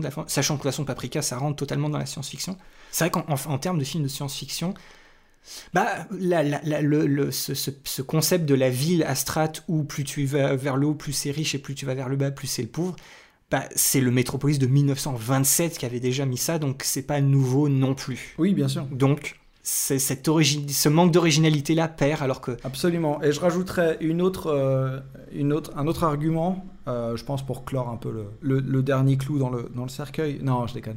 mais, euh, mais pour clore un peu le truc, c'est que genre, prenons la scène de la parade dans Paprika. Mhm. Peux-tu me donner une scène qui t'a autant marqué dans Metropolis? Une seule. Tu parles des ballons, des ballons avec l'explosion. euh, Enfin, la- fin, la fin, la fin du film, ce, ce- grand, ces grosses explosions avec le, le- le truc, la, Ah oui, la tout à musique fait. du jazz en fond, tu sais, voilà, cette, la fin de Metropolis, c'est hyper marquante, c'est vrai. Mais, mais en termes de côté, mais c'est pas iconique en fait. Ouais, c'est ça. La parade de Paprika, elle ressemble pas à la parade, euh, tu sais, au, mi- au milieu de, du, de Innocence, de Ghost in the Shell, Innocence. Ouais. Mais les explosions, ça reste des explosions, quoi. Voilà, c'est c'est la patte, c'est la patte Katsuhiro Otomo, ça c'est clair. Et en plus de ça, la parade, elle a vraiment un intérêt. Scénaristique, oui. Voilà, elle a un intérêt scénaristique. C'est vraiment un truc. euh, au début, on te montre ça, tu sais pas du tout où t'es, et en fait, au fur et à mesure, tu te rends compte et tu te dis, ah oui, d'accord, ok, c'est hyper intéressant, quoi, c'est hyper important. Donc, euh, donc voilà. Ouais, bah je pense que c'est bon. Je, je suis on acte, on acte. Mais, mais je suis je suis très content de voir que Metropolis est allé est allé aussi loin. Ça me je suis content. Oui, ouais, mais pour moi, pour moi, pour moi, je suis pas tant surpris que ça. Je suis très content et pas tant surpris. Allez écoutez cet épisode de Metropolis. Absolument, et allez voir le film. C'est le 30, c'est le 30 si je dis pas de bêtises. Premier épisode de saison 2, épisode 30, Metropolis. On vous l'envoie dans tous vos boîtes mail. J'ai fait un rêve incroyable. Moi aussi. Je n'avais pas rêvé comme ça depuis longtemps. Et donc, du coup, est-ce qu'on serait pas en présence, du coup, de, euh, de, de cette finale qui oppose Shihiro à Paprika? Re, on la rejoue. La, la, la, la Satoshi Kon versus Miyazaki. C'est reparti. C'est ça. Mais cette fois avec euh, bah voilà quelque chose de plus de plus conséquent du côté de, de Satoshi Kon. Et là c'est c'est compliqué, c'est compliqué. Il y a peut-être un petit point vicieux qui moi me ferait pencher vers Paprika. Alors que hein, encore une fois moi euh, voyage de Shiro euh, top 1 absolu. Oui, oui, bien sûr. Mais le voyage de Shiro, euh, c'est le combien film de Miyazaki, combien tième? Parce qu'il il a mis son temps, il a fait beaucoup de projets pour arriver justement à cet apogée d'une partie de son cinéma, mais il a beaucoup de films derrière lui. Ouais. Alors que Paprika, c'est son quatrième film, quoi. On- Il y a aussi la, il y a aussi euh, la, la série qu'il faut pas oublier entre Tokyo Godfathers et Paprika que Satoshi Kon a fait. euh, Paranoia Agent. Donc voilà, donc il y a cinq gros projets, sachant que Paranoia Agent a beaucoup aidé à, influencer ce qu'a fait euh, Satoshi Kon en termes de mise en scène dans Paprika. Donc effectivement, faut pas, faut pas l'oublier. Mais, mais voilà, Mi- Miyazaki, c'est ouais, dans les deux cas, c'est un peu la, con- la, la consécration d'un style très particulier, tu vois. C'est ça, c'est le, le style Ghibli, le style Miyazaki. C'est d'un côté Princesse Mononoke, mais de l'autre côté, c'est Voyage de Shiro. Et le style Satoshi Kon, bah, ça peut être d'un côté bah, Minimum Actress, mais c'est vraiment concrétisé ouais, dans, dans Paprika. Donc même là-dessus, c'est pas, c'est- équivalent. Oui. Il reste encore l'impact, le, le point impact, où effectivement, il y a, tu peux pas vraiment trop lutter contre l'impact de manière générale de l'ani- sur l'animation japonaise qu'a eu Non. euh, le voyage de Shiro. Après, en termes d'impact, entre autres, plein de films, je ne veux pas qu'on tombe dans ce débat à la con que Inception, ce n'est pas euh, un repompage direct de Paprika. Il y a des tas de films qui ont aussi inspiré le, le film de Christopher Nolan, dont Paprika fait partie, donc c'est vrai que ça a eu une importance capitale, mais de- dans le cinéma de manière générale, Paprika a peut-être plus sa place, alors que le voyage de Shiro, tu peux pas vraiment piocher des bouts pour... C'est vraiment un tout, quoi, ça se tient, c'est... dans- Comme tu dis, c'est dans... tu parlais de bulle, c'est dans sa bulle, quoi. C'est ça. Tu peux pas faire au- autrement, et en termes de bulle ronde, la bulle, la bulle de Shiro, elle est sacrément ronde aussi, quoi. Ah oui, non, là, ouais, pour le coup, euh, l'argument de la bulle, il marche plus. euh, si tu les mets ensemble, euh, Shiro, euh, solide de A à Z. Après, oui, effectivement, la question de l'histoire, entre guillemets, les thématiques qui sont abordées et tout ça, c'est vrai que je trouve Paprika plus intéressant que Shihiro, mais encore une fois, tu vois, je dis je trouve.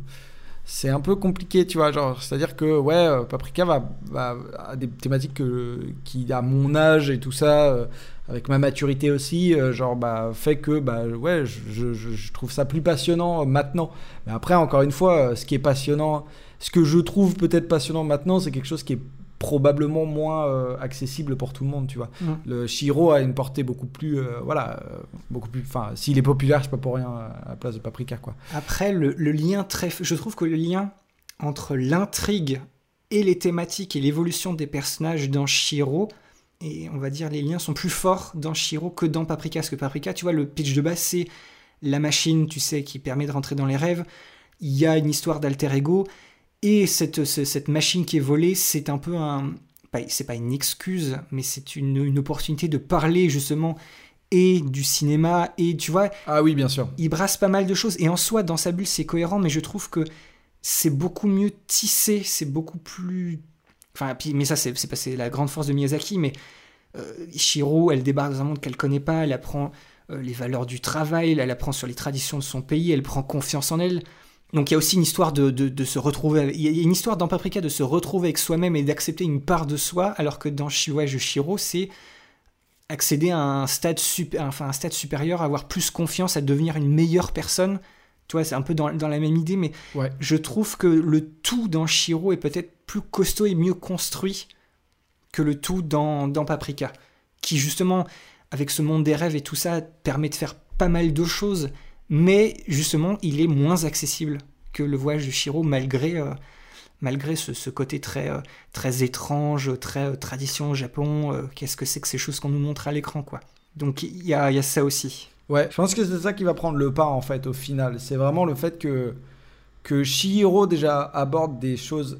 En fait, un aborde des thématiques qui sont bien plus globales, donc qui peuvent toucher bien plus de gens, et deux les aborde elle-même de manière bien plus accessible en fait.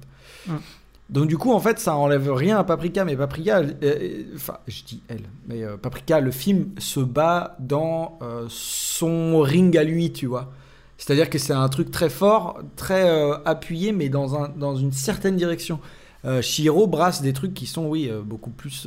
je, je- je cherche le mot depuis tout à l'heure, mais euh, universel, en fait. Mm. Donc c'est ça qui fait, un- à mon avis, la force de Shihiro sur Paprika. C'est ça. Et puis encore une fois, et puis là c'est encore pire, c'est parce que Shiro, donc histoire originale, et puis Miyazaki, il est derrière et à la création de l'histoire et à la création du film, alors que là sur Paprika, par contre, il, il adapte un, un roman déjà existant à, à sa sauce effectivement. Donc ça peut être considéré comme histoire originale, mais la base, la base est, un, est quelque chose de déjà existant, alors que c'est vraiment une création complète, pure, pure et dure de la part de, de la part de Miyazaki. Donc ouais, ouais, ouais, je, je pense que sans, en fait, sans surprise, mais peut-être plus compli- d'une manière peut-être plus compliquée qu'on aurait pu penser, je pense que Voilà. on élit en tant que meilleur film d'animation japonais des années 2000 officiellement, on remet notre prix Hôtel Adriano du meilleur film d'animation japonais des années 2000. Le voyage de Shiro, c'est fait, c'est acté. Je pose le crayon. On aura essayé, hein. On aura essayé de, de mettre quelqu'un d'autre sur le trône, mais au final, c'est sa place qui lui revient de droit, quoi, dans cette euh, décennie. C'est ça. La, la- dernière fois, on avait, on avait mis de côté bah, le, le- le grand Miyazaki qui était Princesse Mononoke pour, par rapport à l'exploit qu'avait été Akira, qui était lui aussi en soi bah, le classique du classique. Mais effectivement, en termes en termes d'aura, en termes d'aura, en fait, c'est équivalent. Le, le voyage de Shiro et euh, Akira, en termes d'aura, en termes d'impact, en fait, ce qu'on raconte depuis le début, en fait, c'est ça. hein. Il y a vraiment ce, ce Akira qui fait exploser l'animation japonaise un peu dans, en tant que niche, mais qui l'amène en dehors du Japon. Et pour le rendre un peu plus mainstream et pour donner des noms hyper connus, même au grand public, bah, c'est le voyage de Shiro qui vient, qui vient achever tout ça. Absolument.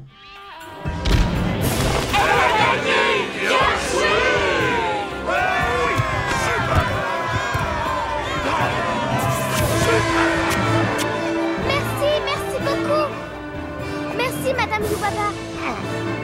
Et au revoir. Merci à Donc voilà, épisode euh, massif. Je regarde rapidement 3h20 d'enregistrement, c'est absolument ma boule. mais ces épisodes bonus, ce format-là, moi, c'est mon format préféré. Je- J'adore, je te l'ai dit souvent, mais c'est une manière que je trouve très fun de boucler nos saisons et de reparler un peu de tous ces films d'une manière, d'une manière assez différente. Je- C'est toujours un bon moment. On, on a fait que deux, mais c'est trop cool. Je trouve ça trop cool. Ouais, non, c'est clair. C'est c'est une, une belle manière ouais, de, complètement revenir. Et au final, euh, de complètement revenir sur nos films. Mais au final, tu vois, genre, on a- il y, a- il y a très peu de films dont on n'a pas fait un, euh, on n'a pas pris un petit temps pour parler, en fait. Euh, Il y a certains films qu'on a, on a viré très vite du genre origine, tout ça, mais la majorité, on leur a donné une, une- une place, une place quand même assez, assez intéressante, quoi. Donc c'est cool. Ouais, c'est ça, ce tour... bah, c'est ça, ce, ce tournoi, contrairement au prix personnel où du coup il y a peut-être plusieurs fois les mêmes films qui reviennent, bah, ça nous donne l'occasion voilà, de revenir sur tous les films, effectivement, même si c'est très rapidement. Du coup, par rapport à ce qu'on vient de faire, là, le, visuel de ce résultat, de, ce- de cet arbre qui est maintenant au complet, je, vais vous, le- mettrai sur les, sur les réseaux très peu de temps après la, sortie de l'épisode. Je vous mettrai aussi à disposition, comme la dernière fois, le PDF vierge de cet arbre pour que vous puissiez vous amuser. Et aussi, si je dis pas de bêtises, si j'ai bien fait mon boulot comme il faut, vous avez dû voir que on a aussi trouvé une manière de faire cet arbre-là en ligne, et vous avez déjà pu faire l'essai avec l'arbre de la saison dernière, de la saison 1, donc aussi le lien pour faire votre propre, tournoi avec le seeding qu'on a, qu'on a mis en place directement en ligne, que vous pouvez nous partager aussi peut-être beaucoup plus facilement qu'avec notre le PDF vierge, eh ben, je vous le mets en ligne aussi, donc euh, n'hésitez pas à le faire et avec l'image que vous allez créer, donnez-la nous en, en commentaire, que ce soit sur Facebook et sur Twitter. Si vous pouvez coller le, le petit hashtag HA bracket 2000 cette fois pour qu'on retrouve toutes vos, toutes vos propositions, ce serait cool. Peut-être aussi, à la limite, si ça vous tente, par rapport au prix personnel, si vous avez vous, euh, des films que vous voulez, à qui vous voulez remettre certains prix par rapport aux catégories qu'on a proposées, répondez-nous aussi dans le post de, de cet épisode bonus. Euh, Mettez-les dessus, euh, serait, on serait très curieux de voir ça. Si vous avez peut-être aussi des catégories différentes que vous voulez nous proposer, auxquelles vous voulez avoir nos, nos réponses, proposez-les aussi sous, cette, euh, sous ce post d'épisode. On va essayer un peu d'agglomérer tout ça, on va faire ça avec le temps. On vous le rappellera un peu dans, dans la suite, mais faisons en sorte de célébrer cette fin de saison avec cet épisode bonus et de, de voir un petit peu tout ce qui vous, plaît avec bah, soit ces catégories, soit voilà comment est-ce qu'on peut arriver à, à élire quel serait le, le meilleur film de toute une décennie. On, serait curieux de voir, parce que là, on a, nous, on a fait notre version à nous, on a essayé de rester objectif, mais ce serait, on, serait, bien curieux de voir quel est votre, avis. Donc euh, voilà, euh, format, format trop cool, mais dommage, pour, faire une mini transition, dommage que le- ce prochain épisode bonus, celui de la saison 3, bah, il arrivera quand même dans très longtemps. hein. Absolument, parce que la, la saison 3, elle va être euh, plus longue euh, que, le, bah, que les deux premières saisons, du coup. c'est ça. Ça va faire environ com- combien de- d'épisodes euh, Là, les, là ceux-là, ça faisait environ. C'était quoi 29 épisodes par saison, puisque les deux premières saisons étaient exactement la même longueur. Donc, le- le- la prochaine saison, elle sera de combien? Alors, on n'avait pas fait exprès, mais c'est vrai qu'on avait fait 29 aux deux. Et là, techniquement, si je regarde rapidement les, je sais qu'on va avoir au moins une quarantaine d'épisodes. Ah Donc, ouais, on est, plus on long, ouais. une dix, 10, 10, onzaine de plus. Donc, ouais, ça va être plus long. Pour couvrir notre sélection des années 2010, c'est ça, on va avoir déjà une, une bonne quarantaine d'épisodes. Et du coup, pour rapidement, avant de, avant de clôturer tout ça, peut-être parler vite fait de nos, nos attentes sur cette saison 3. Par rapport à cette longueur, je pense qu'il y, aura un- y aura un avant et après Your Name. Your Name, c'est 2016, donc ça va être à peu près au milieu de cette, de cette période. Et je pense qu'il va y avoir un. Il y aura deux saisons en une, tu vois. Oui. Mais ça va, il y aura le, le moment charnière de, de Your Name. Mais ce film-là, j'ai hâte. J'ai aussi. La seule chose que je veux noter, c'est que la dernière fois, pendant toute la saison 1, à la fin, j'avais parlé d'un film que je disais qu'il fallait que tu vois et que tu allais aimer. Que j'allais dire, ouais, bah c'est bon, on va le faire de toute façon en, saison 2 parce que ça date de 2009. Mais en fait, non, parce que comme un idiot, j'ai pris la première date que j'ai vue, mais 2009, c'est sa sortie en festival, alors que sa sortie en salle japonaise, comme toutes les dates qu'on a pris, c'est 2010. Et donc, du coup, cette saison 3, ça va être l'occasion très rapidement de enfin pouvoir traiter de Redline, le fameux Redline, ce film de course que je veux que tu voies Oui. Qui sera dans les mêmes termes que Dead Leaves, qui sera un peu dans les mêmes termes que Mind Game. J'ai très hâte de voir ta, ta réaction à ce film-là. Et donc, du coup, ça y est, là, c'est sûr et certain, on va pouvoir, on va pouvoir traiter de, de Redline. Donc, euh, ça. euh, Your Name, euh, bah, la même année que Your Name, parce que moi 2016, le combo Your Name, euh, Silent Voice, ça, ça va être absolument exceptionnel. Et puis, on va voir, bah, on va voir les derniers Miyazaki, on va voir le dernier Isao Takahata, malheureusement, parce que là, ça, c'est sûr et certain qu'on n'en aura plus. On verra la fin de Ghibli avant une espèce de pause qu'ils ont, ont faite, où justement, bah, les grands piliers bah, vont les se mettre de côté. Ils vont faire venir des petits nouveaux qui vont bah, essayer de s'im- de s'imposer, de créer des, des bons films. On va, on va avoir des choses très, très variées sur cette saison 3. Absolument. Et euh, on aura aussi euh, bah, la, grande, euh, le sommet un peu de la vague de Yuasa, hein, la, belle, la belle période Yuasa, la belle période Osoda. Bah, Shinkai, on a parlé, de, on a parlé de, Your Name, mais on aura aussi bah, bah, plusieurs trucs de Shinkai. En fait, tous les, tous les, les, réalisateurs qu'on a commencé à mettre en place dans la saison 2, là, ils vont vraiment briller sur la saison 3. Donc, euh, vraiment, je pense qu'on va, on va, on va bien. Bon, on va se régaler, quoi. C'est ça, ça va être la, la- concrétisation de cette, de cette nouvelle vague de, de réalisateurs post- post-Miyazaki, post-Ghibli, qui, justement, comme tu dis, hein, sont, sont apparus dans le courant des années 2000 et qui, du coup, sont, sont devenus vraiment des, bah, ouais, des, des stars, des, des artistes en plein, en gros, quoi, qui ont pris euh, pleine possession de leur, euh, de leur talent dans, dans, cette- dans, ces années, euh, dans ces années 2010. Donc, euh, voilà, une bonne, une bonne quarantaine d'épisodes qui nous attend. Donc, euh, vous allez. On est encore là pour un, un bon petit bout de temps avant, avant cet épisode bonus. J'imagine déjà la tronche du, de, de, de cet arbre, de cet arbre quand il y aura une quarantaine de films et de la longueur de cet épisode. Peut-être qu'on le fera en deux fois. On fera un épisode avec les prix, on fera un épisode avec uniquement la, la braquette. Mais bon, il y aura de, il y aura très belles choses à voir. On a, on a hâte. Par contre, ça tombe bien pour nous parce que justement cette fin de saison 2, cet épisode bonus, le timing tombe bien puisque ça arrive avec notre pause estivale. On va faire comme l'année dernière. On ne sortira pas d'épisode de là après celui-ci pendant la fin du mois de juin, mois de juillet, mois d'août. On aimerait viser un retour à la rentrée en septembre, mais la dernière fois on avait dit ça, on a pris un peu trop notre temps, on est revenu en octobre. Autant vous dire qu'on sera là à la rentrée, on vous dit pas de mois, pas de date précise, comme ça nous, on est tranquille, mais du coup voilà, ça nous permet de terminer avec un, avec un boom. Et puis aussi, euh, on a pris la décision, on vous dit pas avec quoi, avec quel film on va, on va revenir à la rentrée, avec les dates. Vous savez qu'on fonctionne de manière chronologique, on vous laisse, on vous laisse deviner. Mais voilà, Julien, si tu as, si quelque chose à, rajouter peut-être avant qu'on clôture ça, qu'on finisse tout ça. Non, bah, euh, je, vais, je vais juste euh, bah, vous remercier de. Mais je pense que, je pense que tu es un peu dans le, dans le même mood. Enfin, euh, je vais vous remercier de nous avoir écoutés sur la, la saison 2. Oui. Et, et bah, en espérant que vous serez, vous serez encore plus nombreux sur la, sur la 3, bien sûr. on vous attend, on vous attend. Donc voilà, merci d'avoir tendu une oreille ou deux à cet épisode triple, quadruple XL. on vous souhaite tous euh, un, bon été, on vous souhaite de bonnes vacances et on vous dit donc euh, à la prochaine. Ciao, bye les gens. Salut tout le monde.